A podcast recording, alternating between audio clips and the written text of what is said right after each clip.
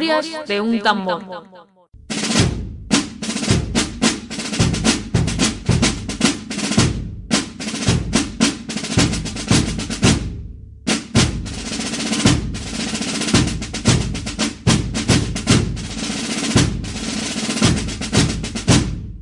Bueno, aquí estamos ante el tema, un tema importante, un tema interesante. Los judíos. Eh, hablaremos eh, en principio sobre su origen, su llegada a la península.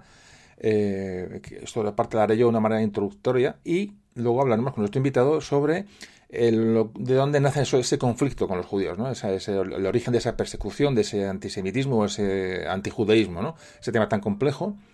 Hasta llegar, bueno, ya a la, a la expulsión en 1492, de la que hablaremos, bueno, hablaremos brevemente Siempre digo que estos audios, bueno, dan una información, creo que suficiente para entender el tema, es decir, alguien que no lo conoce o lo conoce poco, bueno, esto es un refuerzo, es una entrada en este mundo de, cada tema que tratamos, pero no deja de ser una semilla que se planta, bueno, para que, le interese mucho, pues acuda ya a más documentación y se pueda interesar más por el tema y, y bueno, y ahondar más en su conocimiento. Así que, como siempre, comenzamos con nuestra introducción histórica. Vamos a hablar del origen del pueblo judío. Bueno, pues para empezar a hablar del origen del pueblo de Israel, hay que hablar de Abraham, lógicamente, que es el considerado como fundador del judaísmo, ese patriarca judío, del pueblo judío. Bueno, este personaje abandona su tierra en, Mesopotamia por orden de Dios, esto es como cuentan las escrituras, para trasladarse a, Canaán, que es la, bueno, que es la actual Palestina poco a poco estas tribus, de, estas familias de van con Abraham, pues se mezclan con los habitantes locales de Canaán se empiezan a convertir en agricultores sedentarios, es decir, dejan, de, dejan ese nomadismo. Y entonces en ese momento, eh, según cuenta, digo, la, escritura, dice que Dios establece un pacto con Abraham, eh, según la Biblia o el, Torah para los judíos, eh, para que bueno, la descendencia de Abraham se, convirtiera en el pueblo escogido. Bueno, pues de Abraham nace, nace Isaac y de los hijos de Isaac nace Jacob. Jacob, que es el que luego cambiará su nombre a el nombre de Israel eh, bueno, porque se conocerá a esta, a esta comunidad y a esta tierra. Es decir, en el momento que hay una mezcla de, estos eh, nómadas que llegan a la zona de Canaán y se mezclan con los cananeos propios de, la, allí, de los autóctonos, bueno, pues ya, hablamos de tribus hebreas, son los, primeros hebreos o tribus hebreas iniciales. Bueno, luego Jacob, como ya sonará, Jacob, eh, o Israel, como se llamará después, tiene, va a tener 12 hijos que a la vez fundarán las 12 tribus de Israel. Este es el inicio de la historia de Israel y la historia del pueblo de Israel. Decía Abraham, eh, bueno, emigra de, Mesopotamia hacia la zona del, bueno, a orillas del, Mediterráneo. En la actualidad, el término hebreo se utiliza para designar a toda aquel, eh, aquella persona que es miembro o descendiente del pueblo de, de, Abraham, de Isaac y de Jacob o Israel, como hemos dicho hasta ahora. Es decir, hebreo es, es un sinónimo de judío o de israelita. Pero un poco para que nos suene un poco ya y hacer un resumen de, de, estos términos, hebreo es, digamos, antes de la conquista de Canaán, de, esta gente que va hacia Canaán, a, digamos, designados por Dios como un pueblo elegido, hasta ahí, digamos, se llaman hebreos y luego ya se llaman israelitas una vez que están establecidos allí, por relacionar un poco nombres y momentos cronológicos. Si nos vamos al siglo XIV a.C. aproximadamente, eh, parte de los hebreos que estaban en Canaán emigran a Egipto, hubo una, bueno, parece que una crisis de, hambre fuerte, entonces emigran hacia, hacia el sur, hacia, hacia el antiguo Egipto. Allí son recibidos y van a trabajar para los egipcios. ¿Qué ocurre? Que, eh, bueno, trabajan para ellos, pero los que no podían pagar tributos o no llegaban a, a, bueno, a rendir tributo, a pagar sus impuestos con las cosechas, pues tenían que hacerlo con su trabajo. Esto fue derivando fueron poco a poco trabajando para el faraón, de manera que la deuda que iban contrayendo los, eh, los ascendientes iba pasando a, sus hijos. Eh, según la tradición, parece bueno, que este pueblo queda en un régimen prácticamente de esclavitud. Parece ser que hacia el siglo XIII, aproximadamente antes de Cristo, hay una rebelión de estos pueblos eh, hebreos contra los, egipcios y regresan a Canaán. Bajo la famosa guía de Moisés, como ya sabéis, les, les guía a través del Mar Rojo, lo que es el Éxodo ¿no? del Antiguo Testamento, es una peregrinación durante 40 años por el desierto y cuando llegan a Canaán, los hebreos se reúnen bueno, con otras tribus hebreas que habían, se habían quedado allí. Se crea esa monarquía bajo los reyes, de, los reyes Saúl, David y Salomón, que es, este Salomón va a ser el que construye el primer templo de Jerusalén. Dicho esto un poco así, a, grosso modo, de la historia de la fundación de Israel, el pueblo judío, hay que decir que el judaísmo, como religión, es la religión más antigua de las que existen hoy. Es decir, la historia del judaísmo se remonta a, más de 40 siglos. Hay que decir que judío era, en su origen, aquella persona de madre judía. Esa es la definición de judío. Así que la fe judía, sobre todo en los, inicios, ¿no? la fe judía era, la fe de una nación con una Biblia, un libro, pues digamos propio y bastante cerrado al, al exterior. La comunidad judía, bueno, nace como con un, bueno, con una históricamente como algo, algo endogámico, es decir, una sociedad cerrada. Entonces no es difícil entender por qué el cristianismo se expande con mucha más fuerza que el judaísmo. Resumiendo lo que hemos hablado hasta ahora, bueno, originariamente los hebreos, que más tarde se llamaron judíos, eran tribus eh, nómadas que ocuparon la antigua Palestina, una zona que hoy se puede equiparar más o menos al Israel moderno. A partir de ese conjunto de tribus nómadas surgió un reino que, bueno, que duraría, como todos sabéis, siglos, y bueno, este pueblo de Israel pues, sería conquistado en muchas ocasiones por distintos imperios, en la, edad antigua sobre todo, eh, el imperio babilónico, los asirios, los griegos. Esas tierras fueron eh, constantemente dominadas por los diferentes imperios de cada época, hasta que al final va a llegar la ocupación romana ya mucho más tarde, y va a comenzar una era de gran presión sobre el pueblo judío. Ya digo, vamos avanzando de una manera rápida, como veis, pero para ir, llegando a nuestro, objetivo. Cuando hablamos de diásporas, es decir, la expulsión de los judíos de su tierra, se conoce como diáspora, bueno, hay que decir que hubo antes varias diásporas previas. Es decir, la primera es cuando Israel cae en poder de los asirios. Ahí envían al destierro mucha gente. Hablamos del siglo VIII Cristo. Más tarde Nabucodonosor invade también el reino de, Israel, destruye Jerusalén y el primer templo, es decir, Nabucodonosor destruye el primer templo de Israel. Hay dos destrucciones del templo. la primera es esta y luego la segunda, que es un poco la que se invoca. Eh, bueno, ahora hablaremos de ello. Entonces, a estos traslados forzosos de población, luego les seguirán muchos otros, a veces voluntariamente, por, digo, por hambrunas, por problemas, bueno, porque, porque el pueblo, la gente se movía por diferentes motivos hasta que llegamos mal al Imperio Romano. Ya hay muchos judíos repartidos por prácticamente por Oriente Medio y por muchas zonas. El caso es que, por ejemplo, en el tiempo de Calígula, hablamos del, siglo I, de ya después de Cristo, se decía que Jerusalén era la metrópoli, pero no solo de Judea, sino de muchas otras tierras hebreas mm, distantes muchos kilómetros, porque había numerosísimos judíos que, por ejemplo, vivían en Egipto en aquel momento, muchos también vivían en, Europa. Es decir, ya hay una diáspora, ya ya hay una segregación de judíos por diferentes zonas. Se comentaba incluso en aquella época ya de, Calígula que había más judíos fuera de, Palestina que dentro. En el año 70 después de Cristo, porque es importante, porque aquí ya se destruye el templo de Jerusalén por segunda vez, es la segunda destrucción del templo. Importante esta fecha, se os suena, bueno, hay una rebelión de los judíos contra el Imperio Romano, cae la fortaleza de Masada, que me imagino que muchos sabéis, eh, hay un, un hecho bélico importante. Eso ocurre en el año 73 después de Cristo. Entonces ya Palestina cae en poder militar de los romanos y aquí ya se produce la gran diáspora, es decir, la gran emigración de judíos fuera de su tierra. Hay posteriores eh, rebeliones, pero ya los romanos eh, actúan rápidamente, tajantemente, dejando prácticamente la zona despoblada de judíos. Muchos mueren durante las rebeliones, otros por hambre, en fin, eh, muchos son vendidos como esclavos. hay varias diásporas, de manera que al final en, la, en la zona de lo que hoy es Israel o Palestina, los judíos son prácticamente minoría en lo que fue su, tierra y su país. Esta migración de judíos fuera, por distintas causas que hemos más o menos visto ahora mismo, se da lentamente a lo largo de varios siglos. Es decir, no son salidas eh, traumáticas, se hace poco a poco, acrecentadas por estos, hechos claves de rebeliones o guerras muy, muy concretas. De manera que en el siglo IV, ya estamos avanzando en la historia, en el siglo IV, ya estaba, como antes comentaba, extendido por todo el mundo, llevando consigo su religión y su cultura pura, inalterada es un signo muy distintivo del judaísmo, es conservar sus costumbres, su cultura y su religión eh, allá donde estuvieran. Hacia el siglo X, eh, ya estamos en plena, plena Edad Media, Alta Edad Media, se desplaza a Europa el pueblo judío y comienza a diferenciarse ya en Europa dos tipos de judíos. Uno, los judíos sefaradíes, que son los que viven en, España, con origen en España, y los azkenazíes, que son los que tienen eh, bueno, origen o están establecidos en el centro Europa, lo que podría ser llamar, bueno, o se les ha conocido como judíos alemanes, pero bueno, esta es la gran división eh, que se da por tradición cultural y religiosa de estos dos grupos eh, judíos, no por su ubicación geográfica, sino fundamentalmente por su tradición cultural que es diferente. De estos dos grupos, los que van a adquirir mayor importancia, ya digo, estamos hablando de Edad Media, son los judíos que, que llegaron en su momento a la península, ahora hablaremos cómo, eh, que son los sefardíes, que llegarían a la península, bueno, y unos se integraron en la España cristiana, otros en la España musulmana, bueno, eso luego hablaremos del tema brevemente.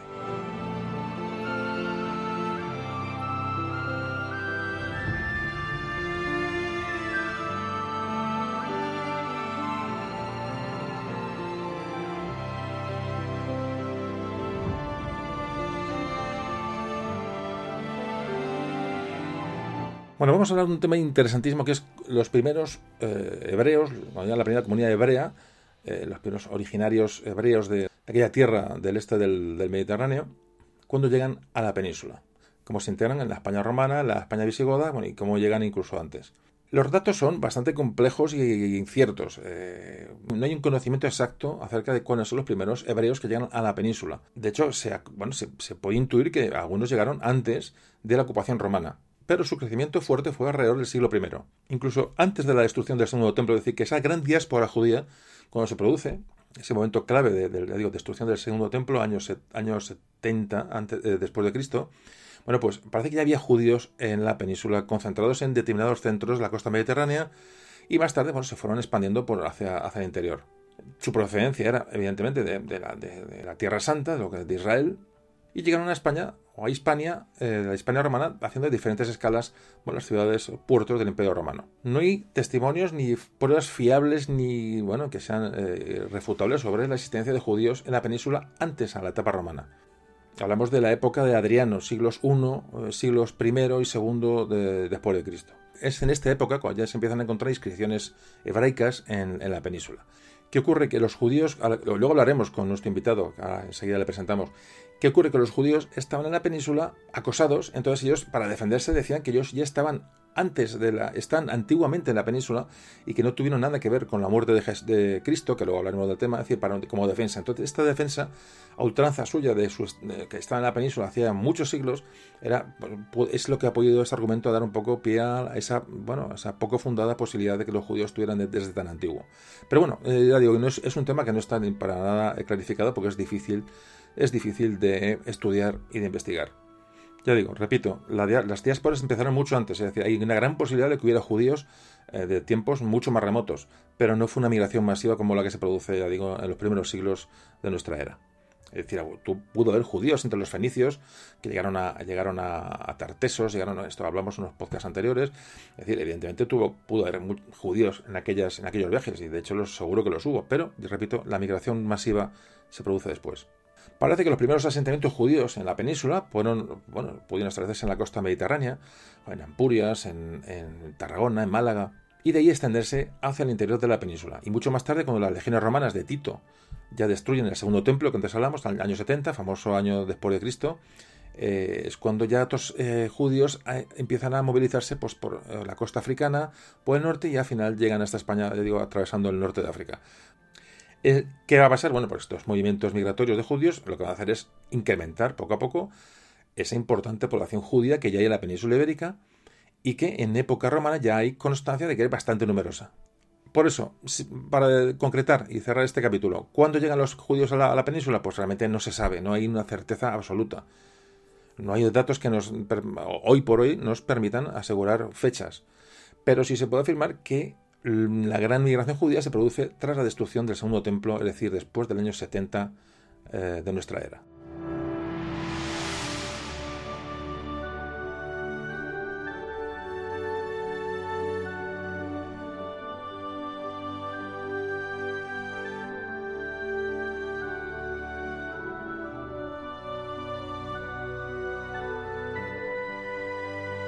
Bueno, pues en estos primeros asentamientos judíos, y hablamos un poco del mundo romano o hispano-romano, donde formaban comunidades eh, más o menos autónomas con el visto bueno de la autoridad eh, romana. Estaban gobernados por un consejo propio, tenían sus propios rabinos, sus sacerdotes que cuidaban de la sinagoga, tenían sus escuelas propias, bibliotecas propias, hospitales propios, cementerios propios.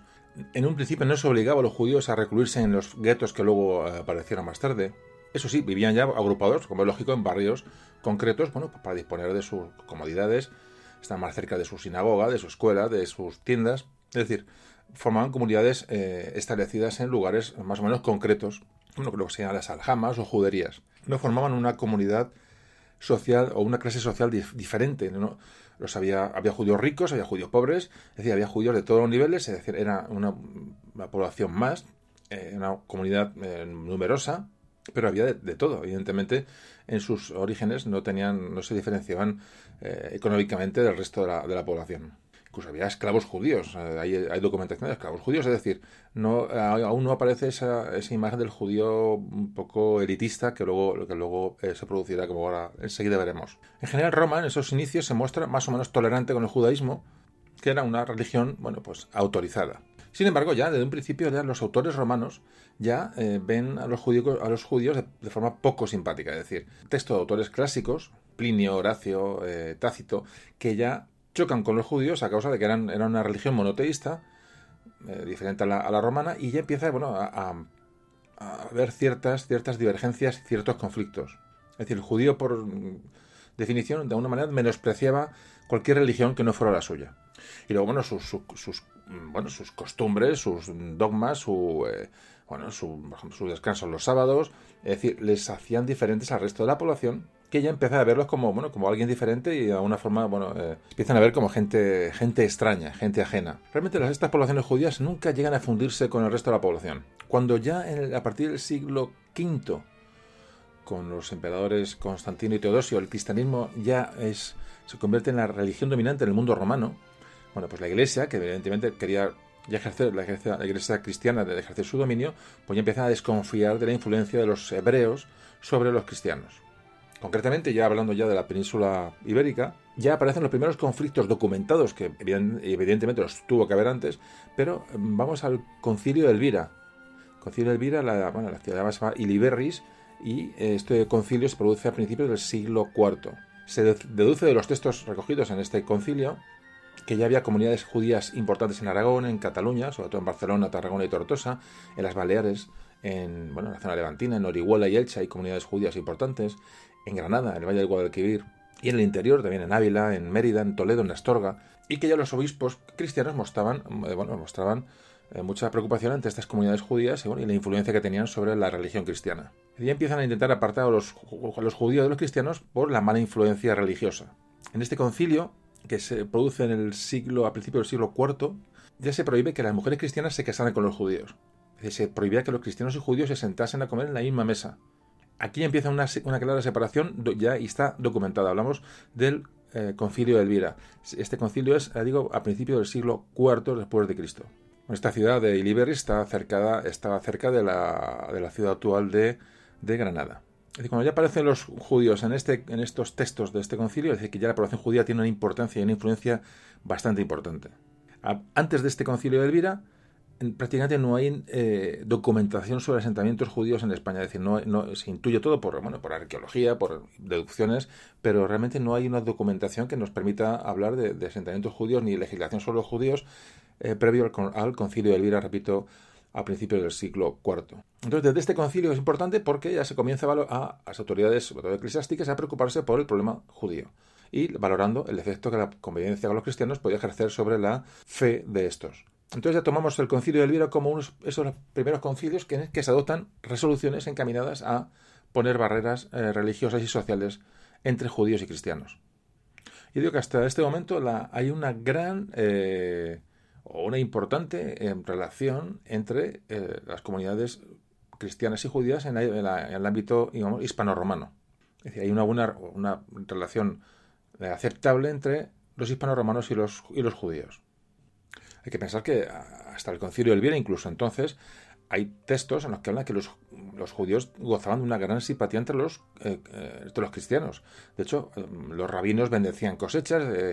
Em, es decir, que había una, una, una convivencia razonable entre ambas comunidades, pero algo estaba fallando en este concilio que hemos comentado, el concilio de Elvira, por lo repito varias veces para que se nos, para que se nos quede, siglo, a principios del siglo IV después de Cristo. Bueno, algo, algo ocurre cuando ya se redactan eh, cánones contra, eh, digamos, el peligro que supone el judaísmo.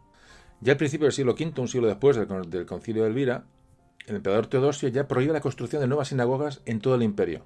Y esto ocurre también en la península, es decir, fijaos cómo ya empiezan, eh, digamos, las trabas claras ya desde muy temprano. Hablamos, repito, principios del siglo V.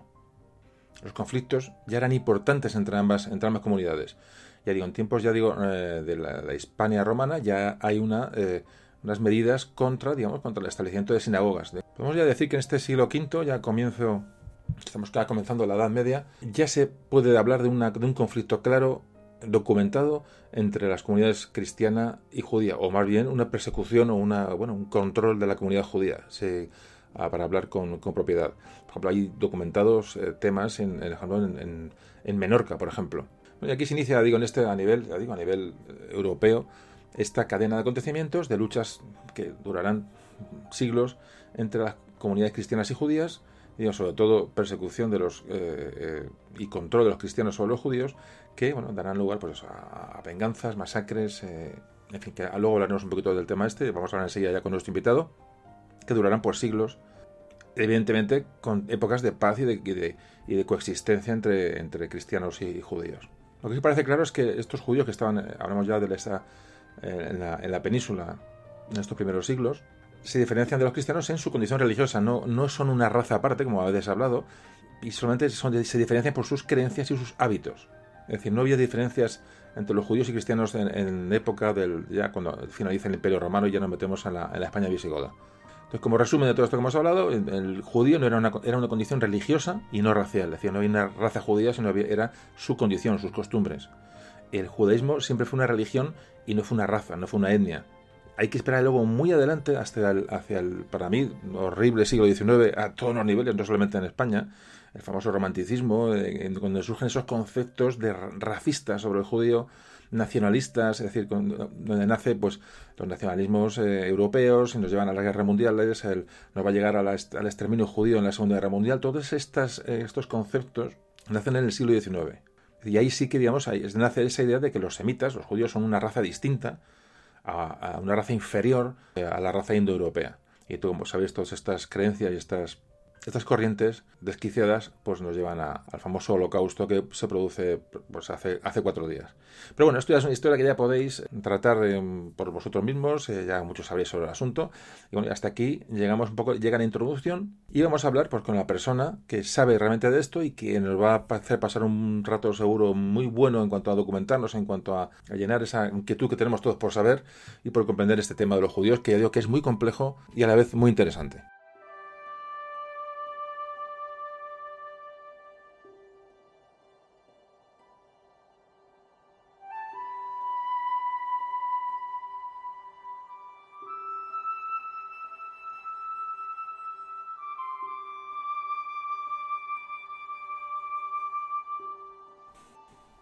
Bueno, pues hecha esta introducción, llega el momento de presentar a nuestro invitado de hoy, bueno, un invitado que nos va a ayudar a comprender este tema tan interesante de, los judíos. Bueno, él es profesor y doctor del Departamento de Historia del Arte de la Universidad de Murcia. Eh, eh, la clave que es experto en este tema de los judíos, porque en, su tesis para el doctorado eh, llevó el tema de herederos de la culpa, antijudaísmo en la cultura visual hispánica de la Baja Edad Media, o sea que casi nada. Y bueno, pues aparte, bueno, tiene estudios en universidades alemanas, inglesas, en Estados Unidos, un sinfín de publicaciones, eh, bueno, congresos, premios, eh, investigaciones, en fin, un currículum extenso y un currículum profundo.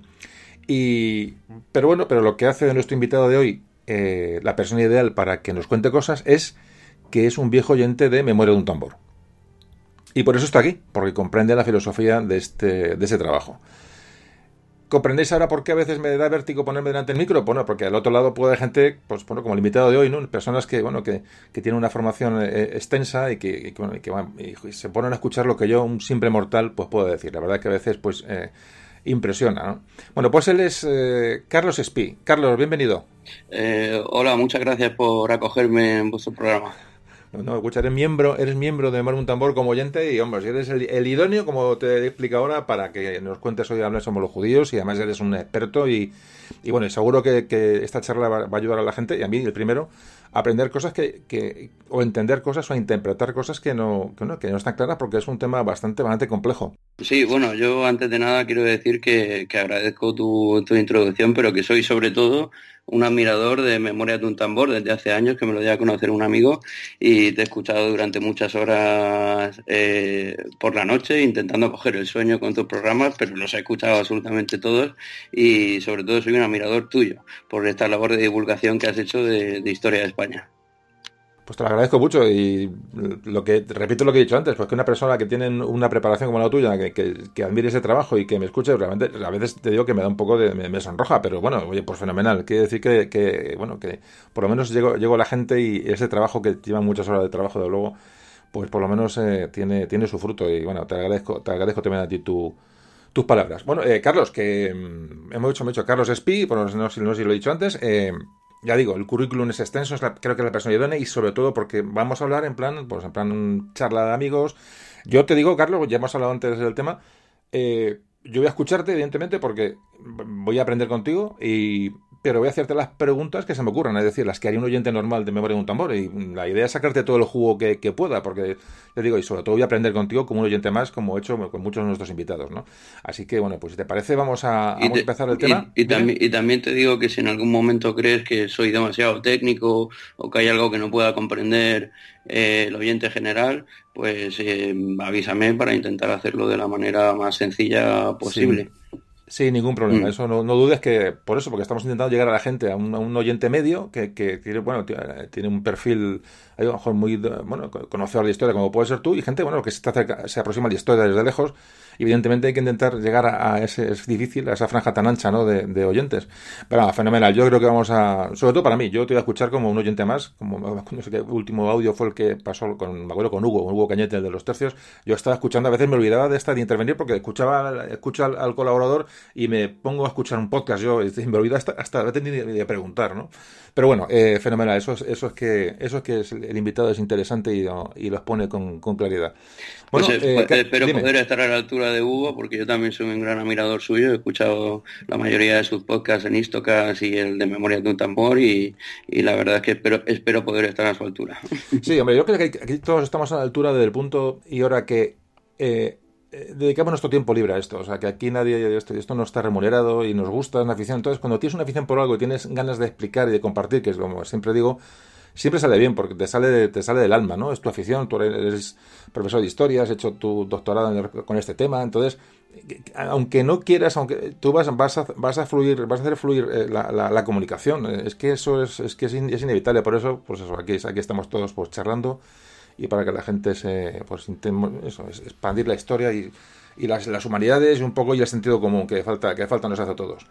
Bueno, Carlos, pues voy a hacerte la primera pregunta, que es la que yo tengo siempre, la, hemos hablado, bueno, en la introducción que he hecho antes en solitario, un poco del origen de los judíos en España, es decir, una, estructura más o menos básica para entender el, tema de hoy, pero vamos a ver cuál es eh, el origen del antisemitismo, o sea, por qué se produce esta, esta, bueno, esta reacción contra esta, esta población judía, en la, concretamente en la península y en, bueno, en el resto del mundo, evidentemente, Vamos a empezar por aquí, yo creo que es lo, importante. Vamos a intentar comprender por qué se produce este movimiento antisemita. Bueno, ¿qué, qué nos puedes contar?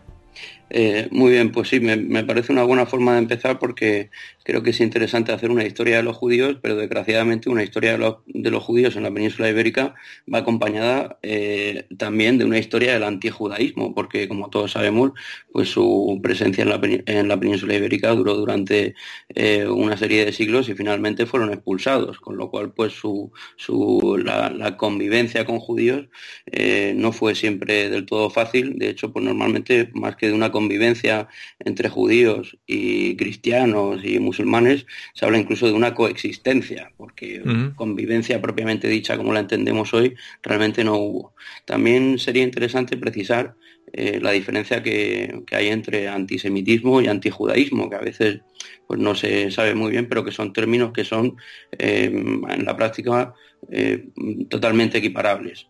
Es decir, en los ámbitos académicos muchas veces se insiste en que hay que hablar de antijudaísmo y no de antisemitismo. ¿Por qué? Porque semitas hay muchos pueblos semitas. Pues semitas eran, por ejemplo, diferentes pueblos mesopotámicos, eran los judíos y los árabes. Los árabes también son, son semitas, con lo cual antisemitismo podría abarcar eh, a un odio hacia una serie de pueblos o creencias distintas. Y para especificar el odio a los judíos, a los semitas judíos, se habla de antijudaísmo. Pero en la práctica, el término antisemitismo está popularizado como un odio a los judíos, no como, odios a los, como odio a los musulmanes o hacia otros pueblos eh, semitas. Y es algo parecido, para que pueda entenderme quizá del público, a lo que hoy entendemos por americano. ¿no? Americano hoy muchas veces lo utilizamos como término para referirnos, para referirnos a los ciudadanos de Estados Unidos, cuando el término correcto es estadounidense y no americano, porque americano pues sería cualquier persona del continente eh, americano o incluso la palabra hispano o la palabra latino en la actualidad, por culpa quizá de Estados Unidos también, pues ha estado adulterada y por hispano se entiende una persona mm, que tiene características raciales de, nativos de Estados Unidos en muchos casos. Eh, a mí me ha ocurrido en Estados Unidos cuando he entrado que, te preguntan, ¿pero tú eres blanco o, hispano? Y, uno piensa, bueno, yo soy hispano, pero pensaba que era blanco, a ver si ahora me van a explicar lo que soy aquí, ¿no? Y a veces entienden por hispano, pues entienden por hispano pues alguien que tenga eh, rasgos raciales o mezcla de rasgos raciales no puramente blancos. Por lo, tal, eh, por lo tanto, antijudaísmo y antisemitismo pues eh, son, antijudaísmo sería un término más correcto, pero en antijudaísmo y antisemitismo en la cultura popular son perfectamente intercambiables. Eso para empezar. Y entonces, ¿cuál es el origen del antisemitismo? Me parece una muy buena manera de, empezar esta charla, porque el origen del antisemitismo eh, está precisamente en el origen del cristianismo. Eh, ahí es cuando empieza el antisemitismo. ¿Por qué? Porque el cristianismo cuando empieza como cristianismo no existía, no existía un cristianismo. Cuando nace el cristianismo, mm, la única religión que existía era la religión judía. Y el fundador eh, de esta nueva religión, que se considera religión mucho tiempo después, era un rabino judío, profundamente judío, y que en ningún momento se planteó romper con la antigua ley. Mm, para la figura del Jesús histórico yo recomiendo eh, muchos audios que podéis descargaros también en iVox del profesor catedrático eh, de la Universidad Complutense de Madrid, eh, Antonio Piñero, porque explica muy bien la, figura del Jesús histórico. Y como él mismo dice, por utilizar sus propias palabras, Jesús fue un rabino judío fracasado, fracasado en el sentido de que al final pues, no pudo llevar a cabo su predicación porque fue crucificado por los romanos y no se inauguró la era mesiánica que él mismo había predicado y esperado que iba a ocurrir de forma de forma inminente. ¿Qué ocurre? Que una vez que muere Jesús, pues sus discípulos mm, tuvieron que tuvieron que afrontar esa pérdida y tuvieron que afrontar que no se había llevado a cabo todo lo que él había predicado. Y una serie de discípulos empiezan a pensar que efectivamente Jesús era el Mesías, el más importante como, como muchos de los conocedores de la historia del cristianismo sabrán, es eh, Paulo de Tarso, era un judío que además era ciudadano romano y hablaba griego, por lo tanto, pues contribuyó a predicar el mensaje de Jesús mm, en esa época mucho más que el propio Jesús, porque tuvo una mejor posición social y una mayor eh, movilidad. Y predica mm, por todo el imperio romano, por las ciudades griegas, como sabéis, y bueno, pues también parece ser que pudo ir a Roma, eh, predica el cristianismo y estaba plenamente convencido de que Jesús era el Mesías. ¿Qué ocurría en estos momentos en el Imperio Romano, en, el siglo I? Que la religión romana había caído en decadencia desde hacía eh, ya bastantes años, desde hacía siglos, mm, la mayoría de la gente no, creía en la religión grecorromana como, como habían creído a lo mejor sus antepasados y se habían popularizado una serie de religiones mm, que habían tenido mucho más arraigo popular que la religión oficial la religión oficial del Estado. Fijaos hasta qué punto que estaba adulterada, que desde los emperadores romanos los propios emperadores se consideran dioses, con lo cual pues era una religión eh, que, gran parte de la población no, se sentía identificada y no, abrazaba. Mm, religiones muy populares en, en este periodo eran el mitraísmo, y eh, los romanos sentían una profunda inclinación hacia el judaísmo y a hacerse judíos, pero tenían una serie de problemas, y es que el judaísmo era muy estricto. Era muy estricto mm, porque exigía... Perdona, Carlos, cuando tú hablas de, cuando hablas de, eh, hablas de romanos, eh, hablas de la población, pues, la hispano-romana, o la greco-romana, o la mm, germano-romana, o la galo-romana, ¿o no? ¿O solamente hablas de, la, Roma? Estoy hablando, estoy hablando del contexto, del contexto concreto de, lo que era Judea, que Judea tenía una fuerte influencia helenística eh, en estos momentos y evidentemente pues desde época de Pompeyo pues más o menos se estaba convirtiendo en una provincia romana con lo cual tú, entonces tú me hablas que los, romanos Tú me dices entonces que los romanos que habían en Judea tenían propensión a, aprovechar la, religión judaica. Sí, eran, eran, eran admiradores, pero no, mm. se, no se hacían judíos porque mm, ser judío exigía la circuncisión y eso era algo a lo que no a lo que no estaba muy muy dispuesto. Eh, gran parte de lo que en aquella época se llamaban los, o en, el, lenguaje cristiano se llaman los, gentiles no que serían estos romanos que no se eh, que no que no se han convertido al, al judaísmo o al cristianismo y además, pues tenía toda una serie de prohibiciones, eh, por ejemplo, de prohibición de, alimentos. Otro de los problemas del, judaísmo para extenderse es que la, población romana era una, tenía una cultura completamente imbuida en las imágenes.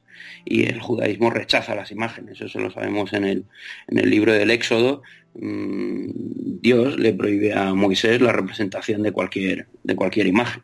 Sin embargo, pues el cristianismo, pues, como podemos intuir, pues va a ser mucho más flexible. San Pablo lo primero que decreta es la sustitución de la circuncisión, que era algo un poco traumático para el ciudadano romano del momento, por el bautismo, que el bautismo había sido un rito inaugurado por, Juan Bautista. Eh, como, como purificación para sustituir el sacrificio en el templo, era una medida popular.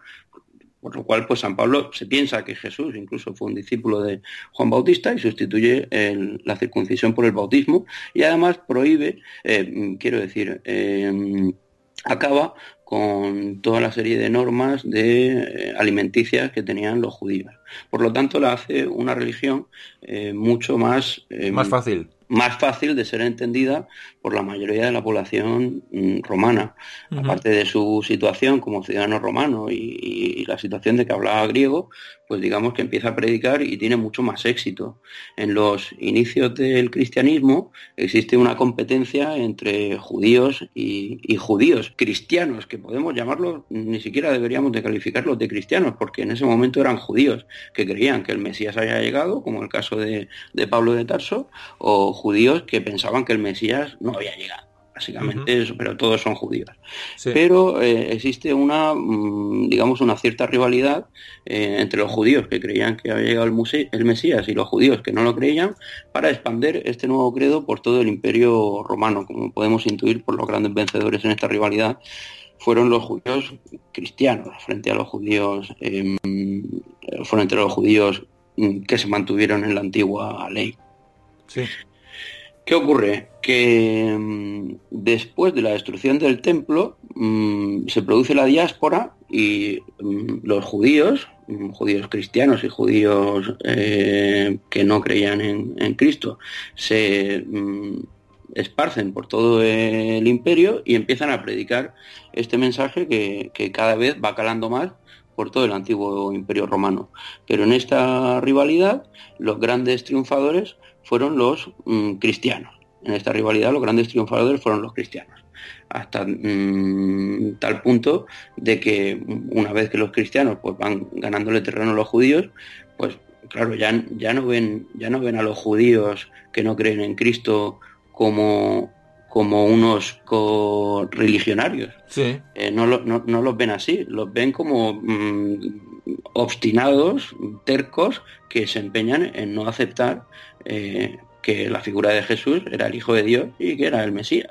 Y por lo tanto lo ven como un enemigo, empiezan a verlo como un enemigo. Y, ahí está el origen del, anti, del antijudaísmo. Sí, se han vuelto, se han vuelto las tornas, es decir, la, religión original es, es, eh, bueno, es, pasada por la izquierda por la religión nueva, por la, nueva, la nueva religión. O sea, tal es que al final ven a, los, judíos como alguien que alguien ajeno, ¿no? A, es al revés, ¿no? Claro, para los primeros judíos el, cristianismo es una secta. Es una secta que se podría haber acabado ahí. Mm, tampoco tenía ni siquiera tintes tan originales. en el propio judaísmo se, pensaba que, Juan Bautista había resucitado también, ¿no? Que lo que muchas veces han vendido los cristianos. Bueno, es que la diferencia es que eh, Jesús resucitó. Y, bueno, también, también se pensaba esto de otros personajes de, de la época pero, pero lo ven como una secta que podría haber terminado allí, pero sin embargo la, secta les, les, sobrepasa, les sobrepasa completamente. Y, también tenemos que citar que dentro de la mentalidad judía era perfectamente entendible no creer que Jesús era el Mesías, porque Jesús pensó que la era mesiánica iba a llegar de forma inminente, la restauración del reino de Israel, y la llegada del reino de los cielos. Pero esto no ocurrió Pablo pensó que era inminente, que tenía que llegar en esa misma generación. De hecho, Jesús lo dice en los evangelios, que, que, va a llegar en esa misma generación, pero eso, pero eso no ocurrió. Y van pasando los años y los judíos dicen, pero ¿cómo va a ser Jesús el Mesías? Si no estamos en la era mesiánica, si no ha llegado, si sigue habiendo guerras, si sigue habiendo violencia, si todo lo que nos han prometido en la era mesiánica no ocurre. ¿Por qué va, por qué va a ser el Mesías? Y tenían argumentos totalmente lógicos para no creer en él. Eh, pero los, cristianos respondieron, bueno, respondieron a muchos de los problemas que planteaba el, el, mesianismo de Jesús de muy diferentes maneras, pero fundamentalmente al hecho de que no haya llegado la era mesiánica, eh, todo el que conozca un poco el cristianismo, pues eh, sabrá que estamos todavía a la espera de la segunda venida de Cristo, cuando finalmente se producirá el juicio final y la segunda y la, y la verdadera era mesiánica. O sea que todavía estamos a la espera, con lo cual se crea el concepto de segunda venida para, para, para acabar con este problema que, que, los judíos tenían para aceptar el mesianismo de, de Jesús. Había otros problemas también, por ejemplo, pues eh, según las profecías, pues Jesús no debería llamarse Jesús, debería llamarse eh, Emmanuel. Y, bueno, los cristianos pues siempre pensaron que su nombre era Emmanuel de forma simbólica, aunque se llamase Jesús. Y bueno, hay otra serie de problemas que tampoco hay que entrar en todos, pero en cualquier caso lo que ocurre es que conforme van pasando los siglos, la mayoría de los romanos se van haciendo cristianos, los cristianos empiezan a perseguir no solo a, o, en principio no a perseguir a los judíos, pero empiezan a perseguir a los propios paganos, y al final los propios emperadores romanos, como Constantino, que es el primero que se convierte al cristianismo, y, a partir del emperador eh, Teodosio, que era, que era hispano, era de, Coca, de la provincia de Segovia, mm. pues ya se establece que el, cristianismo es la religión oficial y se prohíben el resto de, religiones. Eh, por lo tanto, al final el, cristianismo triunfa y el judaísmo queda en minoría, porque hay una minoría de la población romana que, ha, que ha adoptado el judaísmo y, sigue planteando esa incomodidad y ese problema a los cristianos a lo largo de todos los, de todos los siglos. podemos hablar Podemos hablar, Carlos, de bueno que el primer origen del antisemitismo es, digamos, doctrinal, es decir, la, religión nueva, eh, digamos, empieza a mirar con recelo a la, religión original. ¿Puedes, poder decir esto? ¿Un, un, primer problema entre, entre las dos comunidades? El, primer motivo es doctrinal y, la, y el problema fundamental entre judíos y cristianos en este primer momento y el principal problema teológico que van a tener judíos y cristianos a lo largo de toda, de toda la Edad Media que vamos a analizar en este programa es que los judíos no aceptaban que Jesús era el Mesías. Ese es el problema principal. Pero ¿qué ocurre? Que ya desde el siglo I los evangelios pues se escriben unas décadas después de morir Jesús, pues hacia finales del siglo I o principios del siglo II, ¿no? Pues en el momento en que se escriben los evangelios ya hay un claro hay un claro ambiente antijudío, ¿no? surgen en un, en un cierto clima antijudío, o sea que vemos el antijudaísmo desde el primer momento. Mm, el primer evangelio que se escribe es el de Marcos, pero, pero en todos los evangelios, en, el de Marcos, Mateo, en el de Lucas y en el de Juan, sobre todo, se va a ver que hay una fuerte carga antisemita. Hay se arremete contra los judíos a veces de forma gratuita. Y este, esta sensación se puede mm, mm, perfectamente percibir si leemos los evangelios, pero además ocurre una cosa en los evangelios, y es una de las principales, o, quizá la principal razón de, bueno, una de las principales razones del antijudaísmo y la principal razón del antijudaísmo teológico, digámoslo así. Y es que en los evangelios, escritos a finales del siglo I, no se culpa a los romanos de la muerte de, de Jesús. No se culpa a los romanos.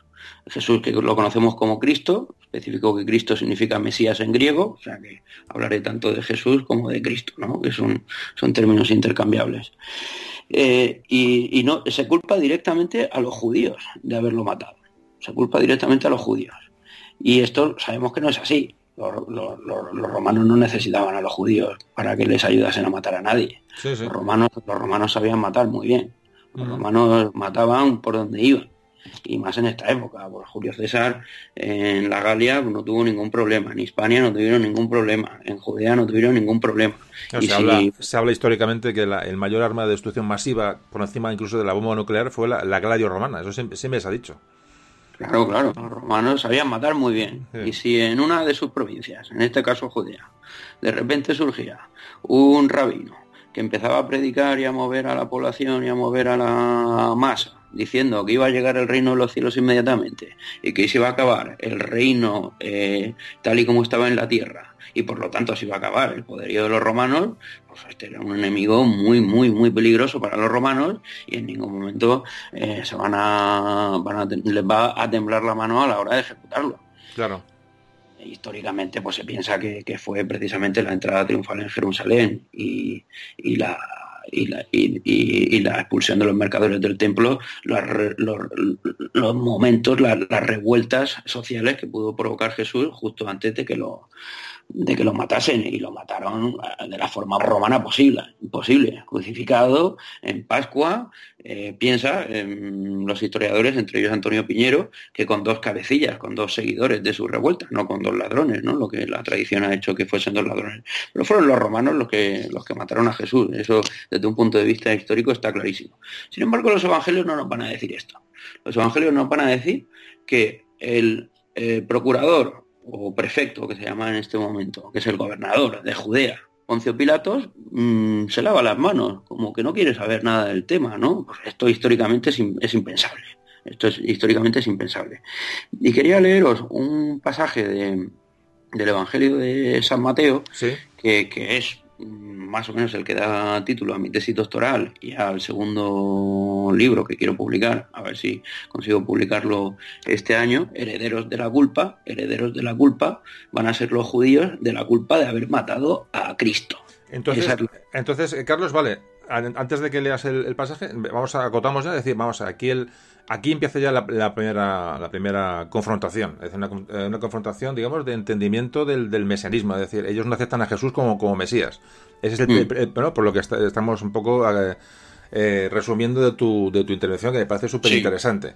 Vale, vale, pues no, después puedo ir, ir, acotando un poco, porque luego vamos, a llegar al, al antijudaísmo, al antisemitismo, de una manera clara, entonces vamos a ver de dónde arranca todo esto, porque viene, viene de aquí. O sea, ya los evangelios ya son antisemitas, por, por definición los evangelios son antisemitas sobre todo y conforme van avanzando, el último que se escribe es el de Juan en el siglo II y es el más antisemita de todos. Pero los evangelios son antisemitas en el hecho de que eximen a los romanos de la culpa de una ejecución pública que llevaron a cabo sin ninguna duda y culpan eh, de este eh, de este asesinato nada más y nada menos que a los judíos. Al pueblo, judío que, estaba, que pasaba por allí al pueblo, al pueblo judío, que bueno, que el propio Jesús era, era judío, pero culpan a los judíos que no creyeron en Jesús, ¿Sí? lo culpan, y claro, y el problema es que una vez que dentro de la teología cristiana Jesús es Dios, porque claro, esto también para los judíos era una aberración, eh, eh, se les culpa de haber matado nada más y nada menos que a Dios. Y esta es la culpabilidad que va a reinar en la controversia judeocristiana a lo largo de toda la Edad Media. Toda la Media, sí. Este, este, este, argumento es la base para, para, bueno, para... Efectivamente, bueno, pues nada, pues perdona, es, pues léenos el, el, pasaje del Evangelio que nos ibas a leer de, de... ¿Es de San Mateo, me has dicho? Sí, San Mateo eh, 27 y, y versículos 21-25. ¿Vale? Entonces, bueno, eso lo podéis encontrar cualquiera. Hoy en día no hace falta llevar una Biblia en la mano, se, se, encuentra en internet en un momento.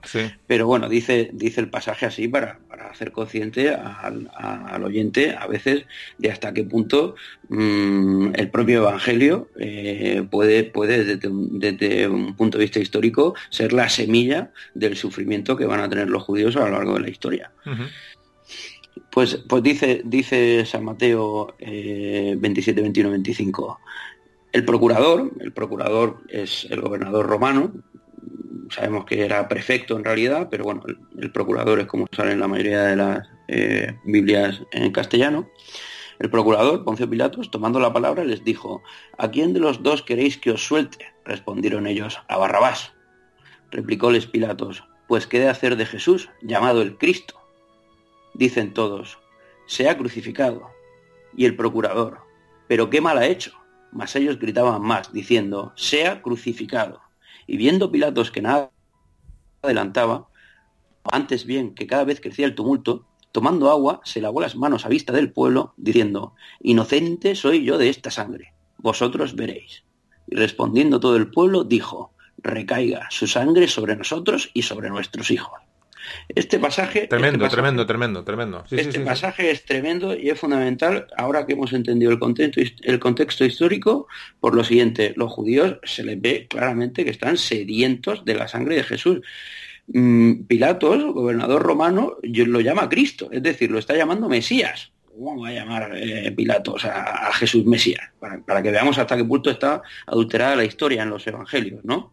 Sí, sí, sí, sí. Y Pilatos no quiere matarlo, pero qué mal ha hecho, pero si él no ha hecho nada, se presenta como alguien bueno. Y ellos gritaban aún más que lo crucifiques, como diciendo, nosotros no podemos crucificarlo, lo tienes que crucificar tú, pero nosotros somos los que te obligamos a crucificarlo. Sí, el argumento, el argumento para el antijudaísmo es, en, este, este pasaje de la Biblia, es, de los evangelios, es, demoledor, claro, claro, claro. Es demoledor. Él se lava las manos y él dice, yo no quiero tener nada que ver con esto, inocente soy yo de esta sangre. Yo soy inocente. Los romanos somos inocentes. Sí, sí. Esto es culpa vuestra. Y vosotros y ellos dicen, y esta es la frase fundamental, aceptamos la culpa, pero no solo eso, sino que recaiga su sangre sobre nosotros y sobre nuestros hijos. Históricamente. ¿Qué quiere decir? Hmm. Claro, y eso lo dice Mateo. ¿Qué quiere decir? Sobre nuestros hijos. Nuestros hijos también van a ser culpables de la muerte de, Cristo.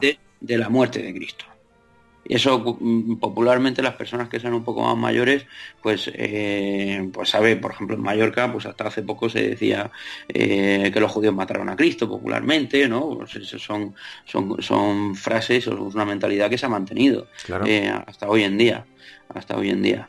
Y, claro, esta es, la, esta es la, la clave para que a un judío de la Edad Media se le pueda acusar de haber matado a Cristo porque es descendiente, aunque no era descendiente biológico, porque en realidad era un descendiente de quizá de un hispano romano que se había convertido al judaísmo en lugar del cristianismo, en la media no atienden a estos argumentos, con lo cual tú eres descendiente de los judíos, yo soy descendiente de, de los buenos, de Jesús, y, vosotros habéis matado, vosotros habéis matado a Cristo. Bueno, pues entonces...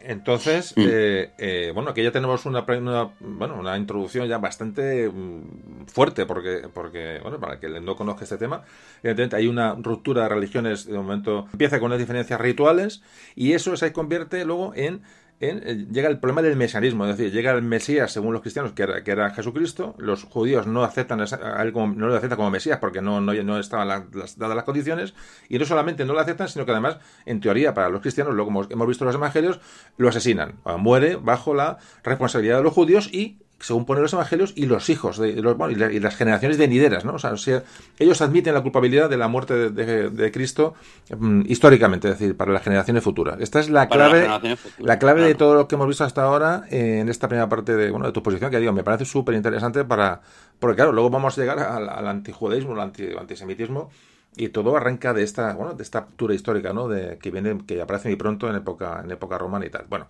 eh, perdón, hablando del Evangelio dime, dime. perdón finales del siglo I y tenemos que el judío de repente se ha convertido en un deicida es decir en un asesino de Dios y que todos sus descendientes también son deicidas. También son asesinos de Dios. Así es como partimos así es como parte el judaísmo en su convivencia con el con el cristianismo. Sí sí sí sí ¿y, los judíos no, se, no tienen algún argumento a su favor? Es decir, los judíos mm, en este momento son arrollados por estas, eh, bueno, por estas, esta versión o esta visión eh, de, los, de los evangelios. No hay, es decir, quedan, quedan anulados por completo. No, los judíos tienen todos sus argumentos a favor.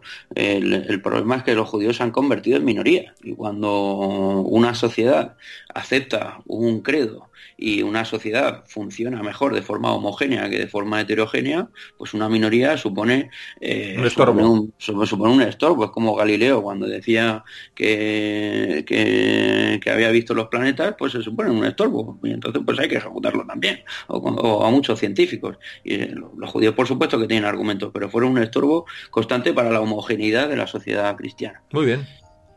Pues seguimos, bueno, pues síguenos contando, bueno, más, cuéntanos más, más cosas sobre estos orígenes ¿no? del, conflicto.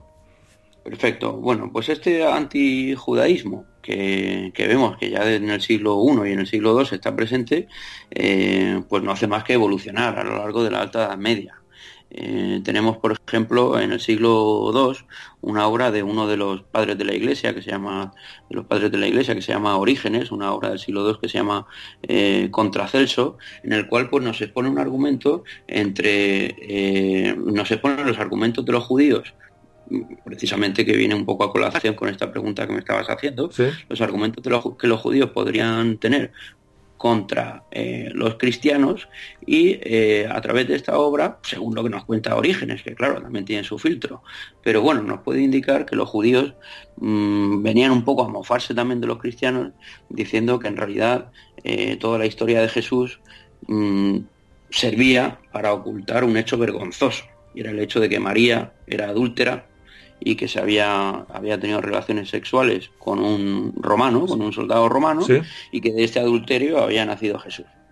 Y, de ahí eh, pues mm, habría salido el mito de que efectivamente pues era hijo de una virgen y, y, la huida de Egipto se interpreta como una huida de Judea precisamente por la, por la vergüenza que suponía el adulterio a Egipto, donde Jesús había aprendido magia en Egipto y allí pues la, habría puesto en práctica con los supuestos milagros, ¿no? O sea que estas pues fueron algunos de los argumentos que pudieron utilizar los, judíos.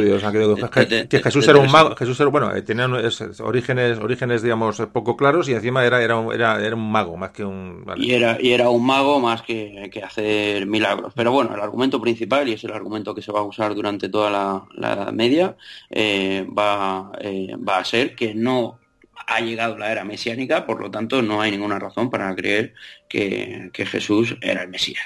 Claro, más como va a llegar la, era mesiánica, es encima estaban dominados por el Imperio Romano, no tenía ninguna, claro, evidentemente. Efectivamente. Muy bien. Y entonces ahora tenemos que encajar dentro de esta sociedad cristiana, tenemos que encajar a, esta minoría incómoda. ¿Cómo la encajamos? ¿Cómo la encajamos desde un punto de vista teológico? Porque claro, la, quizá lo más sencillo habría sido matarlos a todos, ¿no? Desde el primer momento. Y ya pues creamos una sociedad homogénea, que eso ha, sido el deseo de, muchos de los monarcas y, de muchos de los gobernantes cristianos a lo largo de la historia. Que eso en la antigüedad, en la antigüedad hay que decir que eso era una, partida común, es decir, el exterminio de, un, pueblo completo, ese era lo más del mundo. Ante toda la historia antigua, eso se produce cada, cada, cada poco tiempo, auténticos exterminios terminaron a los cartagineses, pues ¿por qué no vamos a exterminar a los judíos, ¿no? O cualquiera de los otros pueblos que se ha exterminado. Pero claro, había un pequeño problema, y es que eh, ¿cómo vas a utilizar los argumentos de una religión judía, cristiana, que predica la bondad para exterminar a tu credo rival? En teoría, eso no se puede hacer dentro de la moral cristiana, aunque se había hecho siempre, no se puede hacer. Por lo tanto, hay una tolerancia de los judíos hay una tolerancia de los judíos porque además son los, son los padres del cristianismo. Y en el siglo IV tenemos, por ejemplo, la teoría que va, mm, o, la postura que se va a defender eh, durante la Alta Edad Media, que es la de, eh, podemos entender cómo se encajan a estos judíos a través de la, de la postura de Agustín de Hipona, de San Agustín, ¿no? en el siglo IV. Nos dice San Agustín que los judíos sí que tenían algún beneficio dentro de la sociedad cristiana. Los judíos servían como testigos de la antigua ley y de la suerte que teníamos los cristianos de vivir en la nueva ley, en la nueva ley inaugurada por Jesús y en la que había reinado el mensaje del amor. Por lo tanto, los, los, judíos no hace falta exterminarlos porque tienen ese beneficio, tienen ese pequeño eh, beneficio para, para, la sociedad cristiana. El, hacernos testigos de la suerte que tenemos de vivir en la nueva era, de ser cristianos. Sí. Bueno, es un argumento un poco forzado, pero por lo menos no lo, no lo matan. Sí.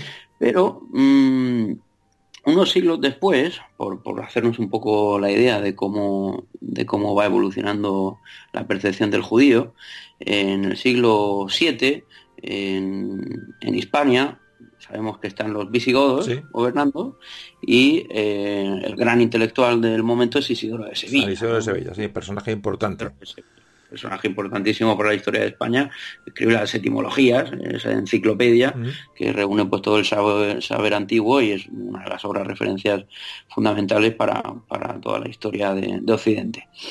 Y eh, Isidoro de Sevilla mm, mm, no va a ser tan benévolo con los judíos. ¿Por qué?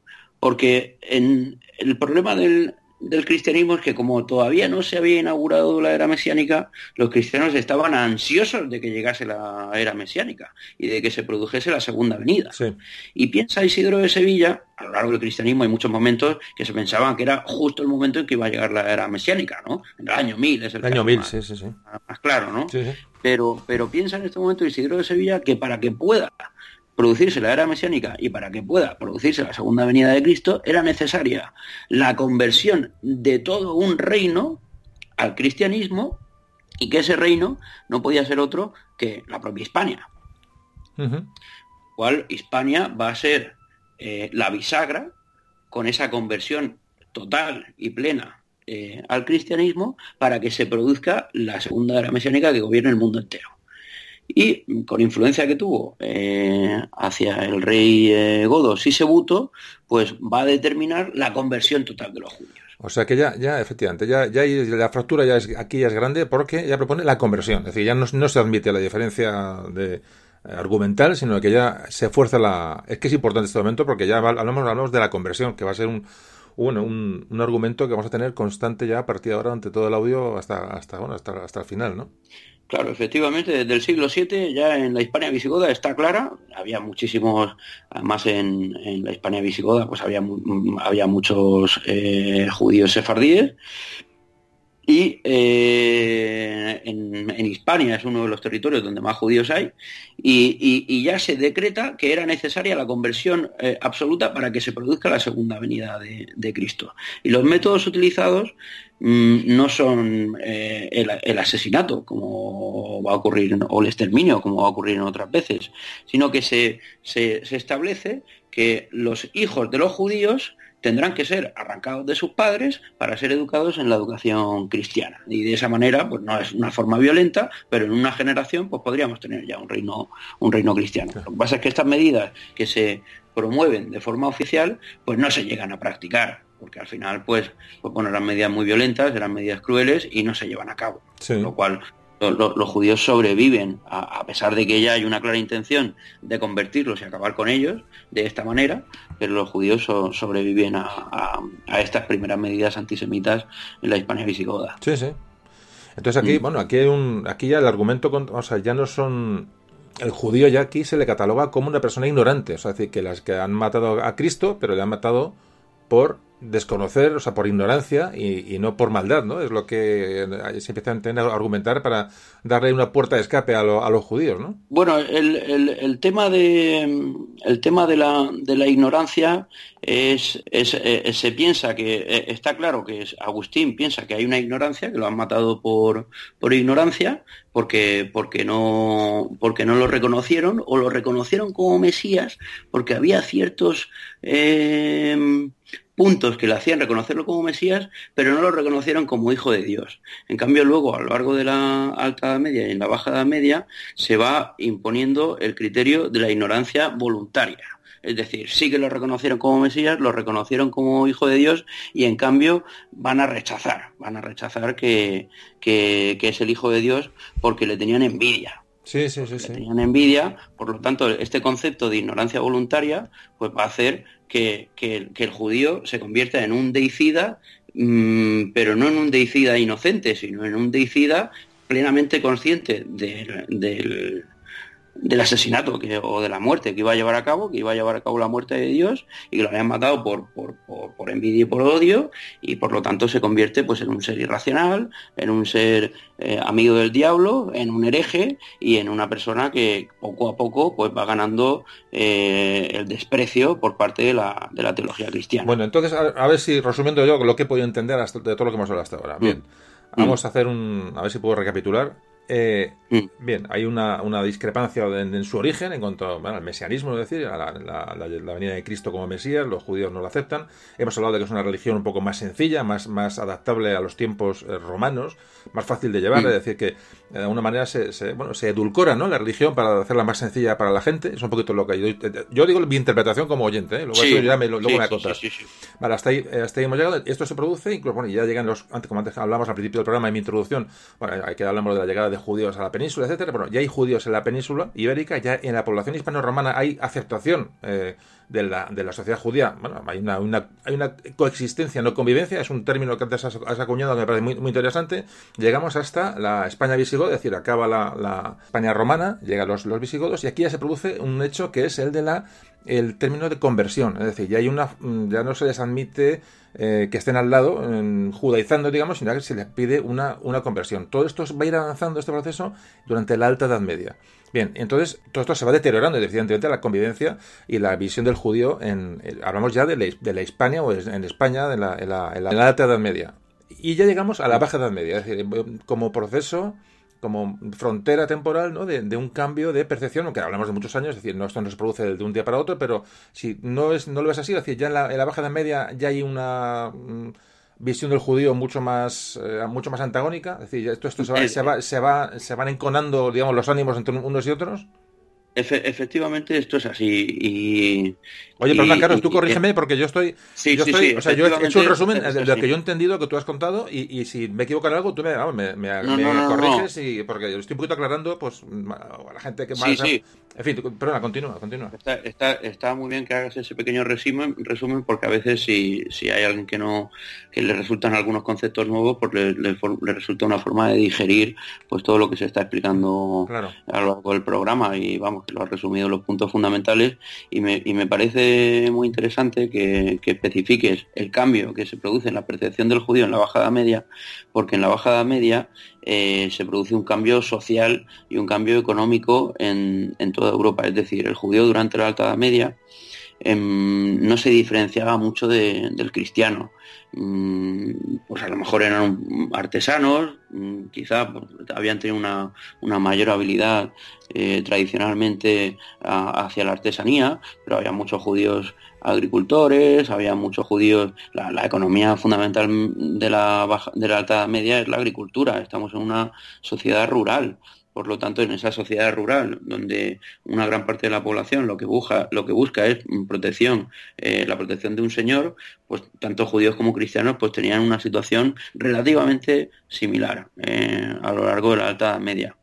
Estamos, hablando que esa imagen del judío eh, eh, banquero, eh, prestamista, no, no, aparece hasta la baja edad media, es decir, posteriormente. Claro, efectivamente, porque la, imagen del judío banquero, prestamista, que, que es una imagen que se ha explotado hasta el propio siglo XX o incluso en el siglo XXI, es una imagen que, que surge evidentemente en el momento en que hay una economía capitalista, y por capitalista no me refiero al capitalismo moderno, no me refiero a que hay capital, que hay comercio, que hay dinero, que hay intercambio mm, de productos y se utiliza el dinero en ellos y, a partir de ese momento, pues en, esta economía surge la imagen del judío prestamista que no existía en la Alta Edad Media donde había una economía rural y prácticamente de trueque, ¿no? Sí, sí.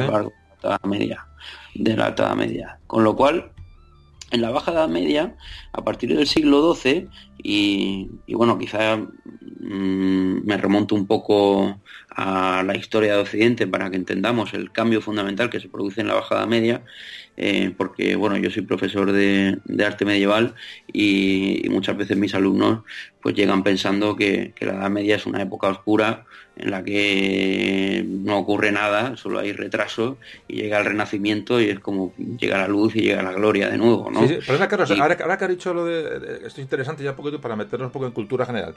Cuando hablamos de edad, baja edad media, hablamos a partir del siglo XI, XII más o menos, ¿no? Hay un, hay algún, hay un momento histórico para que la gente se lo quede en la memoria, como cuando empieza la baja edad media y cuando empieza, o sea, cuando empieza la edad media, la baja edad media, esto, eso es interesante. Tenemos alguna referencia histórica, aunque sea eh, para como ayuda, porque ya sabemos que esto son pues un proceso que, puede durar muchísimos años, pero mm, como qué, qué, hecho histórico nos puede delimitar la edad media, o sea, la alta edad media y la baja y la baja edad media. ¿Tenemos alguna alguna referencia? Así como mm, tradicionalmente se establece que el paso de la baja edad media a la edad moderna es el, eh, el descubrimiento de América o, la, caída de Constantinopla, mm. entre la alta edad media y la baja edad media es un tema más complicado y es una frontera mucho más reparadiza. Y bueno podríamos citar generalmente la, empieza la baja edad media más o menos en el siglo XII aproximadamente. Que pasa que luego la, bajada media también es muy heterogénea. Entonces no es lo mismo la bajada media en Rusia, que la bajada media en la India, que la bajada media en Europa Occidental. podemos decir, podemos decir que la vamos a ver, que la Edad Media comienza más o menos sobre el siglo V con la caída del Imperio Romano ¿no? Hmm. Más el programa de Occidente. Pero aquí, pero aquí también eh, es que quería precisamente comentar esto para, para, para precisamente eh, cuestionar eh, estas divisiones tradicionales. Es decir, se piensa que la Alta Edad Media empieza aproximadamente con la caída del Imperio Romano de, Occidente y, y, en el siglo V, pero, pero hay un hecho fundamental en el tardo Imperio Romano, es en el siglo III, que hay una crisis económica brutal y que todo el que sepa o conozca un poco la numismática, pues sabe que cada vez las monedas van perdiendo plata y van ganando cobre, porque, porque se está perdiendo eh, el sistema económico que había funcionado durante todo el imperio y basado en el comercio entre las ciudades, pues en el siglo III eh, lo que ocurre es que la ciudad cae y la población, como la ciudad es muy insegura ante las invasiones bárbaras, la población cada vez va huyendo al, ámbito rural donde puede sobrevivir. Y son esos romanos, que eran los grandes terratenientes, los que más o menos pues, van arrendando esas tierras eh, a, esa población que huye de la ciudad. Y la ciudad va perdiendo esa hegemonía económica. En el siglo IV ni siquiera se puede el imperio romano defender, con lo cual las ciudades se las ciudades se amurallan y la población vive en, la población se hace muchísimo más rural. Ese proceso que empieza en el siglo III y se, mm, se enfatiza en el siglo IV es el fenómeno que va a ocurrir durante toda la, la Alta Edad Media. Con lo cual decir, la Alta Edad Media empieza en el momento en que Rómulo Augusto lo cayó, Vale, por eso es un, proceso, de siglos incluso anteriores. Vale, entonces, es un proceso de siglos. Vale. la Alta Edad Media, digamos que empieza aproximadamente, podría empezar en el siglo III. En el siglo III. En el siglo III y en el siglo IV. Por lo menos ese modelo económico. Vale, perfecto. Y ese cambio, claro, y, esa economía subsiste de ese modo de ese modo rural, hasta aproximadamente el siglo XI, siglo XII, que empieza a cambiar en diferentes puntos. ¿Qué es lo que ocurre en los siglos XI y XII? Que la población vuelve a acudir a las ciudades, las ciudades se hacen más ricas y em, se reactiva el comercio. Eh, mm, caen las antiguas castas nobiliarias y empieza una clase mm, burguesa, nueva, enriquecida, y comienza la cultura a partir del siglo XII. Entonces, el, cambio fundamental, el cambio fundamental de la historia, que muchas veces se ha pensado que es eh, la, edad moderna, desde mi punto de vista, quizá barro un poco para casa, pero es el siglo XII. Es el siglo XII que es cuando va a cambiar todo cuando va a cambiar todo, ¿por qué? Porque si nos fijamos, por ejemplo, en las catedrales románicas, pues generalmente se construyen en monasterios rurales perdidos, mientras que las catedrales góticas, que son mucho más altas y cuesta mucho más dinero, pues se construyen en estas nuevas ciudades que empiezan a, emerger mm, a partir del siglo XII. Perfecto, es que es un tema que, ya se, nos hemos ido por el cerro de duda, pero que es interesantísimo porque... porque porque eh, cambia la sociedad completamente y va Entonces, Carlos, podemos decir que la Alta Edad Media eh, comienza, como tú comentas, eh, además es un proceso, digamos, digamos de, mm, de, ruralización ¿no? de la sociedad que empieza en el siglo 3-4 y va a llegar hasta el siglo 11-12, más o menos. Sí. Y luego esa, esa población, esa, bueno, la ciudad, crecen las ciudades, el sistema económico cambia y vamos a llamar baja edad media desde, este, desde ese siglo eh, 11-12 hasta el siglo XV, que podemos tomar como, como fecha de final de la Edad Media, pues, como hemos dicho, bueno, tanto el descubrimiento de América como la caída de Constantinopla. Repito, es un, dar fechas es un poco, es, una temeridad, pero un poco para que la gente que no, no conoce la historia sepa situar, es decir, comienza la Alta Edad Media y acaba con la Baja Edad Media. Eh, eh, eh, e insisto, la Edad Moderna no es sino una prolongación de la Baja Edad Media. Es una prolongación en todos los sentidos. Es la, es la evolución de la baja media, no hay ningún cambio. Lo que conocemos, lo que conocemos como, como, renacimiento. Lo que conocemos como renacimiento, porque la ciencia eh, eh, resurge en la baja media. Las universidades, lo puedo explicar un poquito más, pero lo que, lo que ocurre básicamente es que al agruparse la mayoría de la población en, en las ciudades, al, al, resurgir el comercio, al nacer una nueva eh, clase burguesa, al concentrarse los grandes teólogos y las órdenes mendicantes en las ciudades, y al redescubrirse todo el conocimiento antiguo por medio de la traducción de obras árabes, fundamentalmente en Sicilia y en, y en España, que es donde habían estado los musulmanes, comienza, eh, se recupera la figura de Aristóteles, el conocimiento empírico, y, a partir de, este momento surgen las universidades y evoluciona la ciencia y el conocimiento. Esto ocurre en el siglo XII.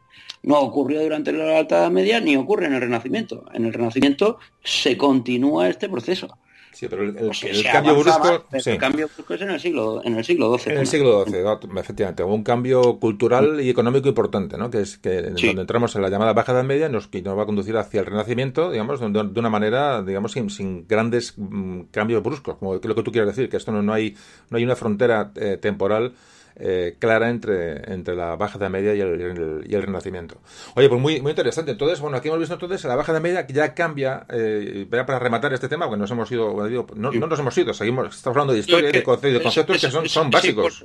Es importante que se entienda esto para que se entienda por qué cambia la percepción del judío en la alta edad media y en la baja edad media y qué contexto, qué función eh, y qué papel va a cumplir el judío en la baja edad media respecto al papel que estaba cumpliendo en la alta edad media. Bueno, pues cuéntanos ya, rematamos esta parte del programa. Eh, ¿cómo, cómo, se ve el judío ahora en la, la Baja Edad Media? Con, con, ¿cómo, ¿Cómo ve la, sociedad al judío en esta, en esta época, a partir, a partir del siglo XII aproximadamente?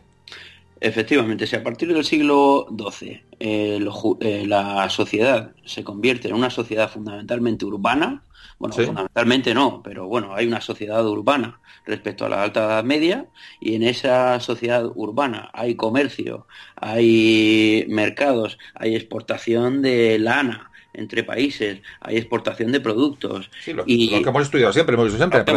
los, Aparecen los artesanos, aparecen unos pequeños gremios, ¿no? empieza la, economía a evolucionar. Sí, los pequeños gremios especializados, cada uno, pues el gremio de los pintores, el gremio de la lana, el gremio, los gremios de la lana, pues generalmente eran de los más ricos en, las ciudades, ¿no? Pero bueno, lo que hemos estudiado siempre, pues en, esta nueva economía urbana, ¿no? en esta nueva economía capitalista, el judío va a cumplir la función de prestamista, que es más o menos el banquero es algo que sí que había una tradición anterior de, judíos como comerciantes, pero en una economía mm, tan rural como la de la Alta Media no cumplía tanto este papel y eh, mm, había una cierta inclinación de los judíos hacia la artesanía, pero a partir de la bajada media, a partir del siglo XII y en el siglo XIII y en el XIV, el judío va a cumplir la función de, prestamista. Y algunos se preguntarán, ¿y por qué hace el judío de prestamista y el cristiano no? Esa es, la, gran, esa es la gran pregunta. Esa es la gran pregunta y que, bueno, quiero que me la contestes. A ver, ¿por qué? Claro, pues porque el, cristianismo y el cristianismo católico sobre todo está basado en el concepto de la caridad.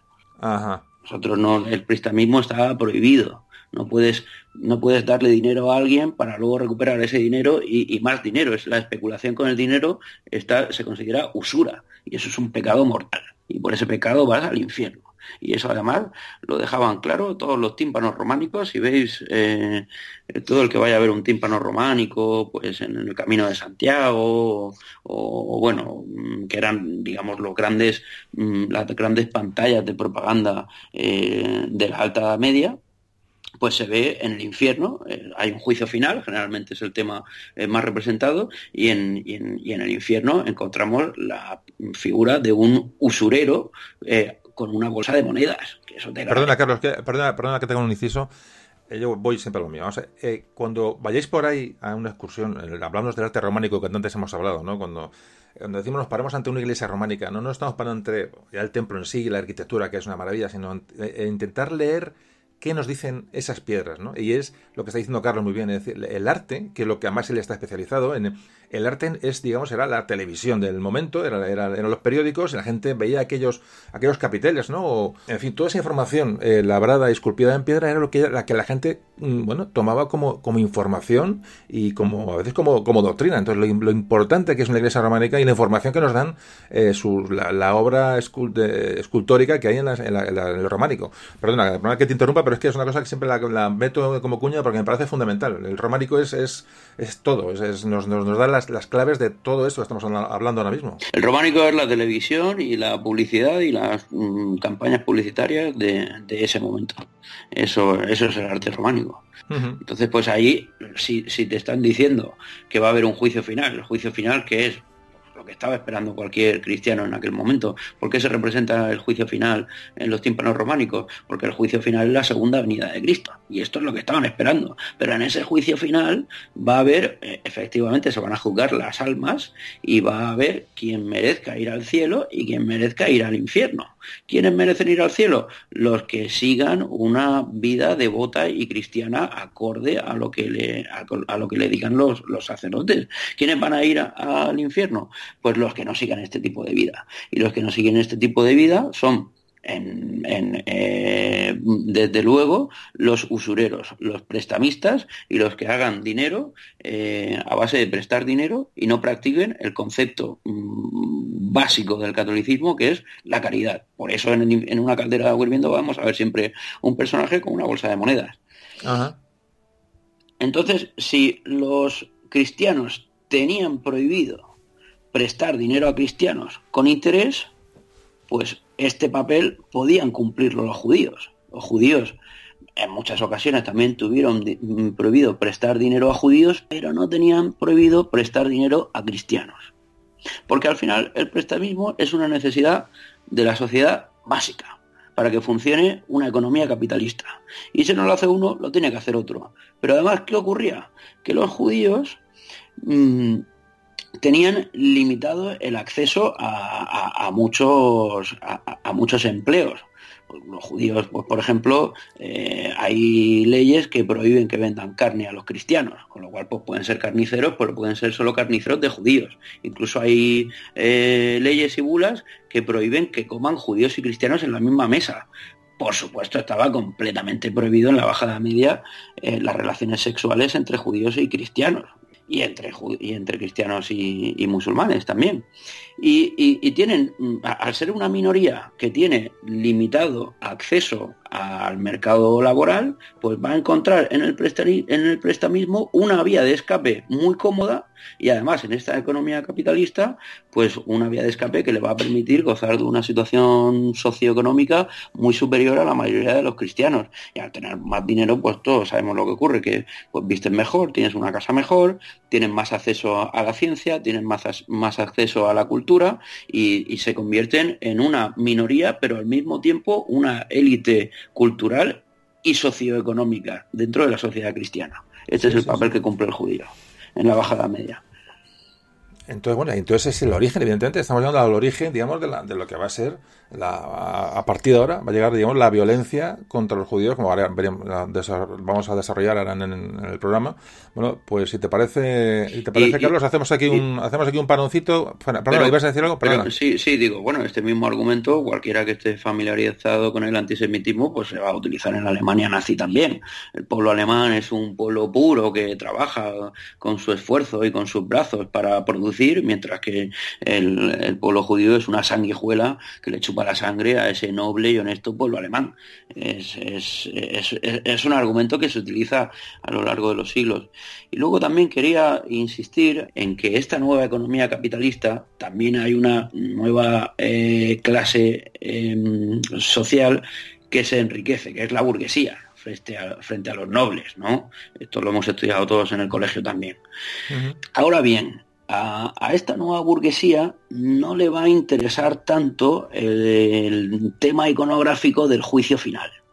¿Por qué? Porque el juicio final pues, suponía que como usurero y como si te enriquecías económicamente ibas al infierno, pues en cierto sentido podía considerarse que todos estos nuevos burgueses eran merecedores de ir al infierno por, por ser ricos. Por ser ricos. Por ser ricos. De hecho, Dante en la Divina Comedia mete en el infierno a alguno de, los florentinos enriquecidos en este momento, ¿no?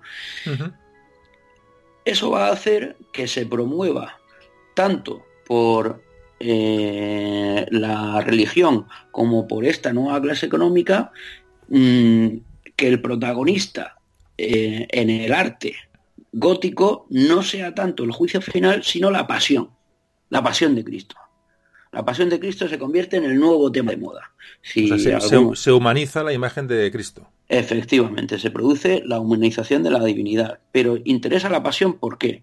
Porque la pasión, la pasión es el momento en el que Cristo está sufriendo, se hace humano, se hace más cercano a este, a este ciudadano que tenía una mayor sensibilidad y quería una mayor conexión con Dios, no le interesaba ese Dios justiciero, no le interesaba tanto, le interesa el Dios de la pasión, y al mismo tiempo la muerte y el sufrimiento de Cristo eran la garantía de la redención de la humanidad. Eran la garantía de que nos habíamos librado del pecado original y nos habíamos salvado. Y era un mensaje que, que es mucho más popular en la Baja Edad Media. Pero ¿qué ocurre? Que esto beneficia a los burgueses, pero perjudica gravemente a los judíos. Perjudica gravemente, gravemente a los judíos, porque habíamos visto. Son, porque son los que, han matado a Porque, lo porque quienes lo han matado han sido él. Y, quienes además crucificado de una manera violenta y de una manera irracional. Efectivamente. Con lo cual, con este nuevo mensaje, con este énfasis que se produce en la pasión respecto al juicio final, una vez más eh, se potencia la figura del, del, judío deicida, del judío asesino de, Dios. De Dios. Sí, sí, sí, sí, Si os fijáis, vamos avanzando un poco con argumentos muy sólidos y, pero digo, estamos hablando de siglos de evolución de este de este antijudaísmo, ¿no? pero fijaos cómo, cómo van las cosas, cómo van las cosas evolucionando o involucionando, depende de cómo se mire, ¿no? hasta llegar pues a, lo que vamos a hablar ahora, que es un poquito ya cuando empiezan eh, los problemas serios, ¿no? ya empieza la violencia y empieza pues, la, bueno, el, planteamiento de una posible expulsión, es decir, porque esto empieza, empieza enseguida. Por nada, Carlos, hacemos una, pequeña paradita y seguimos con la música de, Ignacio Núñez, escuchándola en este, este, intermedio. ¿Qué te parece la música de Ignacio? Es una maravilla. ¿eh? Ah, es uno de los aspectos que me ha enamorado del programa. Sí, sí, sí, a mí me parece increíble. Yo cuando cada vez que la pongo, porque además la, escuchamos así de fondo y aparte que relaja, eh, yo reconozco que al principio el volumen es, clave, encontrar el volumen de la música para que no moleste a la, a la palabra, eso me costó a unos podcasts eh, eh, conseguirlo, pero reconozco que es un, bueno, para mí es básico, además que no sé, es un, da una ambientación, parece que parece que no está, pero ahí está, en fin, ahí me, ahí me encanta. Pues nada, bueno, pues con la música de Ignacio Núñez hacemos nada, un minutito de, de parón y seguimos hablando con Carlos Espí sobre los sobre los judíos.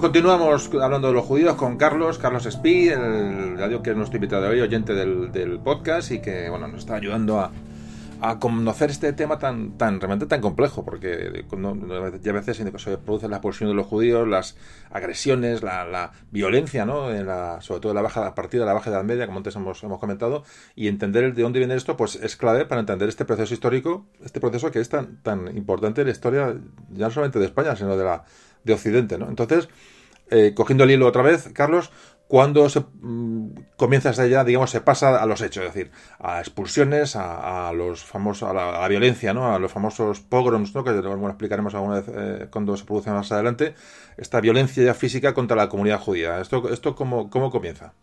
Sí, bueno, pues eh, la, clave fundamental es este cambio de la economía rural a la, economía urbana y el nuevo papel que va a cumplir el judío como, como prestamista, eh, que le sitúa en una mm, mayor ventaja y en una eh, socioeconómica respecto al cristiano, e incluso por los judíos serán fundamentalmente mm, personas allegadas del rey. Cualquier rey o cualquier conde en Europa pues va a rodearse de judíos porque por un lado se encargaban de administrar las arcas del reino y por otro lado además pues eran médicos en muchos casos porque al tener un mayor acceso a la cultura pues les permitía pues permitía tener ese acceso al conocimiento y convertirse en los médicos de los personajes más importantes del momento.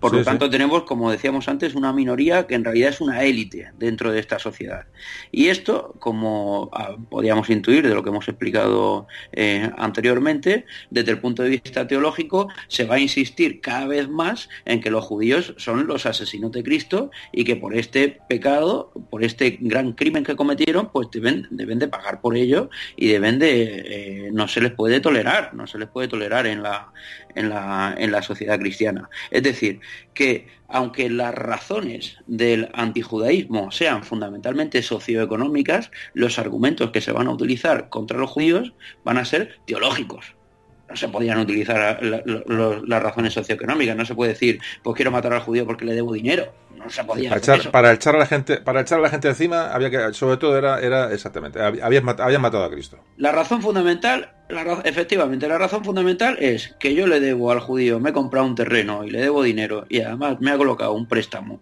de mm, un entre el 25 y el 33%, que era el interés que tenían los préstamos los judíos y yo eso no puedo pagarlo. Perdona, perdona, perdona, entre el 25 y el 33. El, 25 y el 33% aproximadamente eran los intereses, un tercio, un tercio, un tercio de interés. Claro, es que, es que, yo cuando la gente me dice, pero ¿por qué los odiaban? Porque, porque muchas veces les odiaban porque les tenían envidia. Digo, bueno, es que el ser humano es el mismo, sea judío, que sea cristiano, que sea musulmán.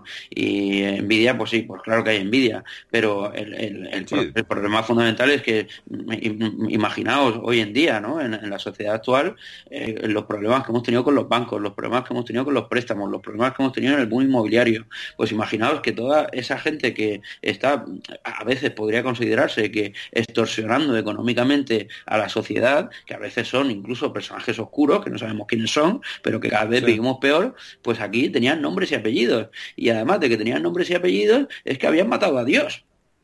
Entonces, claro. Em, la excusa era, era, perfecta. La excusa era perfecta. Y si luego tú vas a las predicaciones de Semana Santa y el clérigo local te va a decir que los judíos asesinaron a Cristo y que merecen pagar por ello, pues la población en la Baja Edad Media, y esto ocurre en toda España, está documentado, de hecho era una costumbre, cada Semana Santa, después de las predicaciones de los sermones de la Pasión, acudía a la judería a apedrear la judería y a tirar incluso pues eh, eh, esto flechas ardiendo y a, y a, tosicar a los judíos. eso era una costumbre. Era una costumbre en, Aragón y en Castilla durante, durante la Baja Media y en el resto de Europa. Apedrear las juderías. Los, los, judíos se quejan constantemente al rey, incluso al papa, de que por favor se acabe la costumbre de que les apedreen y les, y les eh, atosiguen cada Semana Santa. Y, pero, el odio era porque gozaban de una mayor eh, situación socioeconómica y, además pues exigían un, interés de un 30%. Y nosotros pensamos, bueno, un 30% era usar, ¿por qué nos cogían? Podríamos pensar, ¿y por qué no cogían los cristianos y los mataban y así se quitaban los, los intereses de encima, ¿no? Pues efectivamente esto es lo que, lo que, lo que el cristiano quiso hacer en muchas ocasiones. Pero resulta que el judío en este complejo sistema social tenía un protector fundamental, que va a ser el monarca. ¿Por qué al monarca y por qué al conde o al duque le interesa proteger al judío? ¿Por qué? Porque son las arcas del Estado. Se nutren económicamente de ellos. Es decir, cuando el rey entraba en guerra con otro reino, el de Aragón con el de Castilla, pues necesitaba dinero para las campañas militares. ¿A quién va a acudir? Va a acudir a los judíos, que son los que tienen dinero. Oye, dame dinero porque quiero derrotar al, rey rival. Y el judío dice, bueno, te lo doy, pero también me lo tienes que devolver con estos intereses. Bueno, o sube el interés del préstamo a la población, con lo cual el judío extorsionaba a la población con estos préstamos para nutrir al rey. Jugó este papel, este papel económico. Claro. Y el rey le protegía. Y el rey le protegía, pero el rey era intocable. Con lo cual mm. surge el mito del monarca mal asesorado por los judíos. No es que estuviese mal asesorado, sabía perfectamente lo que hacía. De hecho, cuando lo mm. echaban a los judíos de algún reino o de alguna población, enseguida el monarca que llegaba quería que llegasen judíos para, para que cumpliesen esa función de prestamista. A veces había ataques, se atacaba a una comunidad judía de una esto ocurre en toda Europa y se exterminaba porque se condenaban a la hoguera por por, por, por, la razón teológica que fuese. Ahora quiero entrar en algunos de esos argumentos teológicos y en, en algunas de las excusas que se utilizaron para masacrarlos pero pero pero enseguida el nuevo monarca dice no no no pero necesito judíos y llama a judíos de otros reinos o de otras ciudades para tener judíos allí y que puedan recaudar en cierto sentido ese dinero que van a nutrir las arcas del Estado Sí, realmente lo que hoy está, conocemos como el, endeudamiento, ¿no? Realmente ya empieza, eh, eh, empieza, la economía a, ser, a asemejarse a lo que hoy, con lo que hoy conocemos, ¿no? Con, bueno, con, el paso de los años, evidentemente. Y por eso he hablado de una economía capitalista, que a lo mejor a algunos le resulta un, término un poco demasiado moderno, pero, el, cambio es ese. O sea, la economía que, se, que surge a partir del siglo XII es, con, con, las diferencias que tenga, es el sistema que utilizamos hoy. Es el mismo. Y aquí es donde entra la, situación del judío. En las en la pintura, en la, y esto cuando vayáis a algún museo lo podéis ver también, pero empieza en la pintura italiana, lo que pasa es que la pintura italiana de la bajada media eh, tiene mucha influencia en la pintura hispana, sobre todo en la pintura de la corona de Aragón de la bajada media, se representa eh, muy frecuentemente el juicio de, como uno de los apartados de la pasión, el juicio de Jesús ante Pilatos, y a Pilatos se le representa como un, como un monarca medieval, como un rey, asesorado por un judío, que es el que le está diciendo a Pilatos, que es el que le está diciendo que muera, que muera, porque como se había establecido que la culpa de la muerte de, de, Cristo era de los judíos, pues se representa así. Pero también era una imagen muy popular porque venía a reflejar la situación que sentía el pueblo respecto del monarca asesorado por judíos. El monarca, cualquier monarca castellano de la corona de Aragón estuvo siempre acompañado de judíos que le funcionaban fundamentalmente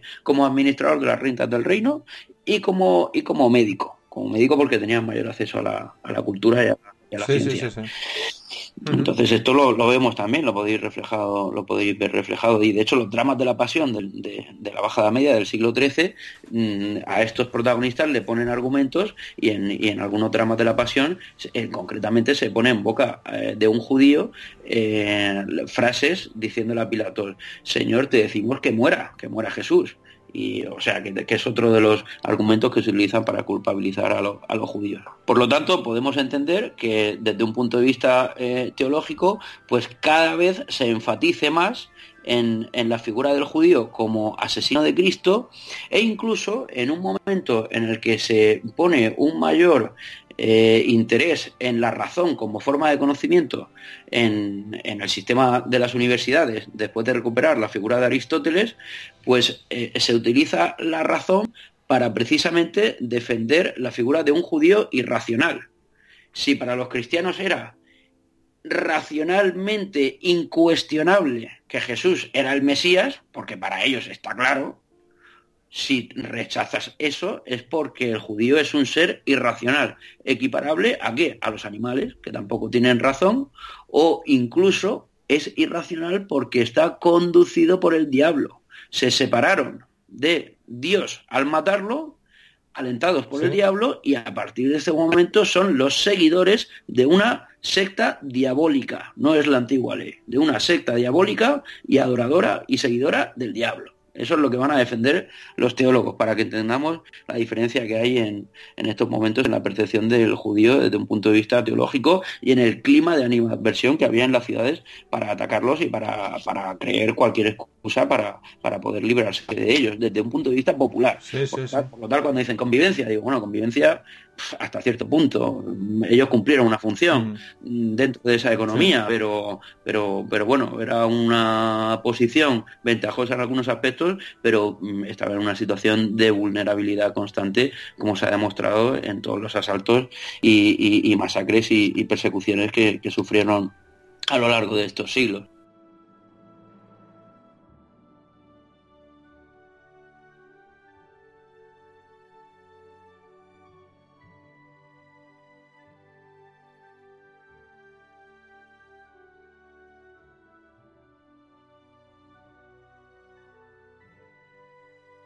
Bueno, Carlos, seguimos, eh, seguimos avanzando un poco en este enconamiento, ¿no? que cada vez es, mayor entre las dos comunidades. Eh, el judío también se tenía que defenderse ante estos argumentos cristianos, es decir, eh, ¿vale? se le acusaba de que eran los asesinos de Cristo, es decir, todo en plan teológico.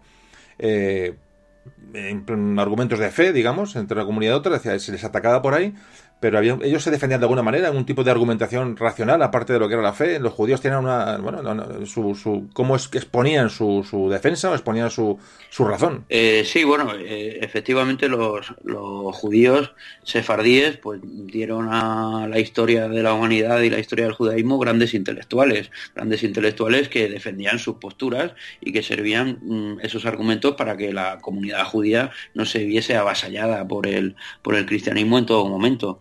Y, efectivamente, por las comunidades judías, con todos estos problemas que tenían, mm, seguían sobreviviendo. Pero si se había dicho que el judío era un ser irracional y que los cristianos eran racionales, pues también hubo un intento muy interesante por parte de mm, el rey eh, Jaime I el Conquistador en, la corona de Aragón de organizar un debate público en el que un exponente intelectual de la religión judía defendiese esos argumentos judíos frente a un cristiano, pero claro, como lo que querían era ganar y que se demostrase que el cristianismo era superior al judaísmo, utilizaban a un converso, es decir, a un judío también de gran categoría intelectual al que habían conseguido convencer y que pensaban ellos que conocería mejor los eh, argumentos judíos, pero que podría rebatirlos con argumentos cristianos, es decir, tendrá una mayor mm, superioridad. Y así, en 1263 se establece la disputa de Barcelona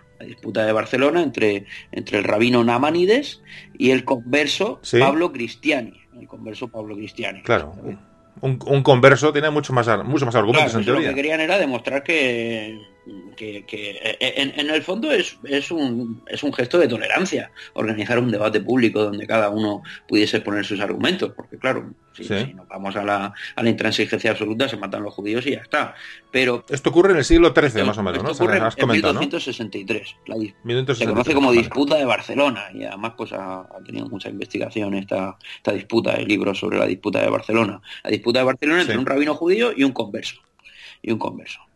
Y claro, el rabino judío eh, va a utilizar argumentos del Antiguo Testamento y argumentos del Talmud, que el Talmud, grosso modo, para que nos entendamos, es la interpretación de la ley judía después eh, de la destrucción del templo más o menos, que es un texto que va a ser considerado en la bajada media como una desviación de la antigua ley y por los cristianos va a ser considerado el Talmud un texto que, es herético y, se ordena la quema del libro del Talmud. Pero bueno, el Talmud estaba permitido en la realidad y utilizan argumentos del Talmud para demostrar que efectivamente Jesús no era el Mesías. Este va a ser el punto fundamental. Pero además, que es que ni siquiera estaban esperando los judíos la llegada del Mesías, que se dejasen ya los cristianos con, con, el Mesías. Y, los conversos pues van a hacer eh, justo mm, lo contrario y incluso pues en debates posteriores van a introducir que efectivamente sí que era el Mesías,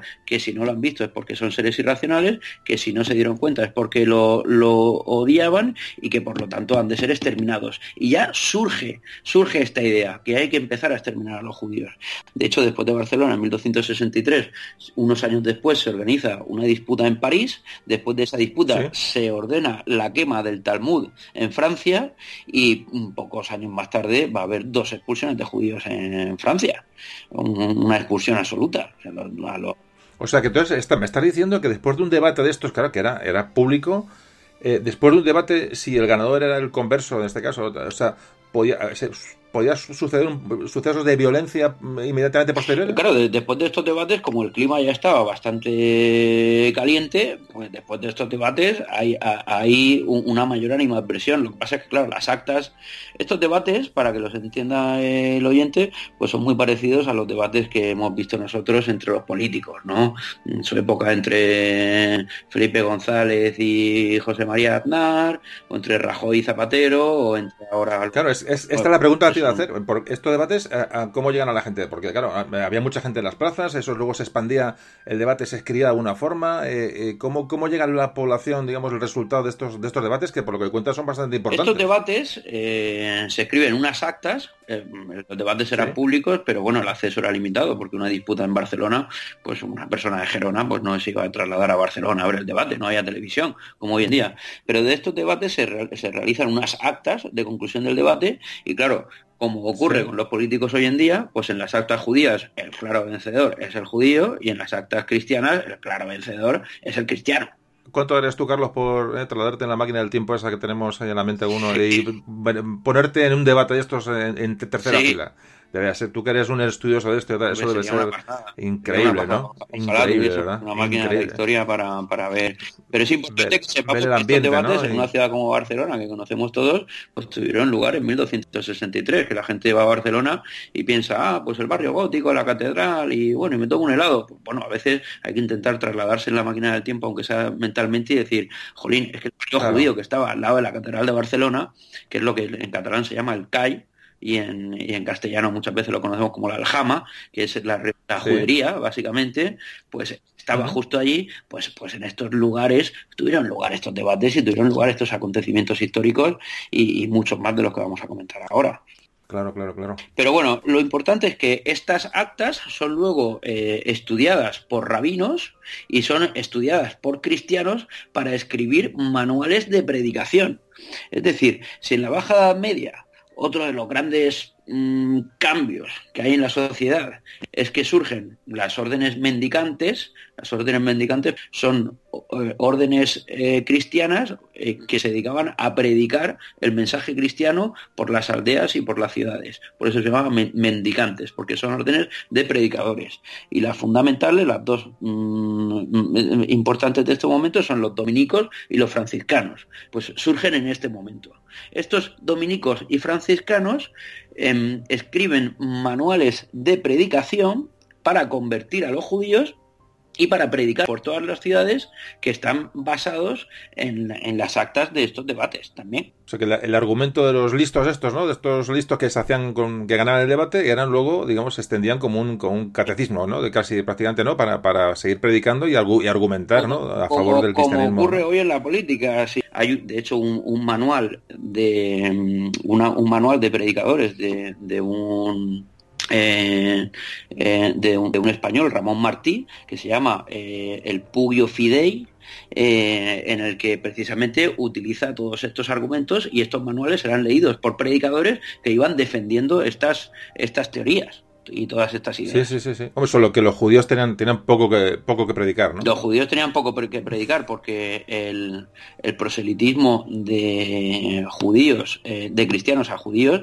estaba mm, totalmente eh, fomentado. fomentado. Mientras que la, la, la, apostasía, que es la renuncia de la fe, pero en este caso la apostasía del cristianismo ante el judaísmo, estaba condenada con la muerte. Y el problema es que mm, muchas veces las conversiones de los judíos se realizaban por la fuerza, es decir, o te conviertes o te mato. Pero, pero luego, aunque se reconocía que había conversos forzados, no se les permitía renunciar al cristianismo, porque una vez que lo hayas aceptado, pues lo tenías que aceptar no podías renunciar a él. Esto y, ocurría en familias que el padre lo habían convertido a la fuerza y la madre y los hijos seguían siendo judíos. Imaginaos, Aquí el conflicto que, suponía eso. O nos ponemos las gafas de la baja edad media, eh, esto es imposible comprenderlo. O sea, hay que, hay que mm, trasladarse a esa época de una forma es complicado, es complicado hacerlo, porque fijaos lo que estamos hablando hoy, ¿no? De la, bueno, pero esto, esto ocurrió, bueno, y hay que decirlo, hablaremos ahora, pero esto no ocurrió solamente en España, ocurrió en toda Europa. Toda Europa. En, De hecho, mm, en, España no hubo tanto antijudaísmo, no hubo tanta violencia antijudía en, en la Baja Edad Media como hubo en el, en el norte de Europa por ejemplo, y esto lo vamos a entender por el, por el contexto histórico español. España en los siglos X, XI, XII todavía está inmersa en la reconquista. Si resulta que conquistas un nuevo territorio, si avanzan las fronteras hacia el sur y tienes un problema de población porque eh, los, musulmanes pues se van yendo a los territorios musulmanes y no tiene suficiente población para, para, llenar estas nuevas ciudades y estos territorios conquistados, los judíos eran tolerados. Los judíos no van a ser. Oye, muy, muy interesante, muy interesante lo que estás diciendo, porque me viene así un poco metiéndonos otro, otro, otra cuña Evidentemente, claro, en el proceso de reconquista no es el momento de, enemistades internas, sino que el judío es, clave para el, económicamente y, bueno y, demográficamente para el proceso de, reconquista, como tú bien has dicho.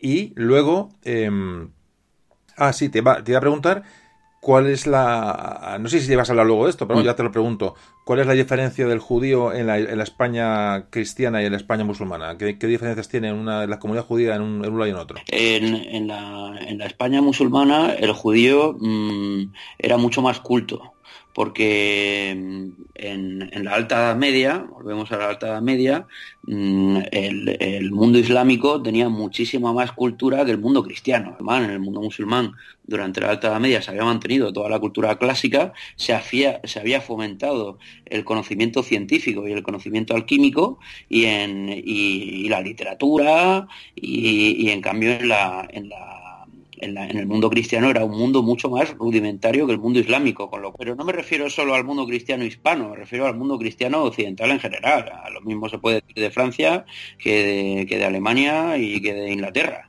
En, la Alta Media, Bagdad era un gran centro de cultura y no lo era Londres, por ejemplo, ¿no? en, la alta, en la Alta Media.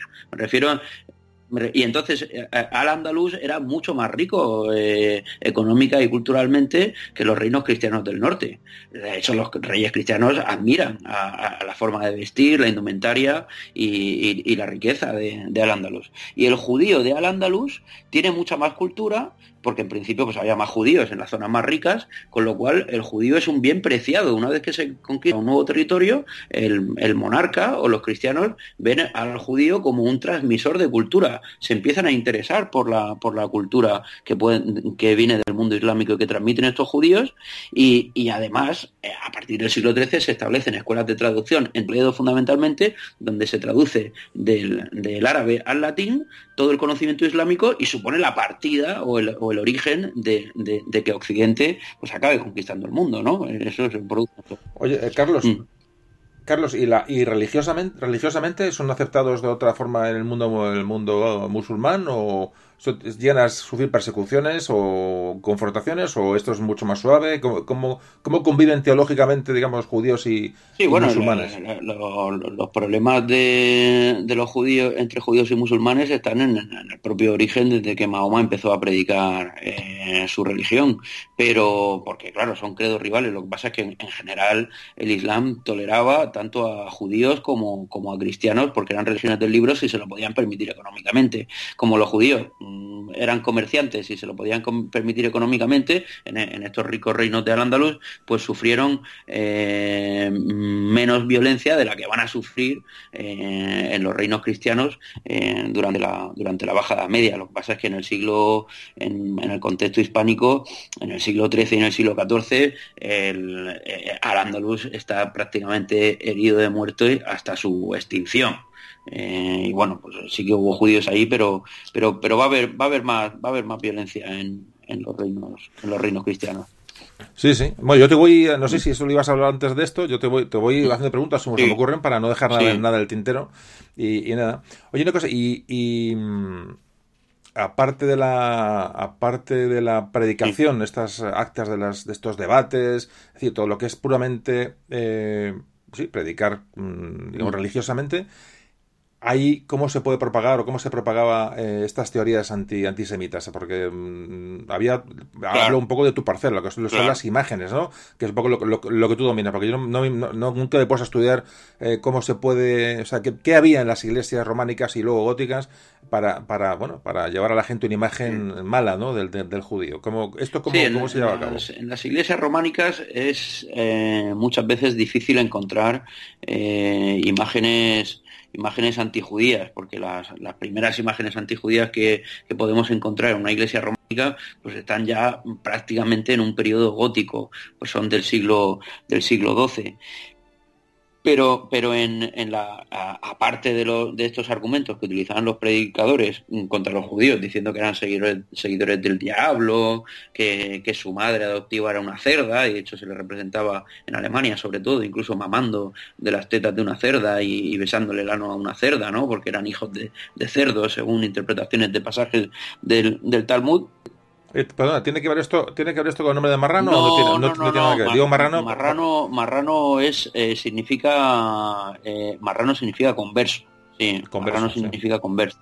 Sí, al, converso se lo ha conocido siempre como marrano. Al converso judío, bueno, a cualquier converso era, era, era un marrano, pero no tiene nada que ver con esto. No, no, tiene nada que ver. Esto es un motivo iconográfico que, sobre todo en ya pues de cara a la edad moderna se utiliza y se piensa que los judíos eran eh, hijos de, animales salvajes y de cerdos y, se representa a los judíos a veces con imágenes tan, tan, tremendas, pero esto sobre todo en Alemania como succionando las tetas de una cerda y, y besando es terrible, es terrible esto, ¿eh? O sea, más que no solamente es en, la península, o sea, es que estamos hablando a nivel europeo. O sea, la verdad que muchas veces uno se plantea cómo es posible que lleguen estas imágenes. Vamos a ver, tiene que haber un, un componente en la sociedad judía de, esta época, eh, algo endogámico o, o que dice, porque, ¿cómo se puede producir este efecto de odio y antisemitismo y antijudaísmo en, toda Europa. En Alemania, y, eso también nos sirve para comparación, así como en, Castilla y en, Aragón, en principio los judíos son valiosos como población y, como unos sujetos que van a aportar una, cultura a estos cristianos, en, los jueces estaban muy protegidos por el monarca, pero en el Sacro Imperio Romano Germánico mm, el emperador no ejercía ese dominio que podían tener los monarcas eh, ibéricos o el rey francés. Eh, por lo tanto, las, ciudades tenían mucha independencia y a veces, eh, aunque el emperador defendía a los judíos, las ciudades tenían tanta independencia que se saltaban eh, la, protección del emperador, se saltaban las leyes impuestas por el emperador y en muchos casos provocaron masacres de judíos. Así, mientras en la Reconquista, en, Castilla y en Aragón, no se ataca tanto a los judíos, en Alemania, en el Sacro Imperio Romano Germánico, bueno, digo Alemania para que nos entendamos, pero es el Sacro Germánico. Sí, cuando hablamos, sí, cuando, estoy cuando, hablamos del Sacro Imperio hablamos un poco de Centro Europa, vamos a hacer Centro Europa, porque, porque que no sepa ubicar esto históricamente lo Voy a hablar de España y, Alemania, porque aunque sean términos anacrónicos, pero creo que pues son, coloca la, gente mejor que hablar de, de, reinos hispánicos y, de Sacro Imperio Romano Germánico. Pero bueno, en Centro Europa eh, había un emperador y que no tenía tanto poder sobre las ciudades y entonces ya desde las cruzadas, desde la primera cruzada en 1096 y en la segunda cruzada en, hacia la mitad del siglo XII, pues em, las cruzadas son mm, campañas militares contra eh, los musulmanes de Tierra Santa para recuperar los territorios en los que vivió Jesucristo. Entonces, mm, eh, como tienen que partir los soldados alemanes a luchar contra los herejes musulmanes, pues piensan, ¿para qué nos vamos a ir tan lejos a luchar contra los musulmanes cuando tenemos a los enemigos en casa? Que son los judíos, que también son enemigos de Dios. Por lo tanto, se aprovecha el contexto de las cruzadas para y, los y los, los, clérigos lo potencian muchísimo para organizar revueltas y masacres contra todas las comunidades eh, judías del Sacro Imperio Romano Germánico. Bueno, aquí quería hacer, aquí hacer una, una, parada porque es un tema que me interesa. En su día me acuerdo que investigué mucho sobre los judíos. Eh, bueno, acerca de donde yo veraneo, pues hay un pueblo que, me acuerdo que encontró una documentación sobre la expulsión de los judíos. Y ahí empecé un poco a interesarme por esto. Y la verdad que es un tema súper interesante porque uno no llega a entender la catástrofe que supone esto que tú has comentado ahora mismo, estas mm, matanzas de judíos en, las, en las ciudades o en los pueblos cuando, bueno, con esto con lo que se llamaban eh, pogromos, pogromos, que es una, una palabra rusa, que significa destrucción o algo así, ¿no? Eh, eh, no, sé, no, sé, por qué sea, bueno, los, los pogromos o pogrom, que alguien que lo lea, pues son estas matanzas o linchamientos de, judíos que, eran matanzas realmente, o sea, que los mataban, pero hasta hace muy pocos años. Es decir, es que a principios, principio del 20 ha habido matanzas de judíos en Rusia y en mil sitios. Bueno, para que no hablar del, del, nazismo, pero bueno, hablando.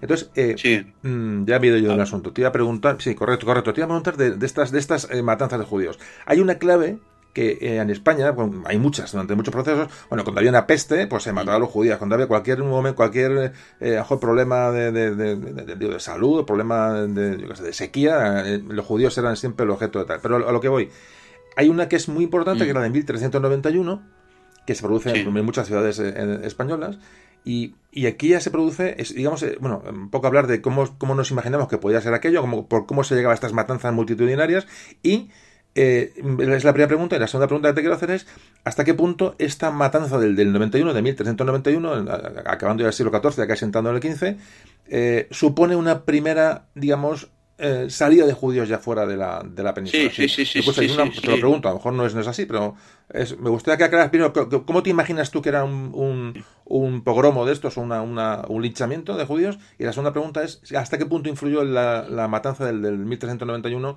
en que ya salieron judíos y cómo propició, digamos, luego la, Como decía, en Centro Europa hay matanzas eh, salvajes eh, desde las cruzadas. Estamos hablando de finales del siglo XI, durante el siglo XII, durante el siglo XIII y durante el siglo XIV. Hay, hay muchas matanzas que eso en, en Castilla y en Aragón, en principio, no afecta tanto.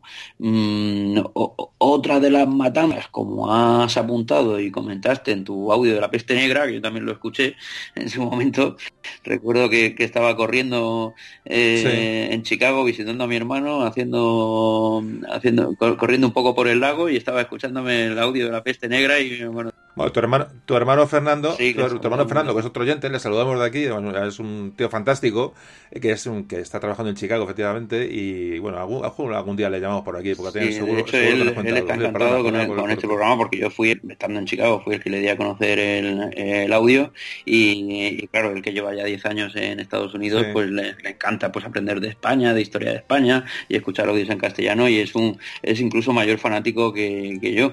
Eh, bueno, pues... Eh, efectivamente. Y, bueno, y en, la peste negra, mm, que mm, como sabrán los oyentes de de un tambor, una epidemia que, que, asestó a Europa en 1348, en Centro Europa se acusa a los judíos de ser los culpables de provocar la peste por haber envenenado pozos por haber envenenado los pozos y las aguas cristianas, y que eran los propagadores de la, de la peste.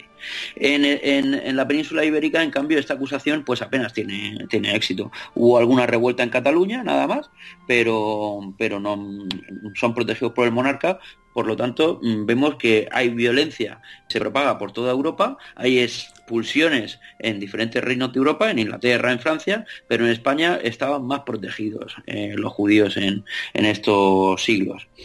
Sin embargo, mm, las imágenes antijudías del resto de Europa también empiezan a propagarse en España, los argumentos antijudíos cada vez son más contundentes, pues al judío si ve ya en los retablos góticos se le representa siempre con el estereotipo de... Mm, en, la corona de Aragón con la capucha, con la rodela, que era el signo distintivo que tenían que llevar en Castilla con la barba. La, barba, gigantesca, en teoría de, usura, con el gorro apuntado, que era otro de los signos de distinción que tenían que llevar por obligación para distinguirse de los cristianos eh, y, que no hubiese relaciones sexuales entre, entre ambos credos. y y, todo este clima va, cada vez empeorando, empeorando, empeorando, hasta que en 1390, bueno, ya a finales del siglo XIV, había un arcediano de, de Écija, Ferran Martínez, que empieza a predicar contra los judíos en, Sevilla y aprovecha la muerte del rey en 1390 para ir a Sevilla a predicar contra la judería y a decir que, bueno, pues los judíos son usureros, que mataron a Cristo, que merecen morir por su pecado y que hay que librarse de ellos. Si no hay protección del monarca en ese momento, el pueblo se levanta en Sevilla y eh, destruye la judería la destruye completamente, mm, matan a un montón de judíos, mm, transforman las sinagogas en iglesias y el lema de todos esto, de este levantamiento es el bautismo o la espada. Con lo cual a, todo el que pillaban o se bautizaban o lo, o lo mataban. ¿Podemos decir que la mayor matanza de judíos en España es la de Sevilla o la de Toledo este, este año, el 91-90? Es la de 1391, sin duda. En Sevilla. La matanza de 1300 empieza en Sevilla. ¿Sí?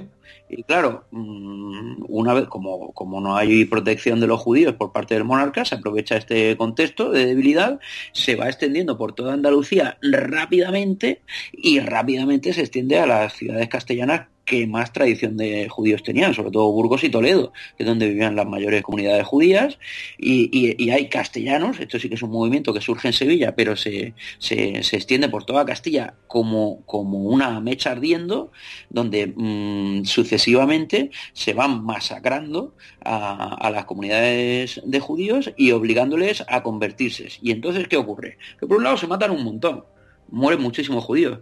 Pero por otro lado se convierten por la fuerza otros muchos. y estos conversos tenían prohibido tenían prohibido mm, volver al, cristianismo, pero pero no creían en, el cristianismo, seguían siendo judíos, seguían siendo judíos, pero les habían obligado a convertirse y surge el problema de los conversos. Lo que pasa es que esta matanza no solo mm, recorre toda Castilla, sino que algunos monjes, algunos, perdón, algunos castellanos que habían participado en muchas de las matanzas de Castilla, se van a Valencia y empiezan allí las revueltas también. Y claro, en ese momento el rey mm, no, no, reacciona. Se masacra también la judería de, Valencia y siguen subiendo por toda, la, eh, por toda la corona de Aragón. Se llega también a mm, Barcelona, a Gerona, a Tarragona, a Tortosa, a Lérida, a Mallorca y hay masacres y conversiones forzosas eh, por toda la corona de Aragón. Se libran, se libran Perpiñán, que es donde pertenecía la corona de Aragón en estos momentos, y ahí se refugian muchos judíos, y Zaragoza, porque en Zaragoza estaba el rey, y allí pues consigue, consigue controlar la situación, y Sagunto, por ejemplo, que se llamaba Murviedro en aquella época, también es una de las pocas que se libra. O sea, se libran algunas comunidades judías que van a tener un renacimiento a lo largo del siglo XV, pero, por ejemplo, después de 1391, eh, unos años después, se decreta un privilegio a las ciudades de Valencia y de Barcelona de no volver a tener judíos. Con lo cual, se destruye. Y una, cosa, eh, eh, que nos gusta mucho, a mí me gustan mucho los porcentajes, somos una, somos una sociedad de porcentajes. Tú, eh, digamos, ¿en qué porcentaje tú, eh, bueno, porcentaje, bueno, proporción, estimas que mm, esta matanza la provoca la, el antijudaísmo religioso o también se aprovecha para, bueno, acabar con el prestamista, el que le debe dinero? porque me imagino que se solapa, ¿o no? esto, mm, ¿Qué opinas tú de esto? ¿Qué opinión tienes de esto? Yo mi impresión, mi impresión personal pero, pero, pero bueno, esto siempre es discutible. De hecho, pues, pues, pues a veces he ido a algún congreso y me han dicho, bueno, pero es que esto no es así. Digo, bueno, pero esa es tu impresión. Cada uno tiene su impresión. Entonces, mi impresión es subjetiva y, además me parece más entendible dentro de un contexto antropológico humano, porque yo siempre argumento eh, cómo se sentían en, la Edad Media o qué es lo que pensaban en la Edad Media y intento ponerme en, su cabeza e intento razonar como ellos. Entonces, al final como somos, como somos iguales, como no hemos evolucionado genéticamente, pues creo que, bueno, me puedo fiar de, esta impresión. Y mi impresión es que fundamentalmente la, razón del antijudaísmo es económica es económica porque el judío ejerce este papel de prestamista y de extorsión financiera y extorsión fiscal a, la mayoría de la población que tienen que pagar préstamos muy elevados para enriquecer al mismo tiempo las arcas del Estado. Y, creo que,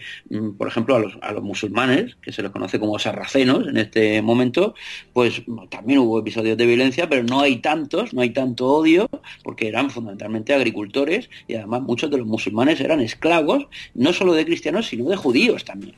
judíos. Sin embargo, sin embargo, perdona, sin embargo, eh, eh, bueno, es que no me quiero adelantar lo que vamos a hablar después, pero estamos hablando de que estos orígenes, estas, estas matanzas, otras agresiones físicas, es, eh, puede tener un origen económico, pero sin embargo la expulsión, de, de, hablaremos después, eh, de los reyes católicos de los judíos es una expulsión religiosa, claramente religiosa, por lo menos eso es lo que, lo que el historiador eh, tipo, creo que tú también, estima. No sé, em, eh, hay un poquito de contradicción. Sí, pero, es que en 1492 las cosas son muy distintas respecto a 1492. Es que estamos hablando, estamos hablando de un siglo, un siglo, efectivamente. Estas matanzas son, es, a finales del siglo XIV y la expulsión es a final de la final del siglo XV, correcto. Hay 100 años de diferencia que pueden haber cambiado en mucho. En 1492 el judío eh, en España era algo residual pero es residual por estas matanzas que ha habido en 1391.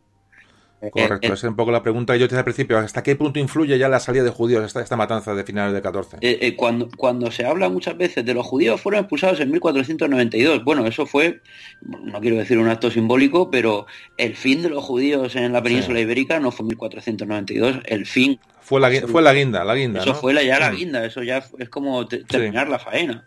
Pero, pero, pero el, el, el golpe eh, fundamental, absoluto y, y, determinante para la pervivencia de una comunidad judía próspera en la península ibérica fue en 1391. Y, eso lo afirmo categóricamente. Porque... Bueno, escucha, te pregunto esto sin yo haber hablado contigo de esto. O sea, que un poco era también mi concepto. Es decir, yo pensaba que, en el 91 realmente cuando se produce el golpe fuerte, que, es que se les asesina. Es decir, y, tienen que, tienen, muchos tienen que huir, y muchos convertirse y convertirse a la fuerza. Se les asesina y se les convierte. Y surge un problema que va a ser un problema eh, a lo largo del siglo XV y a lo largo del siglo XVI, que es el problema fundamental de la Inquisición, y es que estos conversos forzosos no eran cristianos sinceros y siguen conviviendo con judíos. Siguen conviviendo con judíos, siguen judaizando porque ellos les habían convertido, no les dejaban volver al judaísmo, pero mm, porque eso te ganaba la hoguera, pero, pero, pero ellos siguen creyendo en el judaísmo. Entonces son los conversos. De hecho, a mediados del siglo XV, eh, el confesor de Enrique IV de Castilla, se llamaba Alonso de Espina, era franciscano, pues de una orden, además era eh, tenía un puesto muy elevado entre los franciscanos, dirigente de los franciscanos observantes, eh, va a escribir un manual antijudío que se llama La fortaleza de la fe, y está dividido en cinco libres y se llama La fortaleza de la fe, la guerra contra los enemigos de la fe, que son herejes, que para él los herejes son conversos, es decir, cristianos que no practican el cristianismo, que practican el judaísmo, y escribe un libro concreto contra los conversos, judíos, escribe un libro contra los judíos, en los que les acusa de todo tipo de barbaridades, mm, sarracenos, es decir, musulmanes, y demonios. Estos eran los cuatro grandes enemigos de la fe.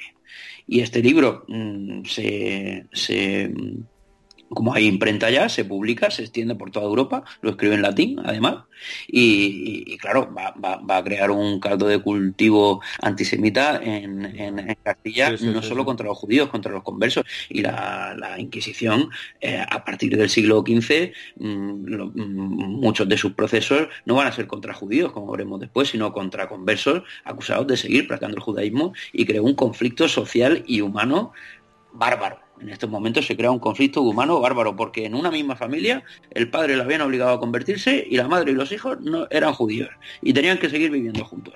¿Y cómo, eh, cómo, cómo haces eso? Eh, a lo mejor se les permitía a, la madre y al hijo, pero el padre pues, pues, iba a practicar el cristianismo convencido, pues era muy difícil.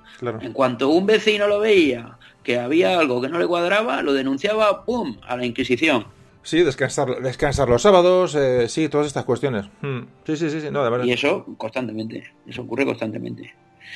Pero bueno, lo, hmm. lo, interesante es que en 1391, digamos que podemos dar casi por concluida la, la prosperidad de los judíos en la península ibérica, y ya sobreviven vagamente en, en, algunas, en algunas ciudades, como por ejemplo en Mallorca. En Mallorca se, se registra la comunidad judía y va a sobrevivir hasta 1435, que comentaré después porque acaban los judíos de Mallorca. Pero Barcelona y Valencia ya no tienen, ya no tienen judíos, salvo alguna visita que podía hacer algún prestamista concreto, pero ya el judío deja de cumplir ese papel fundamental de prestamista eh, que había cumplido durante la Baja Edad Media porque se le ha exterminado ya no, ya, ya, ya, ya, ya, no prospera.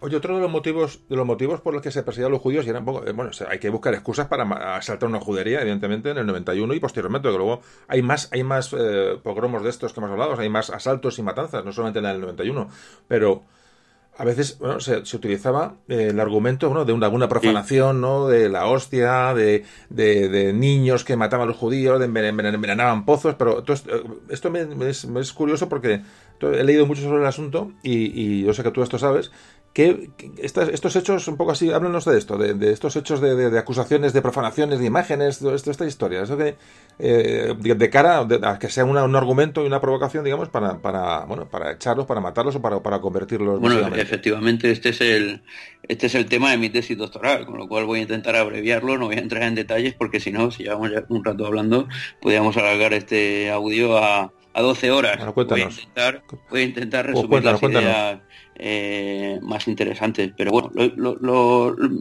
partimos de la idea básica de que los judíos eran acusados de ser los asesinos de Cristo y herederos de, haberlo matado. Eh, esto eh, implicaba que los judíos que sobreviven a lo largo de la alta media y de la bajada media, mm, a, estos judíos se les atribuye el deseo de volver a matar a Cristo. Porque al haber heredado la culpa y al ser los judíos malvados, al ser los judíos envidiosos, al ser los judíos eh, unos pérfidos seguidores del diablo que odiaban a Jesús, pues los cristianos le atribuyen el deseo de, volver a matarlo en cualquier sustituto que, fue, que sea posible. ¿Vale? Esta imagen del judío como eterno rival de Jesús y, profanador de Jesús en cualquier momento que, en el que tenga la oportunidad, se utiliza en, un momento clave de la, de la historia del arte, que es lo que conocemos como la controversia iconoclasta bizantina. Esto le suena un poco a chino a muchos de los oyentes, pero a mí a mí me suena a mí me suena chino, ¿eh? a mí, o sea, no te controversia así que, así que, suena así, así que es un término un poco feo, así eh, para el que no esté metido en el tema, pero eh, lo vamos a entender perfectamente con el siguiente concepto. Si nos fijamos en las tres grandes religiones monoteístas, el judaísmo, el cristianismo y el islam, la única religión monoteísta que tiene imágenes en su culto es el cristianismo. Y esto es mm, contrario a la ley de Moisés, ya que mm, Dios había prohibido a Moisés representar imágenes. Y los primeros cristianos eran tan anicónicos, es decir, anti-imágenes, como los judíos. Lo que pasa es que los, digamos que los cristianos, en ese deseo de mm, derrotar al credo rival, aceptan las imágenes. De hecho, hay un momento en el siglo III en que los judíos también aceptan la utilización de imágenes en, no en el culto, pero por lo menos en la representación en sus sinagogas, pero, pero como ven que los cristianos pues, le llevan la batalla vencida, los judíos vuelven al aniconismo, es decir, la ausencia de imágenes, mientras que los cristianos continúan teniendo imágenes en su culto, como todos sabemos, hasta hoy en día. Vale, pues ocurre en, en el siglo VIII un emperador bizantino ve que los judíos no representan imágenes, porque es contrario a la ley mosaica, que los musulmanes no representan imágenes tampoco. Por lo tanto, él va a decir, nosotros estamos pecando, somos nosotros los que lo estamos haciendo mal. Y mm, proclama un edicto contra las imágenes de todo el imperio bizantino. En el, siglo en el siglo VIII se destruyen todas las imágenes cristianas del imperio bizantino. Por eso a veces nos cuesta conocer cómo eran las imágenes bizantinas antes del siglo VIII, porque las, las a destruir el emperador. Se conservan algunas, en, un monasterio en Egipto se conservaron unas cuantas, pero, pero la mayoría se han, se han destruido. Eh, por ejemplo, en Santa Sofía, en Constantinopla, se destruyeron también, ¿no? Eh, las que, las que conocemos pues, muchas veces son posterior a esa, a esa destrucción del siglo VIII. Y, ¿Y, qué ocurre? Que se organiza un debate en la iglesia mm, oriental fundamentalmente, porque la iglesia oriental intelectualmente era mucho más rica que la iglesia occidental, en torno a la representación o no representación de, de imágenes. Y los que defienden en la utilización de imágenes, defienden las imágenes con el argumento de que las imágenes no solo eran representaciones del santo o de, o de Jesús o de la Virgen, sino que tenían la capacidad de contener dentro al personaje representado. Esa es la clave. es decir, que un retrato o un icono de Cristo en el siglo VIII no es una representación de Cristo que te ayude a adorarlo, sino que es el mismo Cristo. Lo tienes ahí dentro por un poder que se le atribuye neoplatónico, ¿no? que baja el prototipo del cielo y se mete dentro de la imagen. Pero los que lo defienden dicen, es Cristo, es Cristo. ¿Cómo vamos a demostrar, cómo vamos a demostrar que es Cristo eh, la imagen, del icono de Cristo?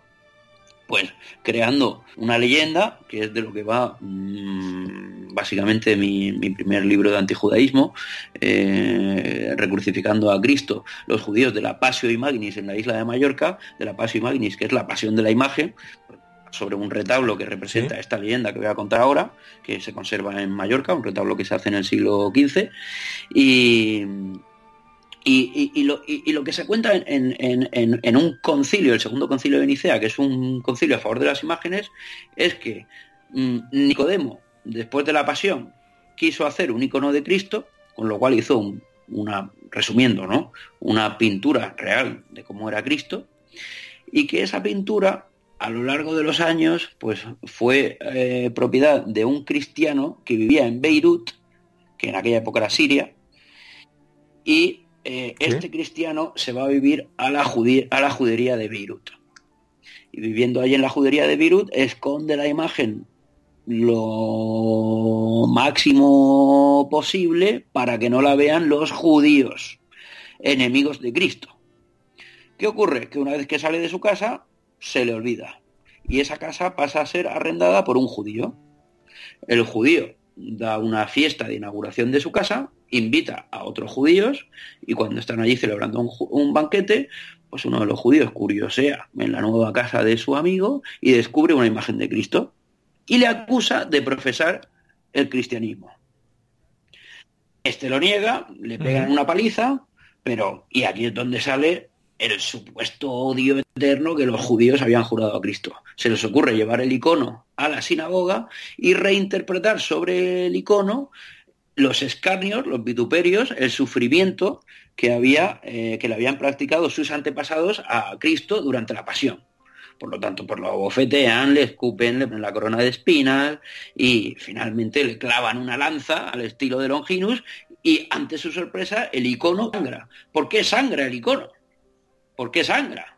Sangra porque es a Cristo al que le han clavado la lanza. Es a Cristo a quien han escupido. Han vuelto a, llevar a cabo la pasión de Cristo. Carlos, pero antes de nada, antes de seguir, este, este pasaje, esto se, digamos, se, eh, mm, sale a revolución el, concilio de Nicea o cuando, cuando sale esto cuando sale en el segundo en el segundo concilio de Nicea en el año 787. Vale, esta historia, digamos, sí, esta, esta, esta leyenda es un argumento que sale en el Concilio de Nicea en el, siglo VIII, ¿no? Para... Para defender que los iconos contenían a Cristo y contenían el personaje representado. Por lo tanto, es una defensa de los iconos frente a, a, los cristianos que pensaban que no tenían que haber iconos. Pero se utiliza al judío para, para, para demostrar que efectivamente lo contiene. Vale, correcto. Vale. O sea, que se potencia la imagen como algo, algo, algo real y algo, algo a, venerar, ¿no? En, este concilio. Y esta es la leyenda de la Pasio Imaginis, es decir, la leyenda de la pasión de la imagen, porque la pasión vuelve a tener un lugar sobre una imagen. Y es una leyenda que... Qué interesante todo esto, no tiene, no tiene ni idea de, de esta que has contado. Claro, es una de las... Es, clave, es clave. Es clave. Esta, es la, clave, porque, porque en, el siglo, en el siglo VIII se establece que el 9 de noviembre se va a celebrar la fiesta de la Pasio Imaginis. Entonces, todo el cristianismo, en toda la cristiandad, se celebra la fiesta de la Pasio Imaginis el 9 de noviembre, con lo cual era una leyenda muy conocida. Y era una leyenda conocida que se representa también en, en pinturas. Hay un, hoy no se conservan muchas imágenes de la Pasio Imaginis porque posteriormente dejó de celebrarse esta fiesta y ya eh, se conservan eh, obras eh, anteriores. Reproducciones, ¿no? Pero por ejemplo en, Italia, en el Museo de Siena, hay un retablo que representa esta leyenda y, otras obras que se han perdido. Hay, hay, obras que se hicieron en Valencia que se han perdido, en, Cataluña que se han perdido, pero en, Mallorca, eh, a los que os guste viajar, hay un hay la localidad de Felanich, en, la isla de Mallorca, hay un retablo de piedra del siglo XV que tiene una escena de la pasión en el centro, pero en todas las calles laterales representa a los judíos en piedra eh, profanando un crucifijo, porque es como se entendió la leyenda en Occidente. Le clavan un, puñal mientras están cenando, es un retablo interesantísimo y es del que escribí mi primer libro. Le, le clavan una lanza, luego finalmente cuenta la leyenda que al ver que sangra eh, el icono, en, este, en, el retablo un crucifijo, pues deciden comprobar si tienen los poderes milagrosos que le atribuyen los cristianos a la sangre de Cristo. ¿Y qué hacen? Pues los evangelios, está claro que todo esto es una creación cristiana, eh, mm, untan sangre sobre un ciego que ve igual que el famoso milagro de Cristo del ciego, y sobre un paralítico que se levanta y empieza a dar brincos por la sinagoga, ¿no? Igual que el famoso, una reproducción del, milagro del paralítico de los, de los evangelios. E inmediatamente todos los judíos se convierten, acuden a convertirse en masa. Que este era el deseo de los cristianos en este momento, que se convirtiesen. Tampoco querían matarlos, lo que querían era que se convirtiesen. Pero bueno, estas, eh, estas leyendas, hay otras leyendas más, pero esta leyenda pues dio lugar a que se pudiese acusar a los judíos de reinterpretar la pasión de Cristo sobre una imagen. Por ejemplo, un judío muy cercano eh, a Jaime I el Conquistador, eh, Yahuda de la, o Judas de la caballería, fue acusado de ocultar un crucifijo entre las páginas de un libro sobre el que habría practicado escarnios junto con su mujer, su, hija y su, yerno, pues todos se habían mofado de esto. O sea que se hacían, eh, sí, bueno, todo tipo de actos contra, contra los iconos, es decir, cruces, eh, la hostia, la hostia consagrada, contra crucifijos, contra... ese, y eso es eso se propaga como que el judío lo hace. Porque realmente hasta, hasta, qué, hasta qué punto el judío, el judío no, no haría nunca esto, se supone, o qué, este, ¿tú qué opinas? el judío que va a hacer esto, el judío, qué interés, es que le da absolutamente igual. Si el judío lo que pensaba era que los mm. cristianos eran idólatras y que no estaban siguiendo la, la mm. ley de Moisés, que iban a ir al infierno y que él era el que se iba a salvar judío, el punto, punto. judío le da igual, no tiene que va a sentir odio por Cristo ni por la Virgen, le da absolutamente igual, le da absolutamente igual. Es, el cristiano el que elabora estas, estas, eh, estos libelos.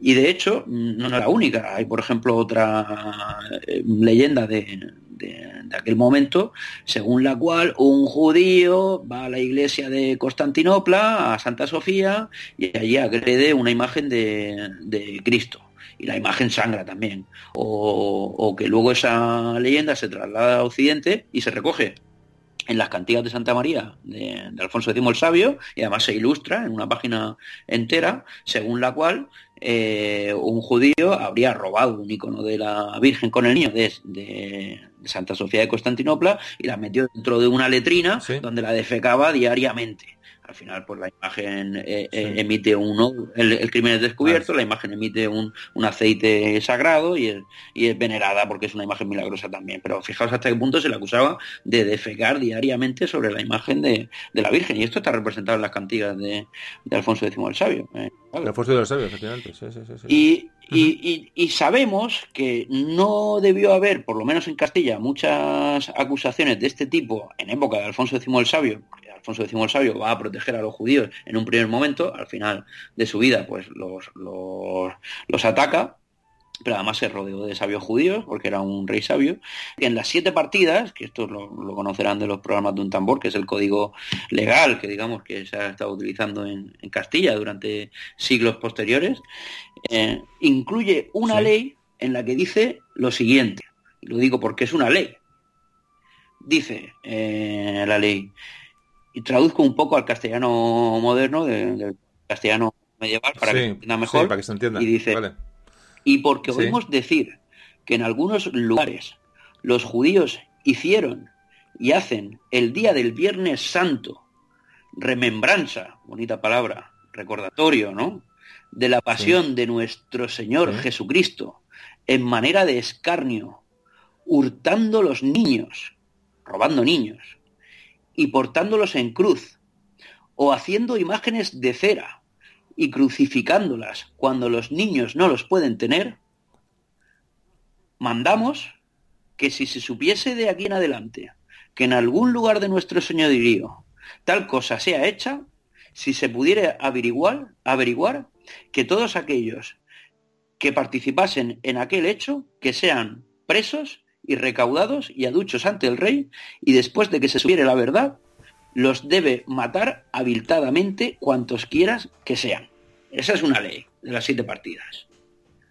¿Qué nos está diciendo? Que no ha ocurrido en el reino, oímos decir. O sea, nos ha llegado. Pero le está dando credibilidad a esta acusación que venía del norte de Europa.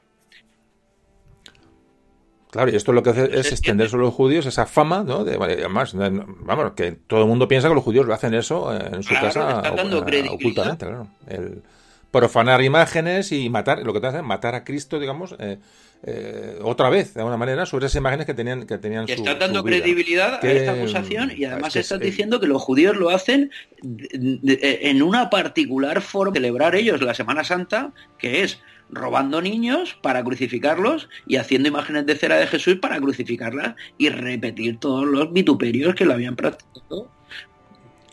Claro, en el momento, en el momento, bueno, era el niño, era en Toledo, el niño de Toledo ah, desaparece, eh, o no, no recuerdo dónde era, eh, Claro, el momento que, desaparece un niño por, por, no sé, porque se lo lleva un oso, me da igual, o un lobo, o Dios sabe qué, o se cae un pozo, claro, se culpa a los judíos de haber cogido al niño, de haberlo crucificado y haberlo matado. O sea, eran, eran excusas para, bueno, para saltar una judería, hacer una matanza o hacer... Efectivamente. esto, bueno, esto, lo comentan ahora. Porque... Esto es una ley que lo que está traduciendo es algo que está ocurriendo en Europa desde el siglo XII, que es lo que conocemos como la acusación de asesinato ritual. Es decir, si los judíos habían matado a Cristo, los judíos medievales eran herederos de esa culpa, y los judíos se suponía que querían seguir matando a Cristo, pues hay que utilizar un sustituto para poder matarlo. Dentro de esa mentalidad cristiana de querer poner al judío como un ser absolutamente diabólico y, y sin ningún tipo de piedad ni humanidad, qué mejor sustituto de Cristo que un inocente niño cristiano.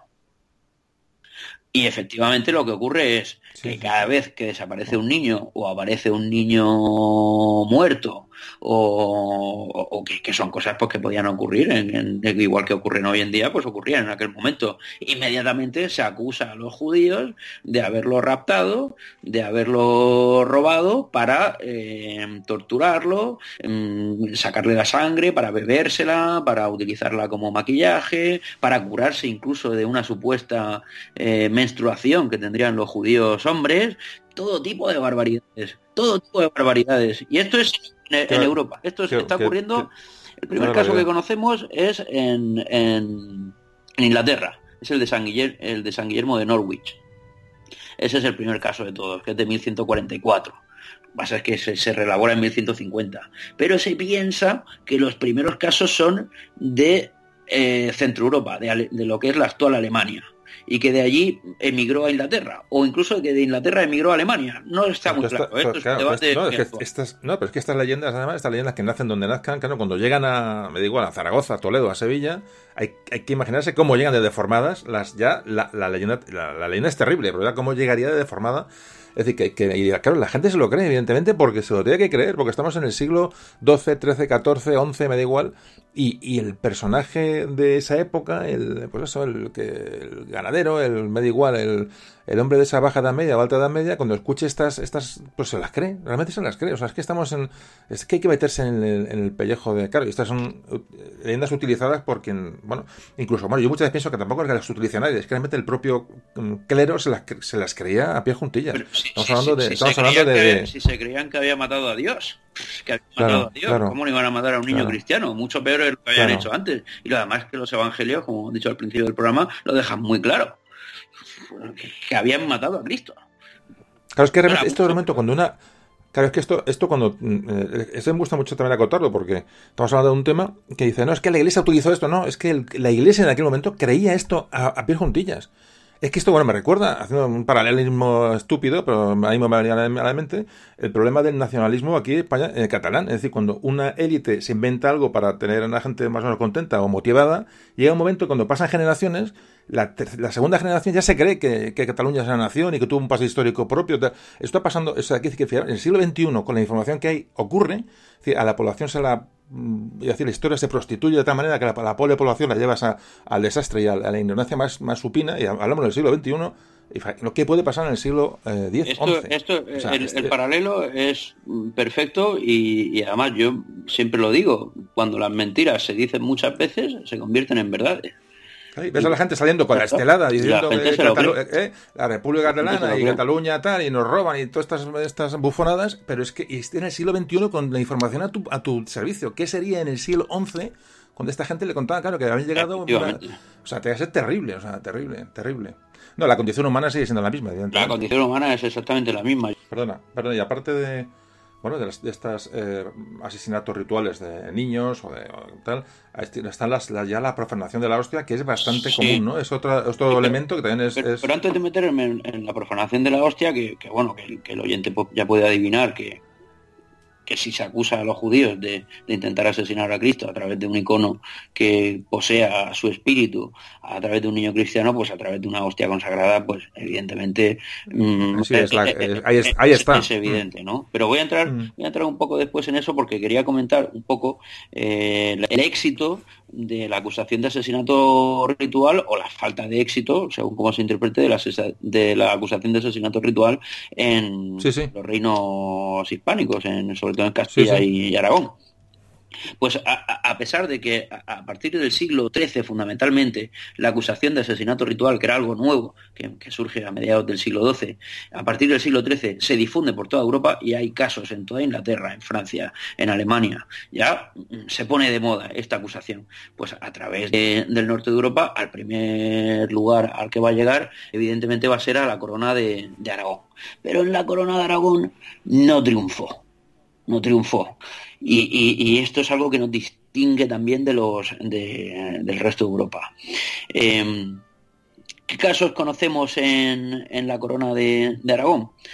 Pues hay un caso, hay un caso muy conocido en, Zaragoza, que es el de Dominguito de Val, pero el de Dominguito de Val, asesinado por judíos en teoría en 1250, es un caso que se inventa posteriormente en la Edad Moderna y no tenemos documentación antigua eh, respecto a este caso. De hecho, tengo un artículo sobre Dominguito de Val como una, mm, en realidad, una traducción de una leyenda que también se recoge en las cantigas, que es la del niño corista, según la cual ah, había un niño que cantaba a la Virgen María y esto enfurece a los judíos y los judíos deciden raptarlo y asesinarlo clavándole un hachazo en la cabeza, se representa perfectamente en las cantigas, y enterrándolo, pero finalmente por la madre del niño pide a la Virgen María que le ayude a encontrar el cadáver, y la, Virgen María lo encuentra y lo eh, es que es terrible, es terrible la historia y, y cómo podía esta historia influir en aquellas, en aquellas gentes que es una historia y otra y otra y otra y otra y, luego, y luego encima y si encima le debes dinero al judío ya ni te cuento claro cómo te lanzas a la judería con el, con el cuchillo en la mano pero, es que eh, estas estas leyendas de los judíos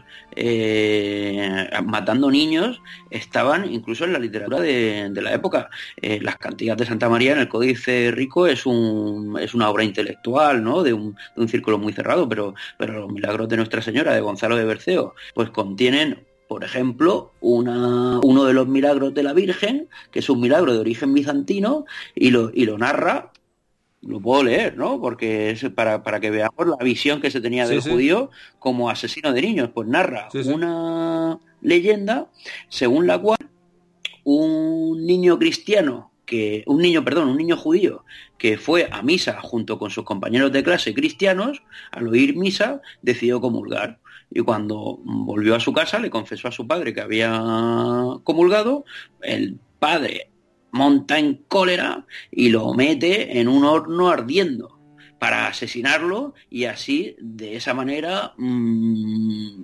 digamos mm, e, e, e, ese agravio que había causado a la ley de de, Moisés pues un, poco suplirlo no matando a su propio hijo en un horno en llamas y esta leyenda, que se recoge en todos los milagros marianos de la Baja Edad Media, la recoge Gonzalo de Berceo en los milagros de Nuestra Señora, diciendo que había tenido lugar en la ciudad francesa de Bourges, ¿no? Bourges, que dirían los franceses. Y lo cuento tal y como lo cuenta Berceo.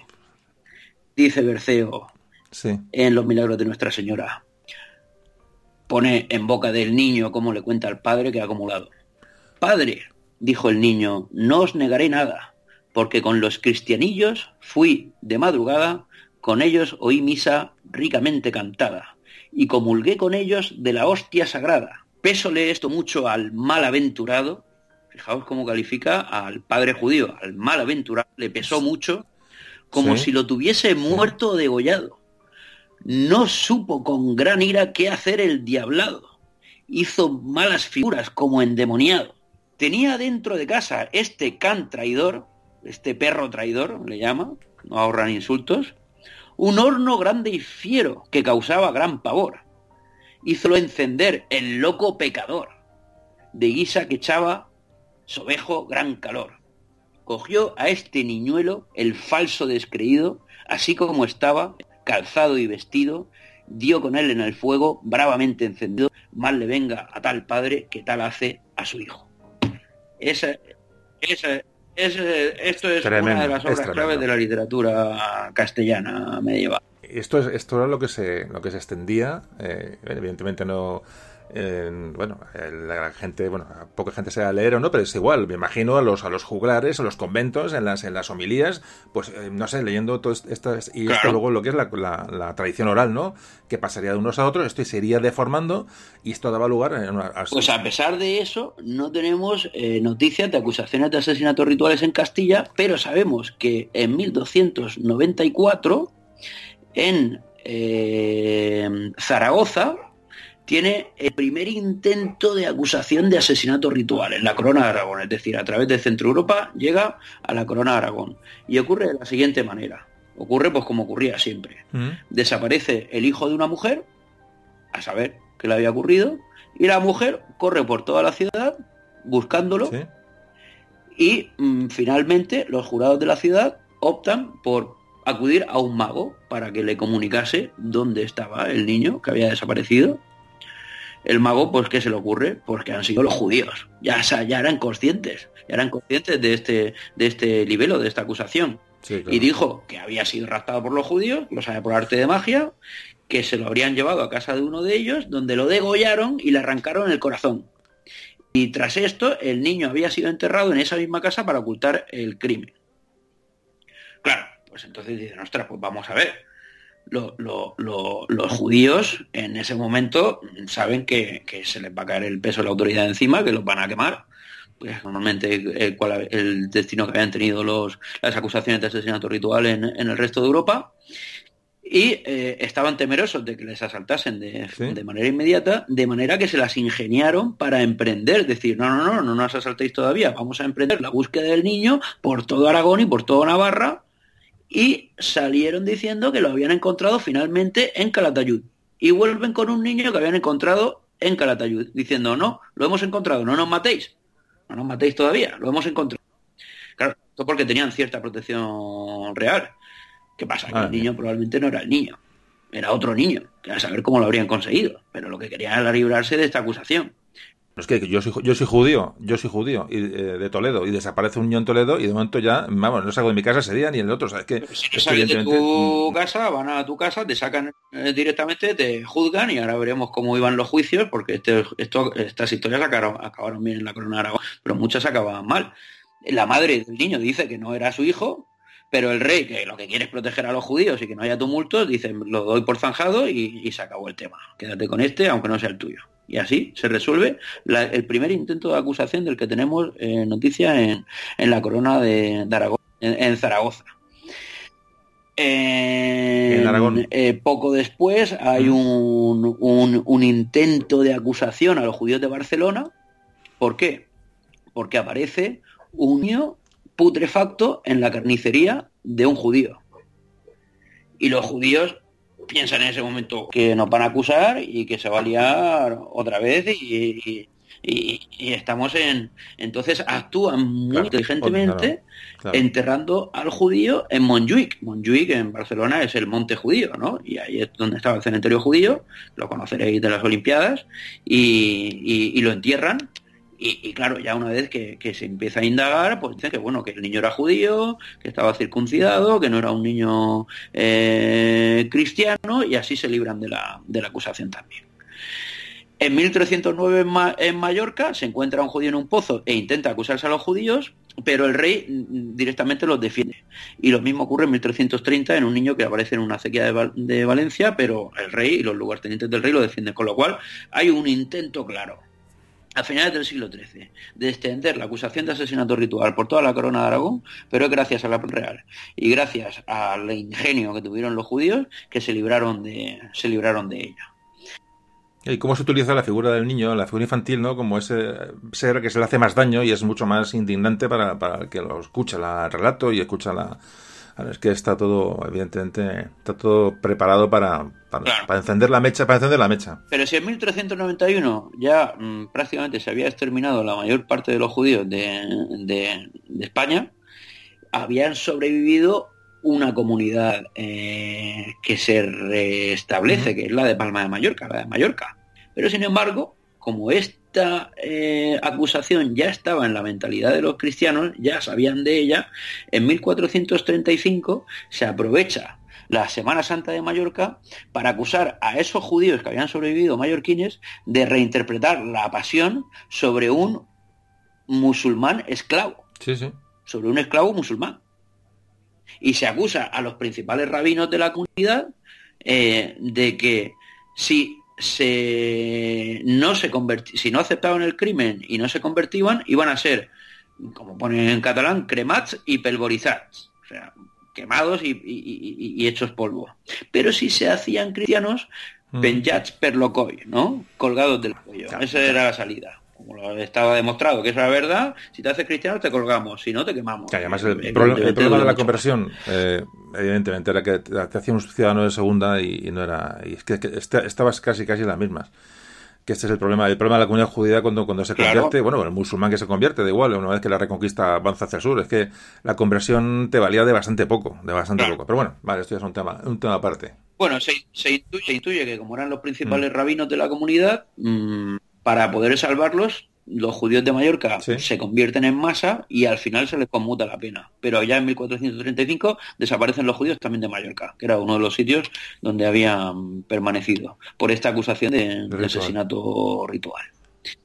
Que son los chuetas, que luego son los conversos que mm, mantienen con los mismos oficios pues hasta hoy en día, ¿no? Eh, eh, en Mallorca se seguía comentando que, los judíos habían matado a Cristo y, se señalaba a los chuetas. y en, esos conversos, perdona, Sí, esos conversos en, Mallorca pues es una comunidad eh, distinguida que durante los siglos pues siguió practicando pues eh, la joyería y, bueno pues oficios que habían tenido los judíos anteriormente. Te preguntan en Castilla habrá más casos todavía, no documentados o no.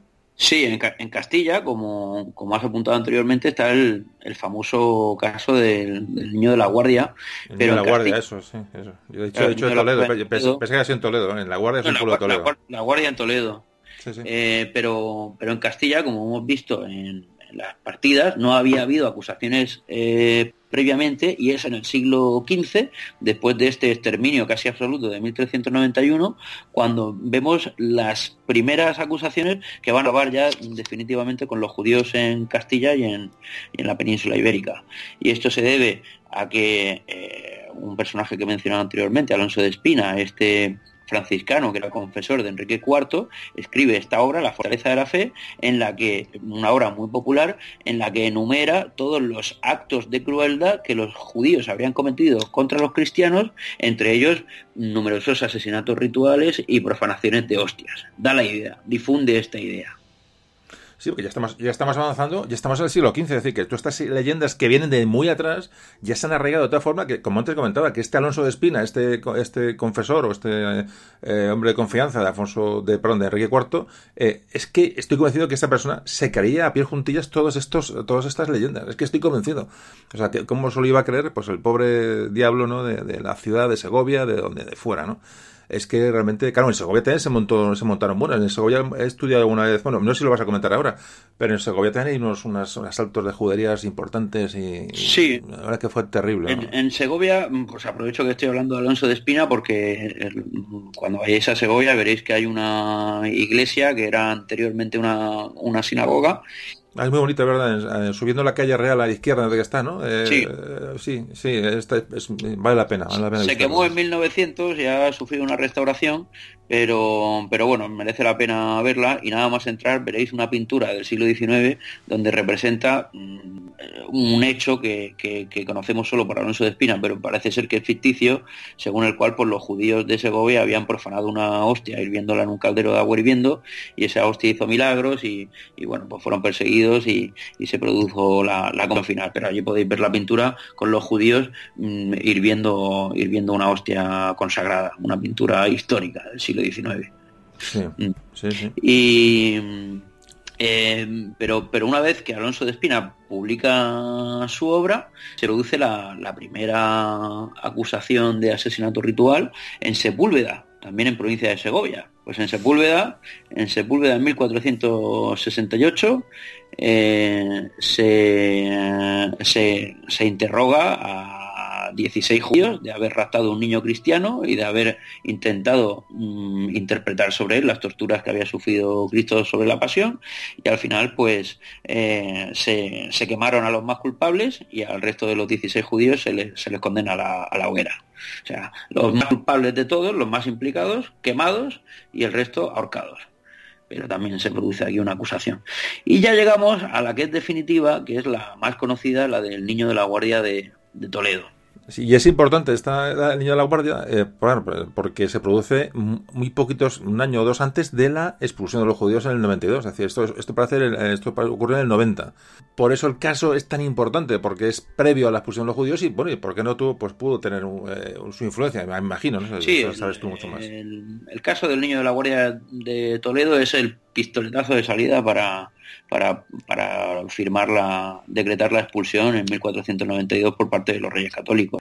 De hecho, pues el que va a mm. presidir eh, el juicio va a ser eh, Tomás de Torquemada, confesor de Isabel la Católica. O sea que lo que lo está planeando todo esto es está completamente cercano a, a los reyes. Y el caso de la Guardia de Toledo empieza en, en 1490 Mm, fijaos, la Inquisición pues, ya se ha establecido y la preocupación principal de la Inquisición es ver que judíos conversos seguían practicando el judaísmo. Y se acusa a un converso eh, llamado Benito García de practicar secretamente el judaísmo. Se le apresa, se le tortura, porque al final todas las confesiones en este momento se obtienen por tortura, la tortura estaba al cabo de la calle, y finalmente admite que era verdad, que había practicado el judaísmo, pero que quizá por inducción de los propios torturadores, que le había obligado un judío de Tembleque, en Toledo también, llamado José Franco, que es un personaje conocido para, para, los historiadores del judaísmo, este José Franco, por su participación en el caso de la Guardia. A José Franco lo mandan a una prisión en Segovia, y ya en 1490 ya intuye que lo quieren acusar de un asesinato ritual, del que evidentemente él no tenía eh, nada que ver. Pide que le manden a un rabino en prisión y, los inquisidores lo que hacen es mandarle a un fraile disfrazado de judío. Y este Franco le dice, quiero hablar con el rabino principal de Segovia, con Abraham Senior, que se llamaba, porque me quieren acusar de haber crucificado a un niño como escarnio de la pasión de Jesucristo. El fraile disfrazado dice, ah, te hemos pillado. Y va a los inquisidores diciendo, lo toman como una confesión, que ya ves, no tenía nada que ver con una confesión, pero ya lo toman como una confesión. Y dicen, ah, mira, ya ha declarado, efectivamente, crucificó al niño. Lo torturan, lo torturan y una y otra vez, y finalmente, pues declara que sí, que efectivamente había robado a un niño para crucificarlo, eh, pero que bueno, que era algo que, él no, no, había participado directamente, que lo había hecho alguien que se lo había comunicado, que eso había ocurrido, pero él intenta reducir su papel. ¿Cómo funciona el sistema? Pues más torturas, más torturas hasta que nos cuadre todo. Y al final pues acaba mm, metiendo en el ajo a su mm, padre, a varios judíos muertos, a conversos, cada vez abarcando a más, que entre todos habían raptado a un niño y, lo habían crucificado. Y de la muerte, y de la muerte Manolete. Claro, y trasladan el juicio de Segovia a Ávila, y aquí está Torquemada presidiendo el juicio, lo vuelven a torturar y confiesa. Y leo, y leo las confesiones, ya, el 19 de julio de 1491. Yo casi un año encerrado de este pobre hombre y sufriendo torturas.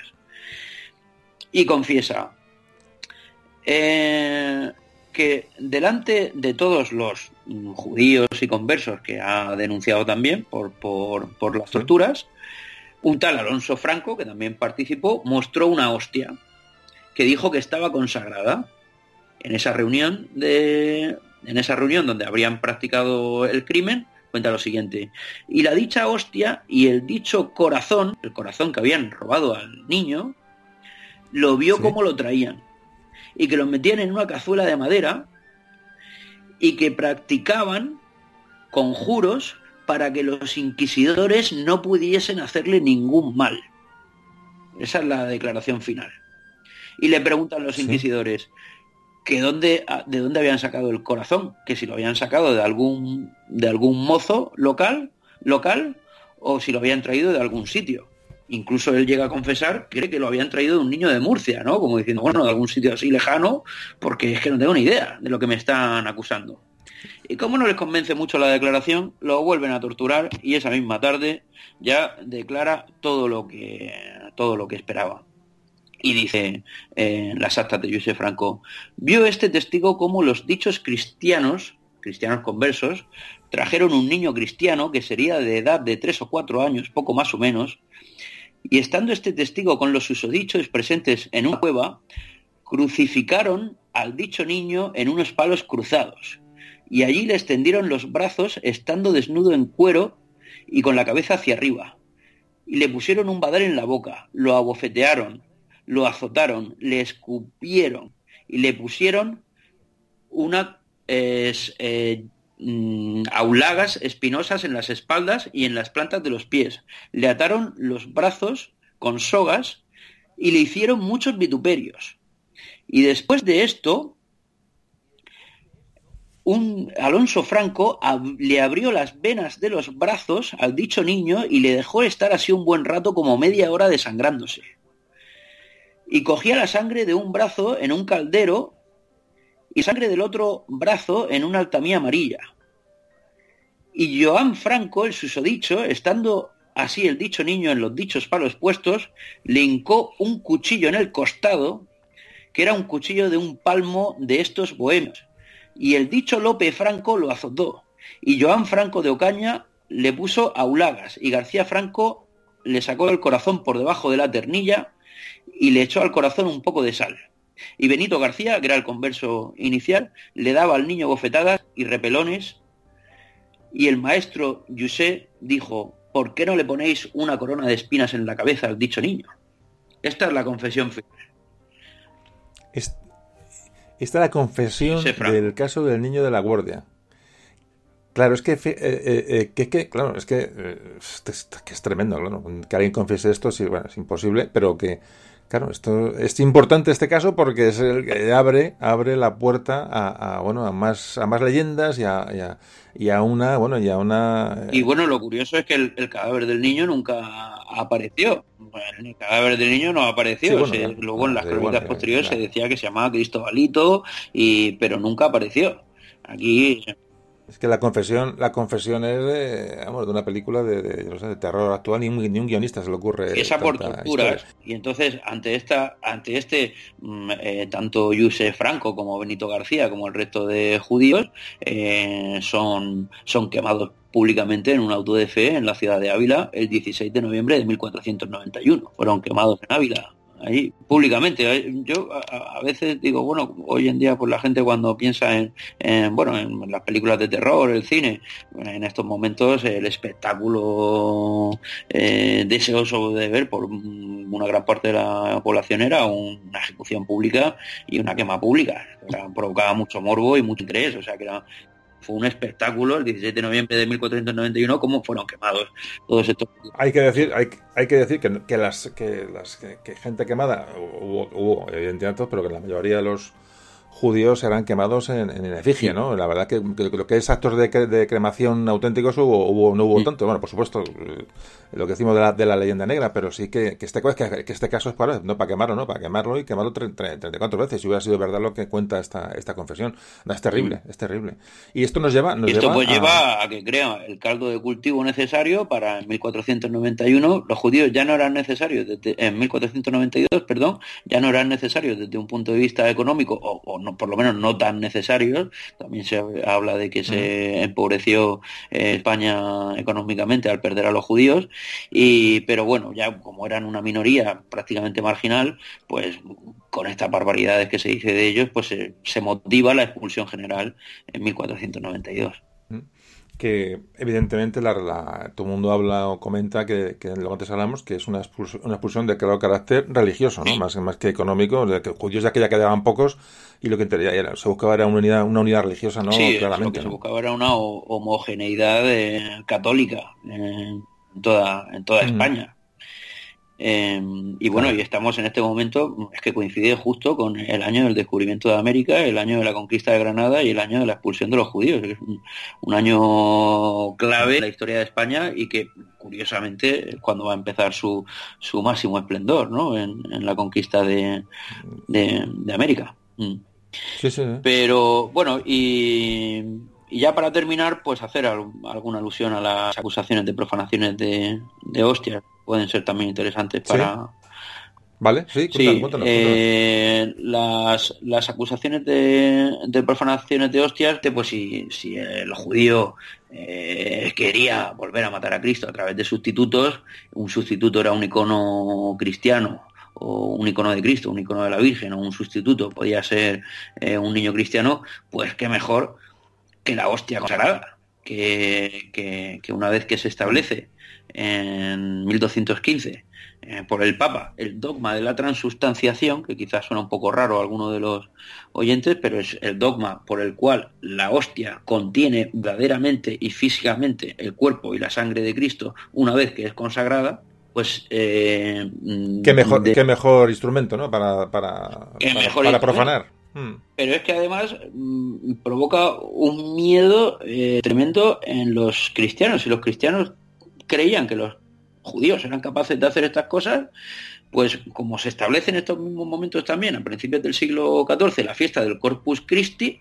por la cual la hostia se llevaba en una custodia en procesión por las ciudades, los cristianos empiezan a poner toda una serie de leyes exigiendo a los judíos que ante la presencia de la Eucaristía tenían que arrodillarse, aunque no creyesen en ella, pero es que era a Dios lo que llevaban por las calles, con lo cual tenían que rendirle respeto igual que cualquier otro cristiano.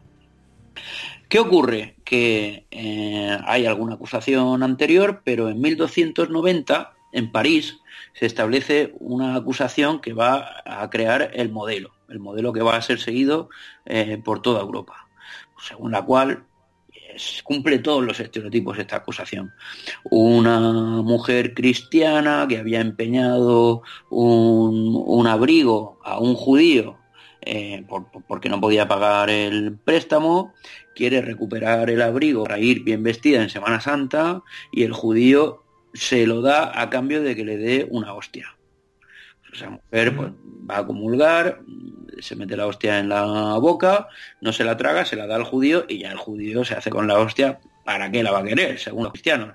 Pues para reinterpretar la pasión de Cristo y ver si efectivamente pues contenía a Cristo o no. Le clava puñaladas, clava una lanza, la meten en un caldero de agua hirviendo, la hostia sangra, eh, descubierto también por los cristianos, eh, la mujer y el hijo del judío, según la leyenda, se convierten, pero eh, al judío lo queman, ¿no? Al judío lo, lo queman por este crimen. ¿Qué ocurre? Que para explicar en las procesiones, en las fiestas del Corpus Christi, la naturaleza eucarística a la población, las órdenes mendicantes, de las que hablábamos anteriormente, dominicos y franciscanos, van a utilizar milagros. Pues la hostia verdaderamente contiene a Cristo porque hubo una mujer que lo puso en duda y el Papa pidió un milagro y salió un dedo sangrando de la hostia. Y esto ocurrió esto ocurrió, esto ocurrió en París. Esto ocurrió en París en bueno, la, acusación primigenia es la de 1290 de París, pero estaba poniendo como diversos ah. ejemplos de milagros que contaban los predicadores para que la gente en la ah. fiesta del Corpus Christi comprendiese que la hostia contenía a Cristo. Otro milagro que se... el dogma se, se, establece sobre todo por los, por los cátaros que son, que son los que cuestionaban la presencia de, Cristo en la Eucaristía, pero no vamos a entrar en los cátaros ahora porque da para, otro podcast, ¿no? Pero bueno, se, se, se, establece el dogma eh, por ese motivo, por los cátaros fundamentalmente. Pues se cuentan historias como la de una mujer que para que su panal de abejas diese más miel, coloca una hostia y cuando vuelve se encuentra que las hostias le han construido una capilla de cera. Esto en España. Estos son leyendas que se cuentan en las en, territorio español, digamos. En, territorio español en las celebraciones del Corpus Christi. digo porque también ah, eh, celebrando esta nueva iconografía eucarística se eh, pintan una serie de retablos en la, eh, a mediados del siglo XIV en la corona de Aragón que contienen milagros de la hostia y entre esos milagros incorporan una imagen de los judíos profanando hostias. El más antiguo se piensa que es el de Baibona de las Monjas, que es un monasterio que hay en Tarragona, y el retablo, donde incluye todas estas representaciones de, los judíos profando hostias, lo podéis ver en el Museo de Arte de Cataluña, en, en Barcelona, los que seáis de Barcelona, pues acercaos y lo veis, y veréis allá a los judíos profanando hostias. Hay otro retablo que se pinta para el monasterio de Sigena, pues, pues este retablo también está en Barcelona, eh, está en el Museo de Arte de Cataluña de Barcelona, donde se representa al judío profanando la hostia, podéis verlo en el Museo de Barcelona. Hay otro eh, retablo de Querals, que también está en Barcelona, y otro en Villahermosa del Río, en Castellón, que también podéis verlo, donde vemos a los judíos martillando la hostia, clavándole espadas, metiéndolas en caldero de agua hirviendo, la hostia sangrando, la hostia se transforma en un niño Jesús, se produce el milagro, y, bueno, hay, hay una propaganda, no solo por parte de las órdenes mendicantes, de que los judíos profanan hostias, sino también por parte de las imágenes. Y estos retablos os recomiendo a todos que vayáis a verlos al, Museo Nacional de Arte de Cataluña en, Barcelona. Sí, porque es, historia pura, es, propaganda además, ¿no? Pero ¿qué va a ocurrir? Que una vez que se hacen estos retablos, una vez que se predican estos milagros, tenemos la primera acusación de profanación de hostia precisamente en Barcelona en 1367 y la conocemos a la perfección por una carta que envía el infante Juan a su padre Pedro IV el Ceremonioso. Y le cuenta en esta carta, más o menos. Y además entendemos perfectamente cómo funcionaban estas acusaciones. Que en, la iglesia de Montblanc habían robado una custodia. Una custodia es el recipiente donde están las hostias. Pues las custodias pues, normalmente eran de plata o tenían piedras preciosas. Normal que un ladrón pues quisiese robar custodias se roba una custodia, se encuentra al supuesto ladrón, un tal Pere Fuster de Morella, Morella en, la comunidad valenciana en también, Castellón, sí. en Castellón, sí. y se le tortura para que confiese que había robado la custodia y que la hostia, la custodia contenía siete hostias. Y le preguntan que qué había hecho con esas siete hostias. Pues este ladrón, bajo tortura, supuesto ladrón, dice que se había comido una, él, junto con el otro ladrón con el que había roto la custodia, con el que había robado la custodia, pero bajo tortura declara que le habían vendido las otras cinco hostias a tres judíos, a uno viejo y a dos jóvenes, en Barcelona. Que esto es lo que quieren, que esto es lo que quieren. ¿Para qué más? ¿Para qué más? Que esto es lo que quieren los, jueces, lo que quieren es, condenar a los judíos más prominentes de la ciudad de Barcelona y le preguntan que a qué judíos. Y dice este ladrón que no lo sabe. Con lo cual se llevan al ladrón a la plaza de San Jaume, en, donde hoy está el gobierno catalán, ahí en Barcelona, y ahí estaba el barrio judío en aquel momento. Y se le pide que identifique a los judíos, a ver si los reconoce. Viéndolos pasar por allí, se reúnen a los judíos y los identifica, evidentemente, por, por, por, presión de los ah, juicios, identifica a, pues, a, los, que más, a los que más les interesaba condenar a un tal provenzal de Piera, que no confiesa, pero lo torturan y finalmente confiesa haberlas comprado, pero se las había vendido a otro judío. Todo, todo inducido por los jueces. A un tal Biona. A este lo torturan también, admite haberlas comprado y habérselas vendido nada más y nada menos que al secretario mayor de la Aljama, de la, de la, de la Aljama es de la, de la comunidad judía de, mm, faltaría, más. Salomón, mm. o, Samo, como se le llama en catalán, se escalta.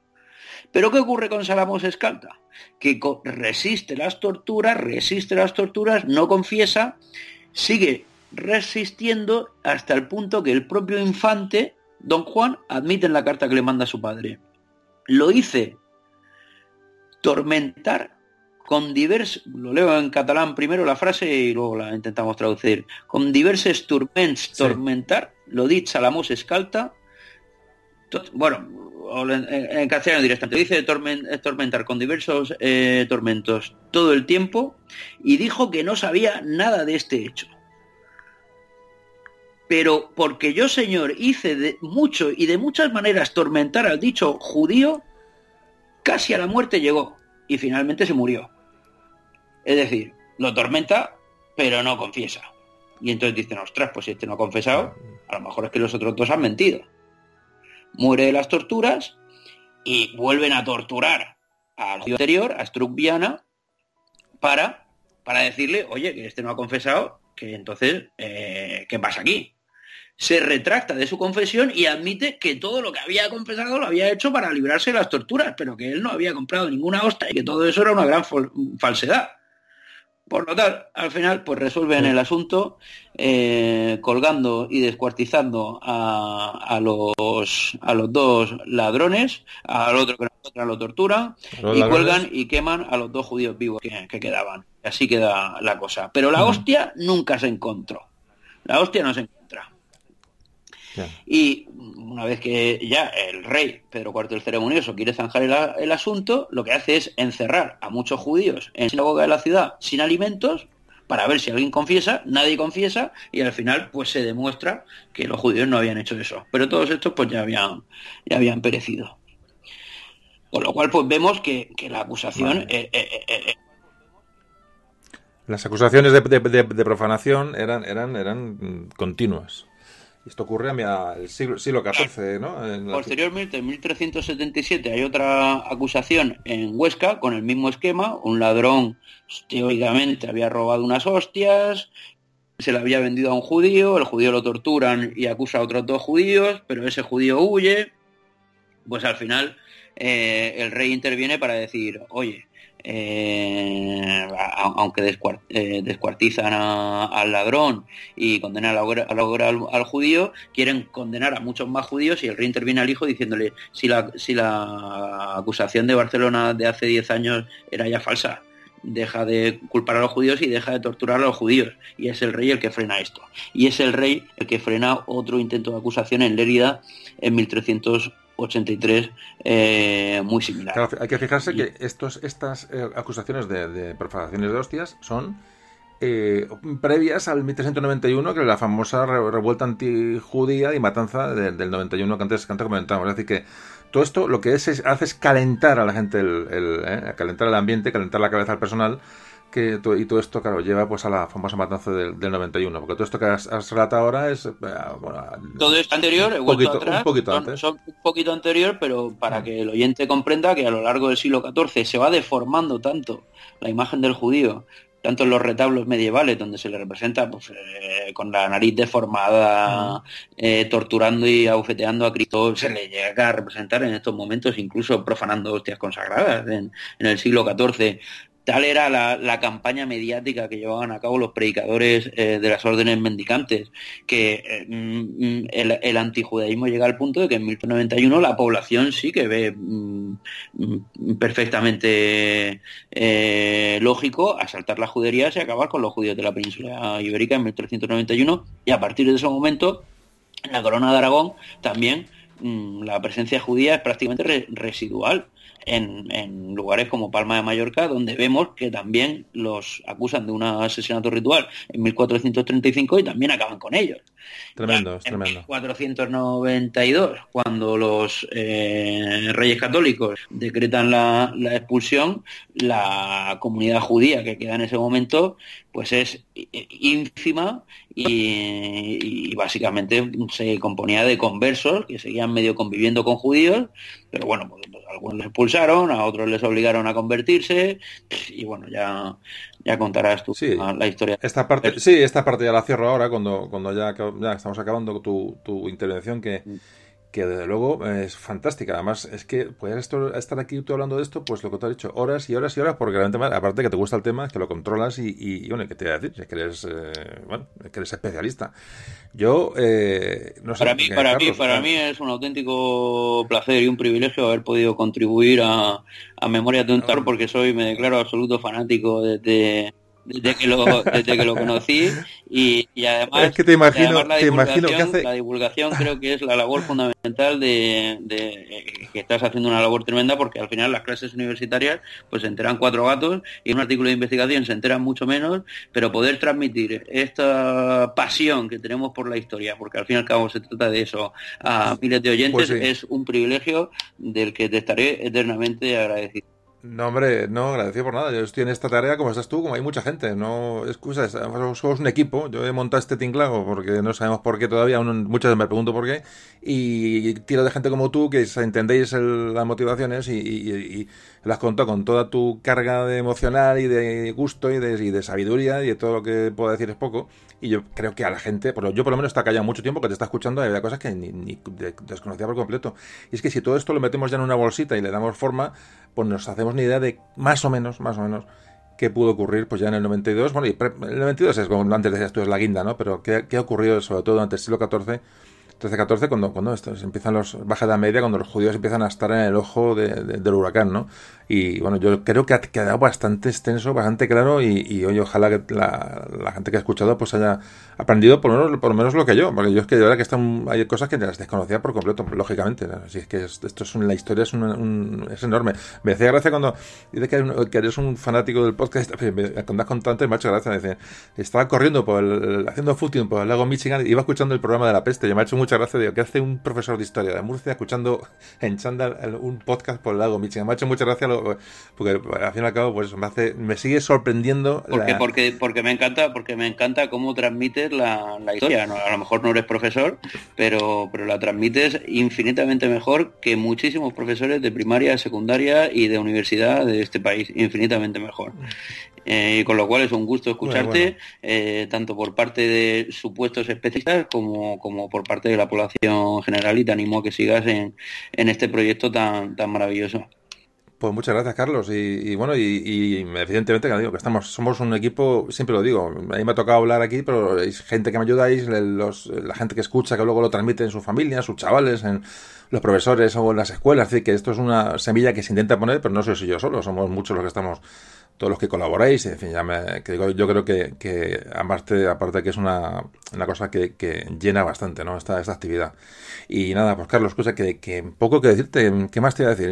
Increíble, o sea, todo lo que nos has contado y eres un, claro, es un tema muy concreto, un tema que, que además tú has hecho, has estudiado sobre ello, entonces, y te has, te has quedado en el tintero muchas cosas, pero yo creo que ahora mismo le abre la puerta a la gente para que entienda, como antes comentaba, que entienda un poco lo que ocurrió en esta época, que no es tan oscura realmente, de la Edad Media, ¿no? Pero bueno, esto, esto ocurrió y, ocurrió en toda Europa, es muy importante. Aquí tenemos una pequeña parte, pero las grandes matanzas, las grandes persecuciones sucedieron en Europa en la Edad Media, en Centro Europa, en Inglaterra, en Francia, es decir, en Italia, donde por donde quiera que estuvieran estas, estas gentes, ¿no? En, en fin, bueno, pues eh, Carlos, que... Lo importante, lo importante es que la gente se haya quedado con, unas cuantas ideas, los, detalles y los datos al final eh, es imposible recordarlos, se me olvidan a mí también, me los tengo que pasar para poder decirlos aquí, pero por lo menos haber conseguido transmitir algunas ideas que, que bueno, que, que, que, es un sustrato que de cara al futuro pues, pues hayan aprendido algo y, y se pueda y se pueda mantener en, eh, a lo largo de, su, de sus vidas, instruir a la, mayor parte de, la población o transmitir los conocimientos, los pocos conocimientos que podamos tener. Pues nada, Carlos, ya te dejo, ya, ya acabar ya con el, las conclusiones, digamos, un poco en el, bueno, el final del audio, un poco los judíos, ya, lo que es la expulsión, ahora hablaré un poco ya sobre, ya rematar el asunto, lo que es la expulsión física, cómo sucedió, un poco ya, bueno, acabando el último tramo del podcast y pues muchísimas gracias, muchísimas gracias eh, de parte de todas las personas que te, que te han escuchado mediante este este medio de comunicación tan tan nuevo, aún lo sigue siendo nuevo para mí y que bueno que, que, esto queda abierto a otro tema espero bueno que, contar contigo si algo se me ofrece a una vez de tema de, judíos de arte todo lo que pueda tocar pues contaré contigo por supuesto y ya te digo y muchísimas gracias y ya me entero que vas a ser papá dentro de poco. Sí voy a ser papá. Y, eh, esa es la gran la gran noticia y fenomenal fenomenal pues todo todo, todo un, traer un, españolito más al, mundo a, eso a que iba, eso va a tener por lo menos a ese no, le van a comer el no le van a comer el, no le van a comer el yo lo que le quiero dar son para que piense por él mismo. Eso es. Eso es. Su padre no creo, no creo, no creo que deje que le, que le, contamine. Carlos, un abrazo, un abrazo enorme, que vaya todo bien, que tenga ese chaval, eso, ya me, ya me contarás cuando venga, cuando venga al mundo. Y bueno, y, estamos, y seguimos en contacto. Pues muchísimas gracias por la oportunidad y por supuesto cuenta conmigo para cualquier otro audio o aunque sea solo para ayuda o información de cualquier cosa que yo pueda aportar. Muchísimas gracias y muchísimas gracias a los oyentes por haber por haber aguantado estas estas horas que hemos estado aquí discutiendo. Nada, no te, no, no, te hemos aguantado ninguno. Un abrazo fuerte y seguimos, seguimos en contacto.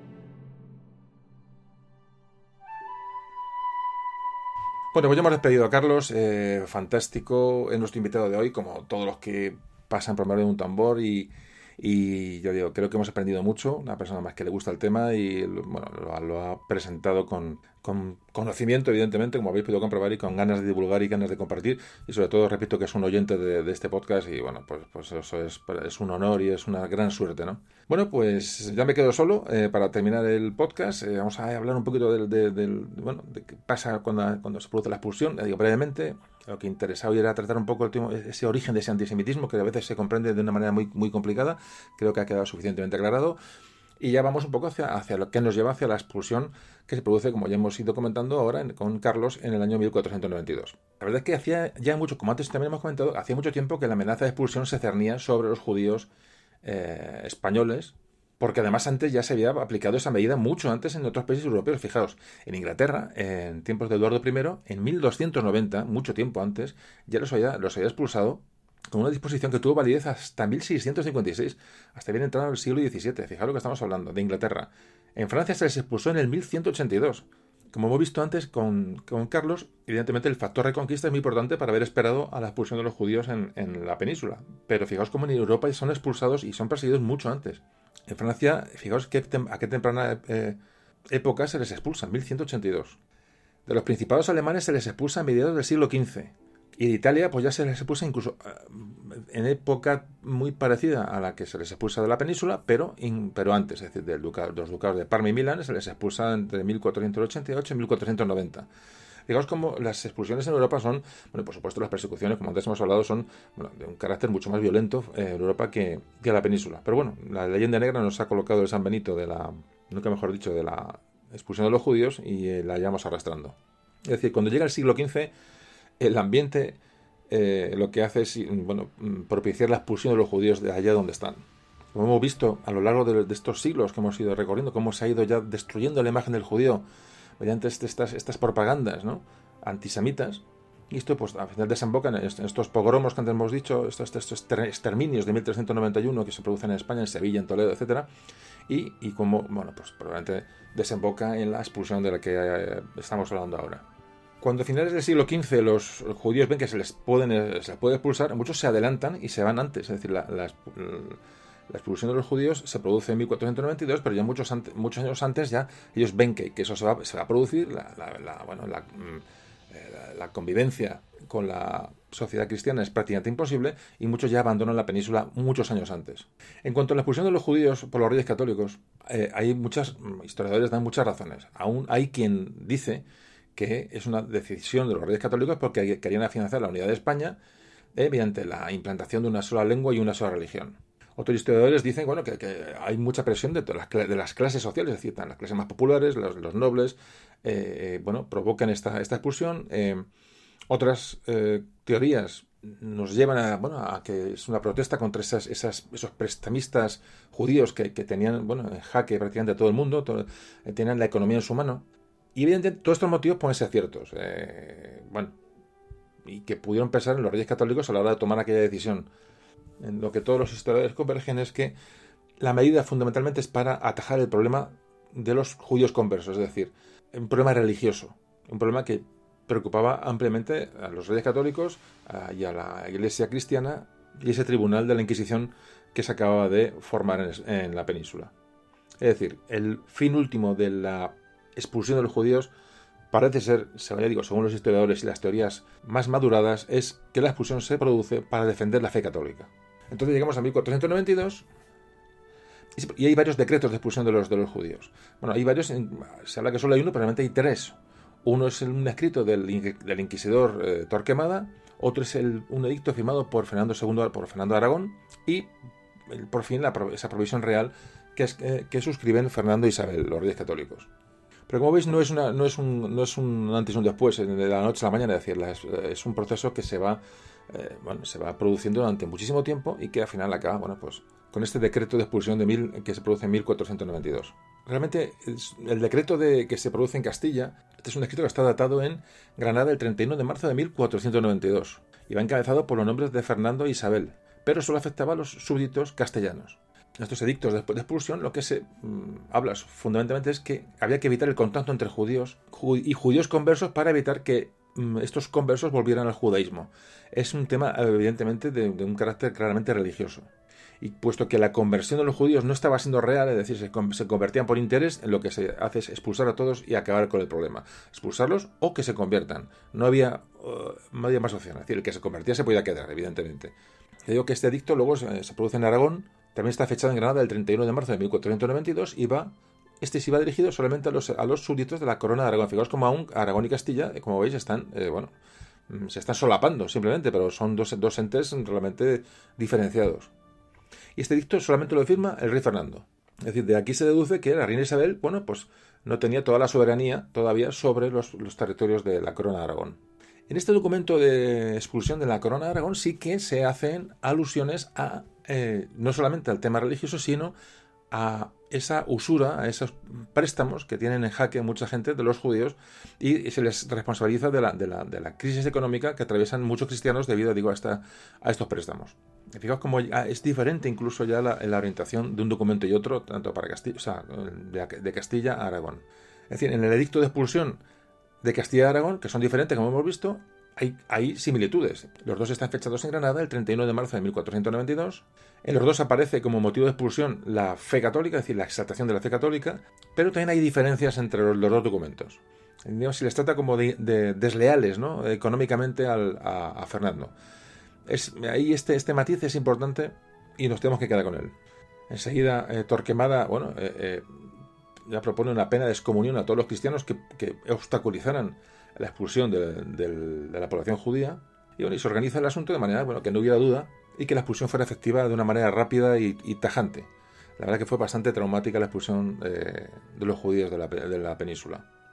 Otro dato que hemos hablado antes con Carlos es que, bueno, evidentemente los judíos ya dejan de ser importantes, ya no son estratégicamente importantes ni económicamente importantes, es decir, ya son, empiezan a ser es un estorbo. se ha acabado la reconquista en 1492, fijaos cómo coincide que finaliza la reconquista y se puso a los judíos. O sea, evidentemente no es una gran casualidad, pero, pero bueno, una casualidad hasta cierto punto. Es decir, el judío ya no es, ya no es eh, tan importante. De hecho, ya en 1391, con estas, estas famosas eh, matanzas de judíos, es el punto de, partida, un siglo antes para la expulsión de los judíos, es decir, ya viene de atrás, pero eh, evidentemente con el final de la Reconquista, cuando la segunda Reconquista se va, mm, va terminando, los judíos son, mm, eh, son, ya no son necesarios, no resultaban rentables a la, corona. Es decir, generaban más problemas que otra cosa.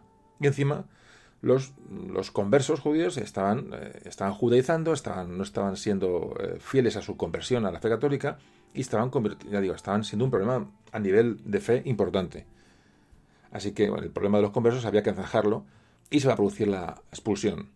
Parece que, que, la expulsión ya estaba preparada con años de antelación, es decir, no fue una cosa que fue de, una hora para otra, eh, aunque evidentemente, claro, cuando las crónicas cuentan cómo fue, cómo fue la marcha de los judíos hacia el exilio es terrible, porque se, hubo un desorden total, eh, se encontraron desamparados estas gentes ¿no? por, los campos, por los puertos, eh, eh, no pudieron prácticamente cobrar los créditos que tenían pendientes, no pudieron liquidar la venta de sus, de sus viviendas, de sus, de sus propiedades. Y su viaje hacia la frontera, hacia los puertos, fue tremendo.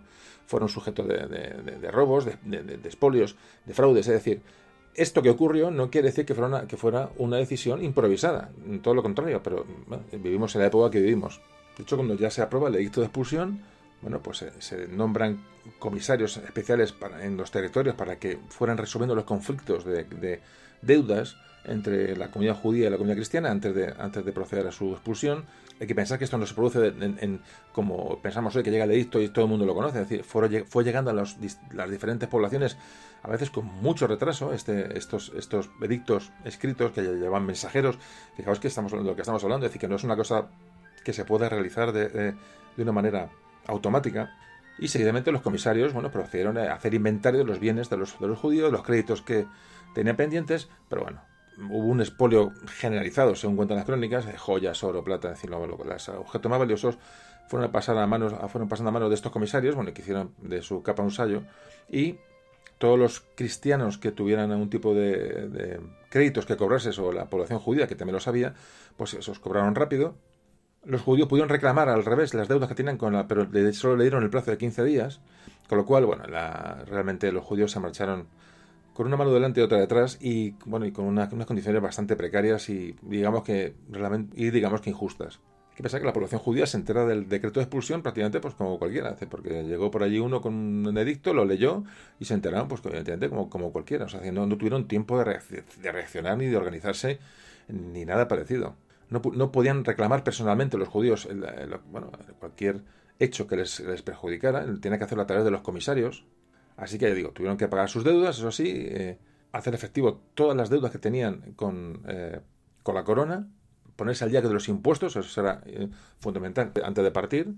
Tuvieron que contratar, cuando salieran de sus ciudades, contratar a, bueno, pequeñas, eh, digamos, eh, grupos o tropas de mercenarios para que les protegieran en los caminos hasta que les llevaran hasta las fronteras o hasta los puertos. Eh, tuvo que ser terrible, tuvo que ser terrible, además pensando que era gente que era española, era hispana, era peninsular al 100%, es decir, que, llevan aquí, de, como hemos hablado antes, de, siglos y siglos y siglos, y habían, habían hecho la reconquista, muchos, otros han vivido en territorio musulmán, pero eran, mm, bueno, eran españoles, como hoy podríamos conocerlos de, tomo y lomo. Tuvo que ser muy duro, tuvo que ser muy duro. Es decir, se cometieron muchos, muchos abusos y la situación pues era, era auténticamente dramática. Los judíos más ricos tuvieron que hacer cargo de los judíos más pobres, es decir, incluso cargo de sus deudas, eh, deudas que a veces eran ficticias, es decir, se les exigía el pago de unas cantidades que, que no, no, se, que no tienen que pagarlas, pero es decir, se les forzó a irse dejando, dejando sus cuentas a cero. Y muchas veces, mm, ya digo, judíos más ricos tuvieron que hacer el pago de estas cantidades para que otros judíos se les dejara, se les dejara salir de las ciudades y, marcharse. O sea, fijaros lo que estamos hablando. Pero claro, esto creo que es una preparación muy injusto y una, pues estamos hablando del siglo XV, o sea, es que estamos hablando, pues, pues estamos hablando. Es decir, que, que, en esta época, como sucedió en todas las expulsiones en todos los países europeos, la cosa fue muy similar. Tal fue, digamos, la, la presión, digamos, a decir, fiscal o, económica que ejerció la Inquisición sobre los bienes de los judíos, que al final los reyes católicos tuvieron que poner coto a bueno, a esta, intervención inquisitorial porque se está llevando hasta prácticamente sus, sus, sus, dineros. De hecho, hay una carta del rey Fernando a los inquisidores de Zaragoza en la que les dice, le dice textualmente, dice, porque como sabéis, los bienes de los judíos están a nuestra disposición y no de otro alguno, y que la intervención que en ellos os dimos fue de nuestra voluntad y no porque a vosotros os perteneciese. Es decir, cuidado que os estáis quedando con el dinero y el dinero es, es de la corona. O sea que al final, como veis, todo desemboca en el maldito dinero. ese es un poco el ambiente que se vive en, los, los, tiempos posteriores al decreto de expulsión.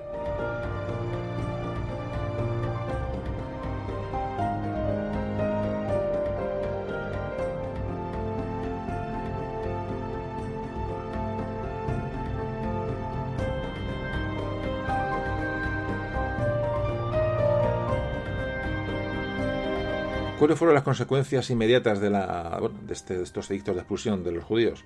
Como muchos se convirtieron, porque no les quedaba otra, bueno, pues, ¿qué ocurre ya? Estas diferencias entre los cristianos nuevos y viejos que ya existían, es decir, entre los cristianos que se han convertido y los cristianos que eran de toda la vida, repito, esto, ya, y bueno, esto se acrecenta, se acrecenta más porque el número de cristianos nuevos, de cristianos eh, convertidos, crece, evidentemente. Entonces lo que ocurre entre los cristianos, entre los cristianos conversos es que hay una obsesión por borrar su pasado judío. Eh, cuanto, eh, fijaros por lo que hablamos, si os, sabéis, si os acordáis en otros audios de la limpieza de sangre, es decir, eliminar la ascendencia judía de su biografía. de hecho, algunos escritores, si os acordáis, creo hablar en el audio de, en el audio del siglo de oro, de, hablamos de, Cervantes, hablamos de Quevedo, eh, una de las cosas que se impugnaba, ya estamos hablando mucho, mucho más adelante, como había imputaciones de tener ascendencia judía en estos escritores, fijaos, y tenían que poco de, defender que eran cristianos mm, viejos, que, eran, que tenían limpieza de sangre, que no tenían una ascendencia judía cercana. O sea, fijaos si esto, si esto influye. O, bueno, hay un descenso demográfico evidentemente cuando, los judíos salen, pero no es una catástrofe como alguien lo ha llegado a decir, es decir, no, no es, no es tan, el impacto demográfico no es tan importante. Se calcula que al final se exiliaron unos 100.000 judíos, 100.000 habitantes salen de la península eh, de una población de 6 millones. Entonces, bueno, la, bueno, no son tantos, evidentemente, y evidentemente, aunque no el impacto, según los historiadores eh, estudios más recientes, el impacto no fue tan grande como se ha llegado a decir, que, eh, pero bueno, sí, evidentemente en las economías urbanas influyó, evidentemente, la pérdida de esta población, digamos, eh, de élite, artesana, de médicos, prestamistas, económicamente, pues todo influyó, es decir, la pérdida de esta, de esta población, evidentemente, la sociedad del momento lo acusó. Hay que pensar que muchos de los judíos, las familias más ricas ya se habían marchado o se habían convertido antes, es decir, no esperan hasta el último momento.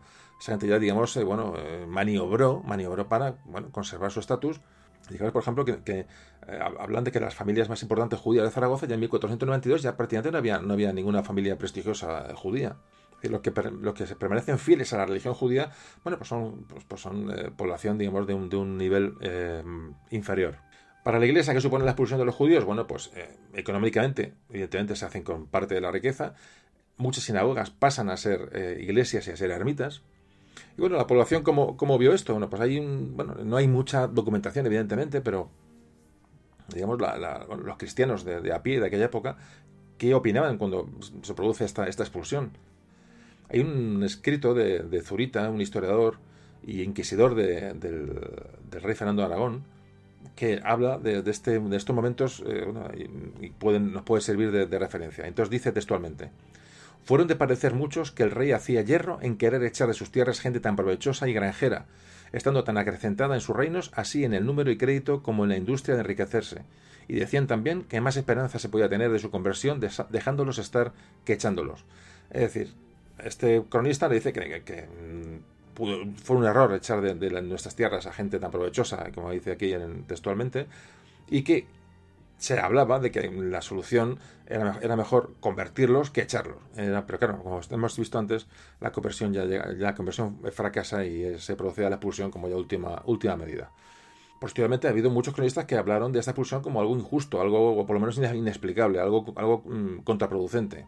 Es decir, que en la época y épocas posteriores eh, las crónicas nos hablan de que fue un hecho muy trascendente, muy trascendente.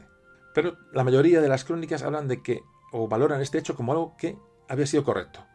Es decir, que, la percepción del cristiano de la época era que la expulsión era un hecho lógico, un hecho eh, que, había llegado por, por había, había, caído por su peso.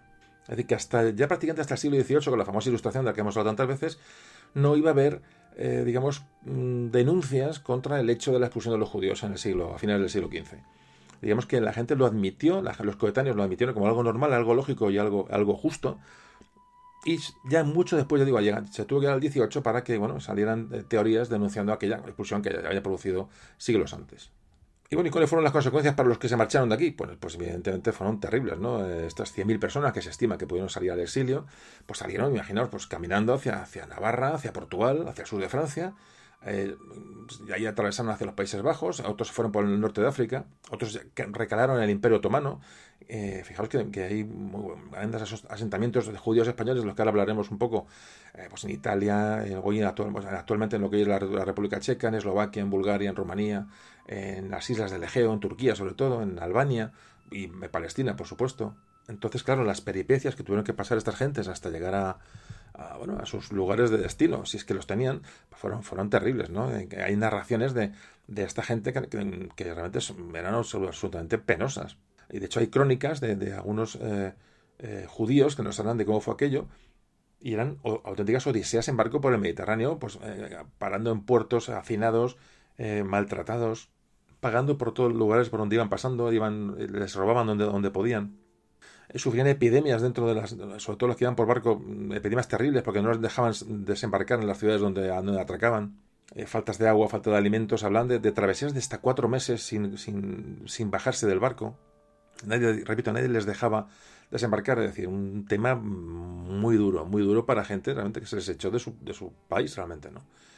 Hubo judíos que, que una vez que abandonan, abandonan el, territorio de la corona, eh, llegan a Portugal o eh, llegan a Navarra, se bautizan y regresan. Muchos de estos que regresaron porque se lo pensaron, cuando llegan han perdido prácticamente todas sus, posesiones porque luego no tuvieron manera de, recuperarlas. Fijaos la, la, crueldad del asunto. Repito, vamos a, poner, a poner de la época, sino, porque si no, evidentemente, esto es una injusticia que hoy no, comprendemos. Pero fijaos la, dureza, ¿no? Eh, además llegaban y dicen, no, nos hemos convertido. nadie se lo creía. Es decir, te fuiste ayer y llegas dentro de, dos meses o tres y dice que, ya, que te has bautizado evidentemente, ya digo, pasan a ser cristianos de segunda, cristianos nuevos, eh, es decir, en eh, siendo gente de segunda clase, evidentemente, como ya todos sabéis y hemos comentado en algún audio. Y claro, cuando llegan al lugar de destino, los que, los realmente llegan a su lugar de destino, claro, los problemas al llegar allí eran, eran tremendos porque estaban en tierra extraña, con lengua extraña, con costumbres extrañas. Y claro, también da la dificultad, no solamente que te echan, sino a dónde llegas, a dónde, a dónde vas. Eh, entonces, claro, esta gente se, bueno, se juntaron entre ellos, se dieron protección entre ellos, y, siguiendo siendo una sociedad, pues digamos, cerrada como autoprotección. Entonces, por eso con esas comunidades pues mantuvieron sus costumbres, sus lenguas durante tiempo, ahora hablaremos de ello un poco, y, bueno, y han pervivido hasta, hasta, hasta nuestros días. Que de hecho, eh, eh, cuando llegaban a una ciudad donde había otros judíos, no se mezclaban porque eran, eran comunidades absolutamente diferentes. O sea, ni siquiera los judíos de esas ciudades les acogían como suyos porque, porque no eran, eran venían de, de, otro mundo absolutamente diferente.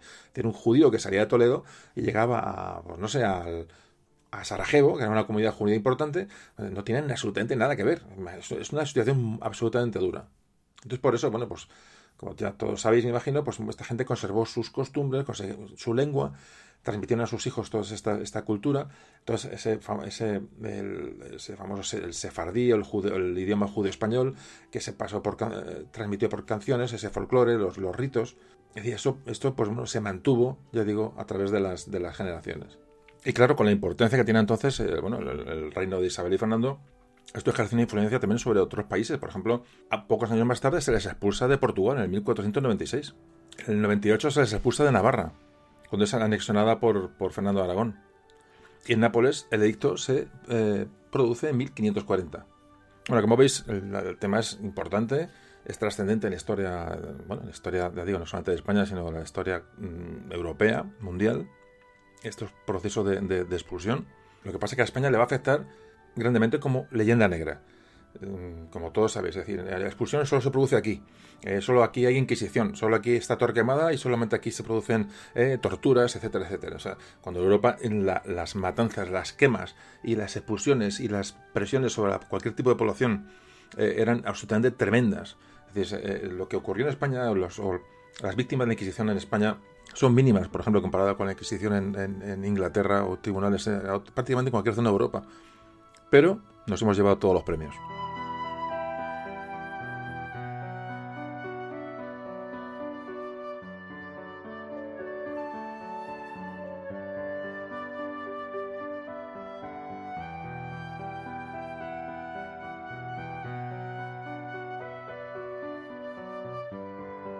Bueno, y vamos a hablar de los, eh, para acabar, ya estamos acabando, de los sefardíes. Los sefardíes que son esos judíos, que esas comunidades judías que han, que han ido sobreviviendo por distintos lugares del mundo, con origen en estos judíos expulsados de, la península. Entonces, la leyenda más conocida y la más bonita es que este pueblo sefardí eh, eh, dicen que cuando los judíos se vieron obligados a abandonar España, se llevaron consigo las llaves de sus casas con la esperanza de algún día poder volver y, poder abrirlas. Entonces, bueno, pues es una leyenda bonita de que habla que hay llaves, porque ah, me parece que casi nadie conserva llaves, pero bueno, es bonito saber que, que, que una gente vivido con esa ilusión de algún día regresar. Muchos de estos judíos, bueno, emigraron a América, porque ahí las leyes eh, de la Inquisición se aplicaban de una manera mucho más, más relajada, es decir, muchos viajaron a América, y evidentemente en años posteriores, y digamos que hay que, bueno, como sabéis, coincide la expulsión con, con el descubrimiento de América, te digo, pero estos judíos que mm, se van fuera, pues al final eh, vuelven a, la comunidad, digamos, eh, hispanohablante, eh, pues yendo a, yendo a América. Entonces, lo que esto va a llevar es que en España prácticamente entre los, los judíos desaparecen prácticamente por completo, los conversos son conversos, bueno, prácticamente de verdad, y la comunidad judía, desaparece de la península.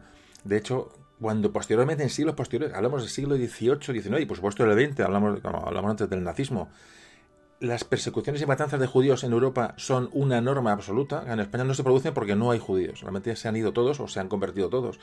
Eh, entonces en España nos, evitamos esa, esa, esa barbarie, ya digo, siglo XVIII, XIX, bueno, pues porque realmente aquí no, no quedan judíos. De esto también hablamos, en, creo que en el podcast del, del Ángel de Budapest, de Ángel Sanfriz. Ese podcast también hablamos un poco de, bueno, de esta historia de los judíos, otra época, evidentemente, otra, otra manera de verlo, pero ahí también hablamos del asunto. Muchos se fueron a Portugal, para que luego les, luego les echaran de allí.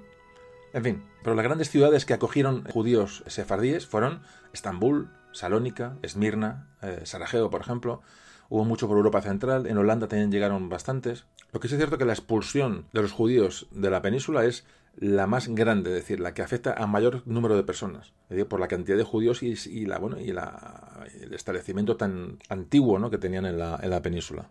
Entonces esta gente se, sentían españoles, es decir, esa nostalgia del lugar que abandonan es más prácticamente es inigualable con ninguna otra expulsión de, otro lugar. Se llevan sus músicas, se llevan su lengua, el ladino. El ladino es el, eh, se llama ladino a ese idioma judeo-español, ¿no?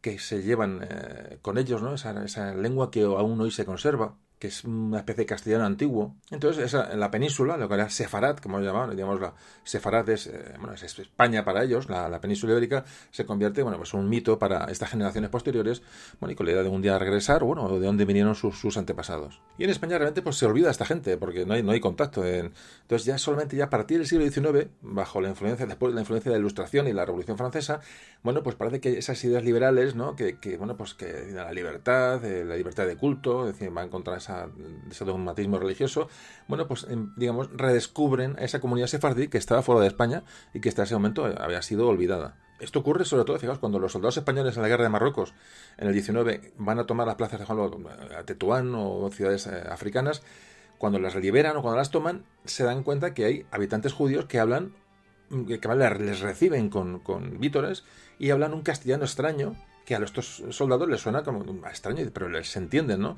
Un castellano antiquísimo y extraño, que es, como digo, el ladino. Bueno, pues a partir de este momento que se detecta, eh, se detectan estas poblaciones, se empieza, bueno, a crear un, bueno, a buscar, tirar de ese hilo, ¿no? Para ver, bueno, esta gente dónde está y un poco, bueno, meterles por lo menos en, la memoria. Entonces hay eh, viajeros eh, del 19, que lo mismo que los ingleses en, la península, hubo viajeros españoles que se fueron a Turquía, eh, eh, bueno, a viajar y, recuperar o intentar indagar sobre la, bueno, dónde estaban aquellas gentes o esas, esas eh, comunidades que fueron, que fueron conservando la cultura y el idioma español tan lejos. Así que fijaos, mientras en Europa ya estamos 19-20, se dan esos, esas persecuciones sangrientas y bárbaras sobre los judíos. En España, contradictoriamente, que aquí somos diferentes, se, vive en una, recuperación, ¿no? Un redescubrimiento del, del sefardismo, del, del, judaísmo, porque bueno, porque, porque realmente era una cosa nuestra, una cosa nacional, y evidentemente el nacionalismo también afecta al nacionalismo español, no solamente a lo que hemos hablado, nacionalismos separatistas. Es decir, en el siglo XIX afecta en, a todo el mundo por, por igual. Es decir, no había judíos en España, pero aquellos judíos que hayan mantenido la cultura española afuera, pues, pues enorgullece al español como algo, como algo, algo positivo. Fijaos lo que es, bueno, que son las cosas, ¿no? La historia y cómo hay que ver cada época con, como siempre decimos, con la visión de cada momento. Claro, este, este acercamiento al, al judaísmo choca contra la costumbre, digamos, de las clases más populares que odiaban, odiaban al judío ya por ancestralmente. O sea, el odio al judío, el verlo como algo, algo negativo, algo demoníaco, algo, algo sucio, eh, realmente eh, eso pervivía en la, la España más, más, eh, más básica. Y por supuesto la Iglesia Católica, por supuesto. Pero bueno, el caso es que, ya digo, esto es todo contradictorio. No se explica, esto como ejemplo, el general Primo Rivera, del que aún no hemos hablado en ningún audio, hablaremos en un audio posterior, la dictadura de Primo Rivera, hace gestos de acercamiento a los sefardíes y como durante la Segunda Guerra Mundial la dictadura de Franco, a pesar de ser aliada de, de la Alemania nazi, va a proteger a muchos judíos, como hablamos en este audio que antes comentábamos en Centro Europa. De hecho, es Franco el que definitivamente en el año 1969 deroga el edicto de expulsión de los reyes católicos en 1492 porque les prohibía la vuelta a los judíos para siempre aquel edicto. Bueno, pues eh, Franco es el que, el que lo deroga. Fijaos que, que contradictorio es todo, ¿no? Bueno, pues es, curioso, ¿no? estos datos. Y bueno, pues ya ni que hablar, ya con la llegada de la democracia a España, bueno, pues y la libertad de culto, bueno, pues, pues ya es un acercamiento claro, sino que además, además lo que se, se propone es el reencuentro y la reparación de daños a esa gente que, que salió, ¿no? Hacia ya siglos, pero bueno, es, un poco se intenta, bueno, reparar la conciencia, ¿no? Entonces, en 1986 decir, antes, hace cuatro días, eh, se reanudan estas relaciones diplomáticas entre España e Israel, que es un momento importante para, esto que estamos hablando. Entonces hay una frase, cuando saluda, es decir, se reanudan eh, relaciones con Israel, en ese momento está gobernando Felipe González, y el primer ministro israelí, Simón Pérez, es el que cuando, bueno, una frase que ha pasado un poco a la historia, eh, cuando se encuentran le dicen, nos volvemos a encontrar después de 500 años pues eso, recordando a aquella gente que se expulsó en 1492. Bueno, pues esto es una historia muy bonita realmente, y es historia, y es bueno, lo bonito es que se va reparando y se van eh, poniendo, eh, tapando estos agujeros ¿no? que, que van quedando de, bueno, de, momentos históricos que, bueno, que, que sucedieron. Entonces, bueno, este, a partir de este momento, de, la, de retomar las relaciones con Israel, bueno, pues en 1990 se concede a las comunidades sefardíes el premio Príncipe de Asturias de la Concordia, En 1992 se organiza bueno, un evento que se llama Sefarad 92, que muchos os, acordaréis, que conmemora el quinto centenario de la expulsión de los sefardíes. De hecho, en este momento, en el 92, eh, coincidiendo, con el quinto centenario del descubrimiento de América, digo, esto es paralelo, entonces hay un, se, bueno, se hace una emisión en Radio Nacional de España de programas en ladino, en, este idioma que queda conservado de este castellano antiguo. Ahora que son, son medidas, creo que es interesantes, bonitas y que también conviene saberlo.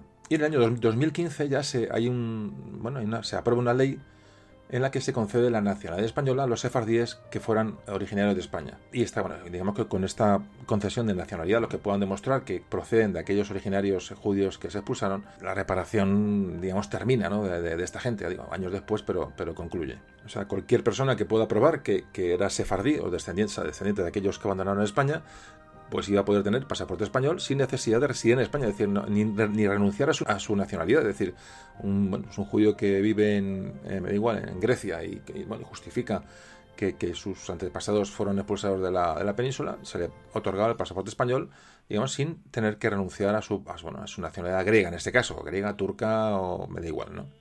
Había que pasar un pequeño examen para recibir el pasaporte de conocimientos de la Constitución, un pequeño examen, y unos conocimientos, digamos, de la sociedad y cultura española. Es decir, bueno, con esa persona se haya aproximado un poco a la sociedad española, pero, un sencillo examen y se da el pasaporte español. Muy pocos regresan a España, es decir, siguen viviendo en los países de, evidentemente, donde viven, pero bueno, pero muchos, muchos miles se acogen a este pasaporte español, es decir, eh, porque el pasaporte español evidentemente les da, les da ventajas, bueno, y muchos sacan se sacan el pasaporte, varios miles. Claro, lo milagroso es que aún queden, eh, queden poblaciones que hablen personas que hablen este, este sefardí, este español antiguo, porque realmente han sido, evidentemente fueron perseguidos por toda Europa los judíos, eh, muchos fueron, como sabéis, exterminados y, bueno, es un milagro que aún queden bueno, pues personas que hablen este ladino, ¿no? este, este castellano antiguo. La verdad que es una, es una maravilla. Y bueno, os pongo una pequeña, una canción es la que está sonando ahora, cantada en ladino, una canción preciosa que se llama, se titula eh, Durme, Durme, Durme, Durme, mi alma doncella, que se, puede entender perfectamente, Duerme, Duerme, es preciosa, y la dejo para que la, escuchéis, y bueno, este es el, este es el idioma que, bueno, que se ha rescatado, este es el idioma que se ha conservado durante siglos fuera de la, de, la península, ¿no?, por estas gentes que fueron expulsadas en, en su momento. La verdad que la canción es preciosa, os dejo un momento con ella para que la disfrutéis.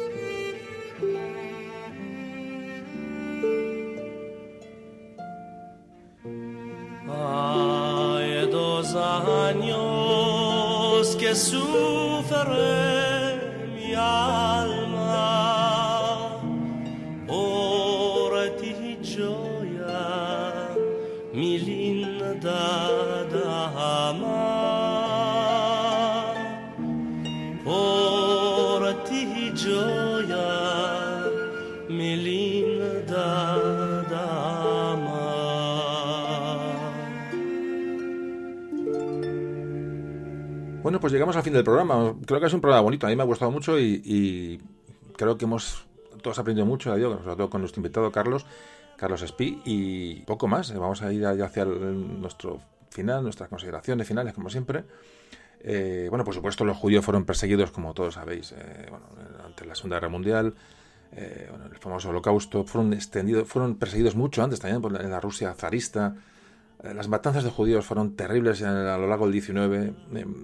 prácticamente, bueno, es que fue, no, no es el tema que toca hoy, pero, pero todo muy complicado, hasta que, bueno, que consiguen en el año 48 volver a, a, Palestina, ¿no? aquella famosa resolución cuando los judíos vuelven a Palestina, aquellas, aquellos conflictos, ¿no? pues bueno, vuelven a, su tierra, la ONU les da el, el, Estado de Israel. Claro, los árabes que vivían allí desde hace tiempo, pues evidentemente, pues eh, guerras, Palestina, ahí viene el problema. Y por supuesto, pues el conflicto, el conflicto continúa.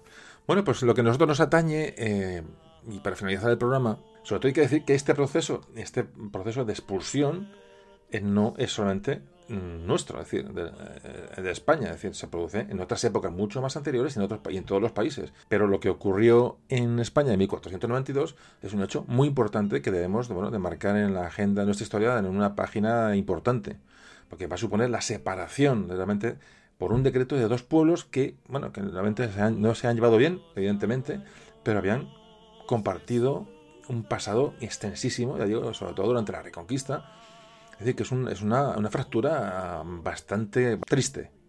Fijaos que si calculamos que del siglo I, siglo II había mm, judíos en la península, vamos a poner, si no antes, estos judíos del siglo I hasta el siglo XV, estamos hablando de 15 siglos de, de, vida de judíos en la, en la península.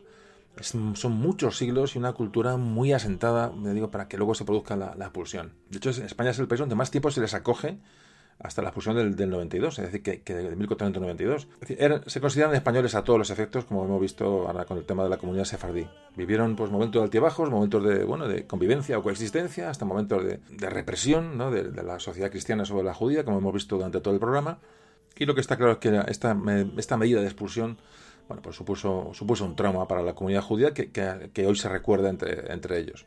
Nunca pudieron entender los judíos españoles eh, qué les hicieron sus, sus, mm, digamos, sus, sus vecinos, ¿no? Si, sus reyes, ¿por qué les echaron, no? Porque esa tierra también era suya. Digamos, eso fue una cosa que llevaba siempre en, bueno, en su alma, ¿no? Con, con gran dolor. Y por eso digo que la mayoría de ellos, bueno, se adaptaron a la nueva vida en, los, en lugares remotos, en lugares muy remotos. Bueno, pues cuando los judíos del 9 de abril, cuando todos los judíos guardan, digamos, el, eh, bueno, el, duelo, ¿no? En recuerdo de la destrucción del templo de Jerusalén, bueno, pues estos sefardíes, esos españoles, recuerdan y lamentan a la vez la, expulsión de Sefarad en 1492.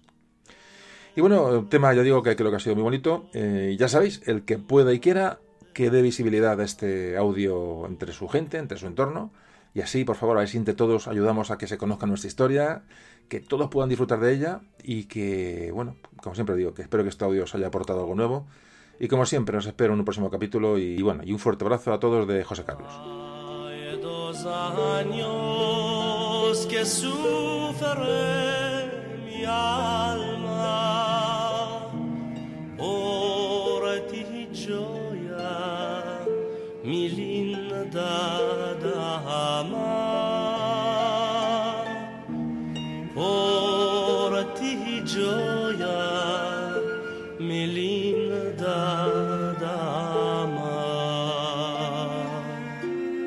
Memorias de un tambor.